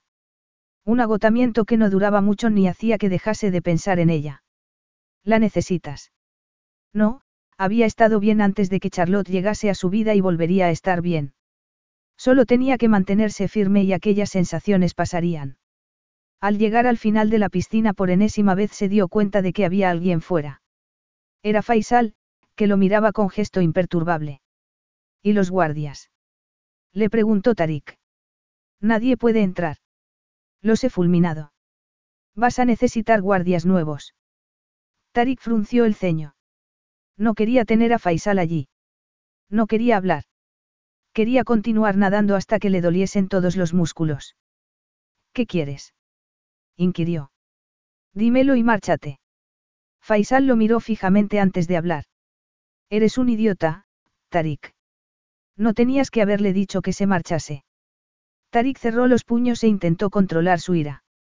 No recuerdo haberte pedido tu opinión, Faisal. Y ten cuidado con lo que dices. Tu padre también era un idiota, lo interrumpió el otro hombre. Se cerró completamente al mundo tras la muerte de tu madre, lo sabías. Jamás lo superó. Se aisló y después hizo lo mismo contigo. Tarik se quedó inmóvil. Yo le dije que estaba equivocado, continuó Faisal. Que el hecho de que hubiese perdido a su esposa no significaba que su hijo no pudiese ser feliz, pero me ignoró. Y mira lo que ha ocurrido, has cerrado las fronteras del país y de tu corazón. Eres exactamente igual que él. Tarik sintió que se le encogía el pecho, pero no fue capaz de exigirle a Faisal que dejase de hablar. Tal vez las lecciones de tu padre no acaben con el país, pero acabarán contigo, Tarik. Tal vez eso debía haber ocurrido años atrás, respondió él con voz ronca, cuando traicioné a Ascaraz. Faisal guardó silencio, pero Tarik no pudo mirarlo. No respondió el otro hombre por fin. Eso no es verdad. Fue tu padre quien traicionó a Ascaraz. Si te hubiese criado con amor, no te habrías sentido tan solo. Y si no hubieses estado tan solo no habrías estado tan enfadado con él. Y no te habrías volcado en Caterín. No puedes decir que. Eres un buen rey, continuó Faisal, pero podría ser todavía mejor. Mucho mejor que tu padre, porque tienes lo que a él le faltaba, un corazón fuerte y apasionado. Solo tienes que darte cuenta. Tarik apretó la mandíbula. Todo su cuerpo estaba en tensión. El desapego es lo que hace grande a un rey, Faisal. No un corazón fuerte y apasionado. Estás hablando como tu padre le advirtió Faisal. Y tu padre estaba equivocado. El amor es lo que hace grande a un rey. Unas semanas antes, Tarik habría hecho caso omiso de sus palabras. En esos momentos calaron en él. No supo cuánto tiempo había estado en el agua fría de los baños después de que Faisal se marchase, dejando que las emociones lo devoraran. Si el amor era lo que hacía grande a un rey, él no podría ser un gran rey. ¿Por qué no sabía nada del amor? O tal vez sí. Porque, tras mucho pensarlo, se dio cuenta de que amaba a Charlotte de Veraux. De que hacía semanas que se había enamorado de ella. Charlotte lo convertía en una persona mejor. Lo convertía en un hombre más fuerte, compasivo, clemente y protector. Y humilde. Lo convertía en el rey que debía ser para su pueblo. Entonces, dale un motivo para que esté aquí, pensó. Con el corazón acelerado y las manos temblorosas, decidió demostrarle a Charlotte que la amaba, que era su reina y siempre lo sería. Salió de la piscina. Era tarde y debía irse a la cama, pero no estaba cansado, así que fue a su despacho. Se puso en marcha y al amanecer realizó por fin la llamada que había estado toda la noche esperando para hacer. Prepara mi jet, le ordenó a uno de sus asistentes. Quiero volar a Londres lo antes posible. Capítulo 12. Charlotte tapó con una manta las piernas de su padre, que estaba sentado en su sillón favorito, junto a la chimenea del salón. Por suerte, el infarto no había sido demasiado fuerte y se estaba recuperando muy bien, pero era un paciente terrible y solo quería volver a ponerse a trabajar. Ella también tenía una entrevista al día siguiente, para hacer tareas administrativas en una oficina. Se sentía satisfecha y dispuesta a recuperar su vida, aunque supiese que no iba a poder recuperar lo que había tenido antes. Deberías volver a ser mi asistente, le dijo su padre por enésima vez. Lo siento, pero quiero tener mi propia vida, le respondió ella, no intentando complacerlo por primera vez en su vida. Has cambiado, observó su padre. ¿Qué te ha pasado en Ascaraz? Que me han roto el corazón, admitió ella. Y me he dado cuenta de que llevo años intentando demostrar mi valía a un hombre que solo me ve como a un estorbo. Su padre guardó un largo silencio. Lo siento, dijo por fin. Sé que no he sido el mejor padre del mundo, pero te pareces mucho a ella, a tu madre. Y a veces se me olvida que no eres ella. A Charlotte se le hizo un nudo en la garganta. Su padre nunca le había hablado así. No fue culpa tuya. Tú eras una buena chica, una buena hija. Y yo te eché mucho de menos cuando te fuiste. Me alegro, le respondió ella. Su padre no dijo mucho más y, un rato después, Charlotte descubrió que no quedaba leche para el té y decidió salir a comprarla. Tomó un paraguas porque estaba lloviendo y salió a la calle. Hacía frío y deseó estar en un lugar cálido, donde el sol brillase con la fuerza del hombre al que había dejado atrás. Apretó los dientes del dolor y se preguntó por qué volvía a pensar en Tarik. Si tanto le dolía. Entonces, vio que alguien se había detenido delante de ella. Era alto y llevaba un paraguas negro. Iba vestido con un traje muy caro y llevaba gafas de sol a pesar de la lluvia. Irradiaba arrogancia y autoridad. Tarik. ¿Qué estás haciendo aquí? Le preguntó al llegar a su lado, con la voz quebrada. ¿Cómo te has atrevido a venir aquí? Él se movió por fin, tirando el paraguas y metiéndose debajo del de ella. La abrazó y se inclinó a besarla con desesperación. Oh, llamar le dijo al terminar. He sido un tonto. He hecho muchas cosas mal. He dicho muchas cosas que no debía haber dicho y ahora solo quiero decirte que lo siento. Tenía que haberte dejado venir a ver a tu padre. Tenía que haber confiado en que regresarías conmigo. Y, lo más importante, tenía que haberte dado un motivo para volver. Charlotte estaba temblando, no lo podía evitar. Tampoco podía apartarse de él. Solo podía mirarlo a los ojos. ¿Qué motivo? Le preguntó, intentando mantener la tranquilidad. Me pediste amor y he venido a ofrecértelo. Su paraguas no protegía a Tarik de la lluvia y se le estaba mojando el pelo y el traje, pero él no parecía darse cuenta. Sé claro, Tarik le dijo ella, casi sin reconocerse. ¿Qué quieres decir? Quiero decir que te amo, Charlotte de Veraux le dijo. Te amo, esposa. Llevo tres semanas intentando no sentir nada por ti, pero no puedo. No puedo escapar de lo que siento y me he dado cuenta de que tú me haces ser el rey que necesito ser. Ella sintió un estremecimiento. Tarik. No pudo decir más. Te quiero, llamar. Quiero darte todo el amor que necesitas y dejaría a Ascaraz si pudiera para estar aquí contigo en Londres, pero no puedo marcharme de mi país. Así que solo puedo rogarte que vuelvas conmigo. Ella lo miró fijamente. Entonces, lo haré, le respondió sin más. Porque aquello era lo que había querido toda su vida. De verdad. Después de todo lo que te he hecho. Te mantuve prisionera, te obligué a casarte conmigo, te di un ultimátum detrás de otro. Charlotte apoyó un dedo en sus labios para hacerlo callar. Me has dado placer y amistad. Me has hecho ver lo valiente y lo fuerte que podía ser. Y me has ayudado a encontrar mi camino. Por supuesto que sí, idiota, voy a volver contigo. No soy un buen hombre, llamar, y hay muchas cosas que no entiendo. Cometeré errores y necesitaré tu ayuda. ¿Estás segura de que quieres estar conmigo? Ella contuvo las lágrimas, no podía sentirse más feliz. Lo estoy. Entonces, tienes mi palabra de que haré todo lo que esté en mi poder para hacerte feliz siempre. Charlotte tiró el paraguas al suelo y lo abrazó. Se besaron apasionadamente. Dímelo, le pidió entonces él. ¿El qué? No juegues conmigo, llamar. Que te diga que te amo. Sí. Está bien, te amo. Tarik volvió a besarla. Tengo habitación en un hotel cercano, ven conmigo. Espera. Antes necesito saber qué te ha hecho cambiar de opinión. Un amigo le respondió él sonriendo. Pensaba que no tenías ninguno, le dijo ella, mirándolo con sorpresa. Al parecer, tengo al menos uno, Faisal. Él me ha hecho ver la realidad. Espero que tú puedas enseñarme todo lo demás. Charlotte se puso de puntillas y le dio un beso en los labios. Por supuesto. Y lo hizo. Y a pesar de que perderse en el desierto había sido tal vez la mayor estupidez de su vida, también había sido lo mejor. Porque al perderse había encontrado su hogar. Se había encontrado a sí misma en el corazón fuerte y apasionado de un rey. Epílogo. Tarik oyó que llamaban a la puerta de su despacho y vio que ésta se abría y aparecía su esposa.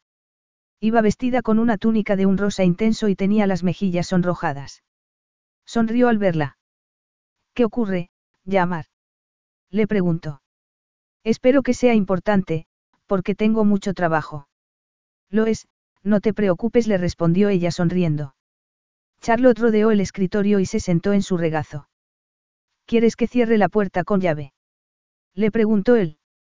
¿Cómo se dice, papá, en árabe? Lo interrogó ella. Supongo que será como te llame nuestro hijo. Él lo entendió al instante. Charlotte. Ella le acarició la mejilla. Te vas a desmayar, cariño. Pero Tarik no se desmayó, se echó a reír y la besó, llenándose de su calor, de su alegría y de todo el amor que había llevado a su vida hasta entonces. Y de todo el amor que todavía estaba por llegar. Fin. Is your bunion causing pain or preventing you from wearing your favorite shoes? Have you considered a bunionectomy? Midwest Clinical Research Center is currently enrolling a clinical trial for an investigational pain medication following a bunion removal surgery. Qualified participants between the ages of 18 and 75 may receive a bunion removal surgery at no cost, as well as access to an investigational pain medication. They may also be compensated up to $1,170 for their time. To learn more, call 937-588-6622 or go to removemybunion.com to fill out a short survey and see if you may qualify. Carlos Alfredo, tu mamá vino por una semana. Ya hace un año que vive con nosotros. Hasta trajo sus gatos. ¿Y yo qué puedo hacer? Lo que puedes hacer, Carlos. ¿Y él quién es? Es Miguel, nuestro experto de TurboTax Live. Como tu suegra hace un año que vive con ustedes, you can claim her as a dependent y así obtener esa deducción de taxes extra. Hacer taxes puede parecer dramático. Por suerte, los expertos bilingües de TurboTax Live te ayudan a obtener el máximo reembolso sabiendo que tus taxes están bien hechos. You do your thing, we've got your taxes. Intuit TurboTax Live. La preparación de taxes y la aplicabilidad de las deducciones varían según el individuo.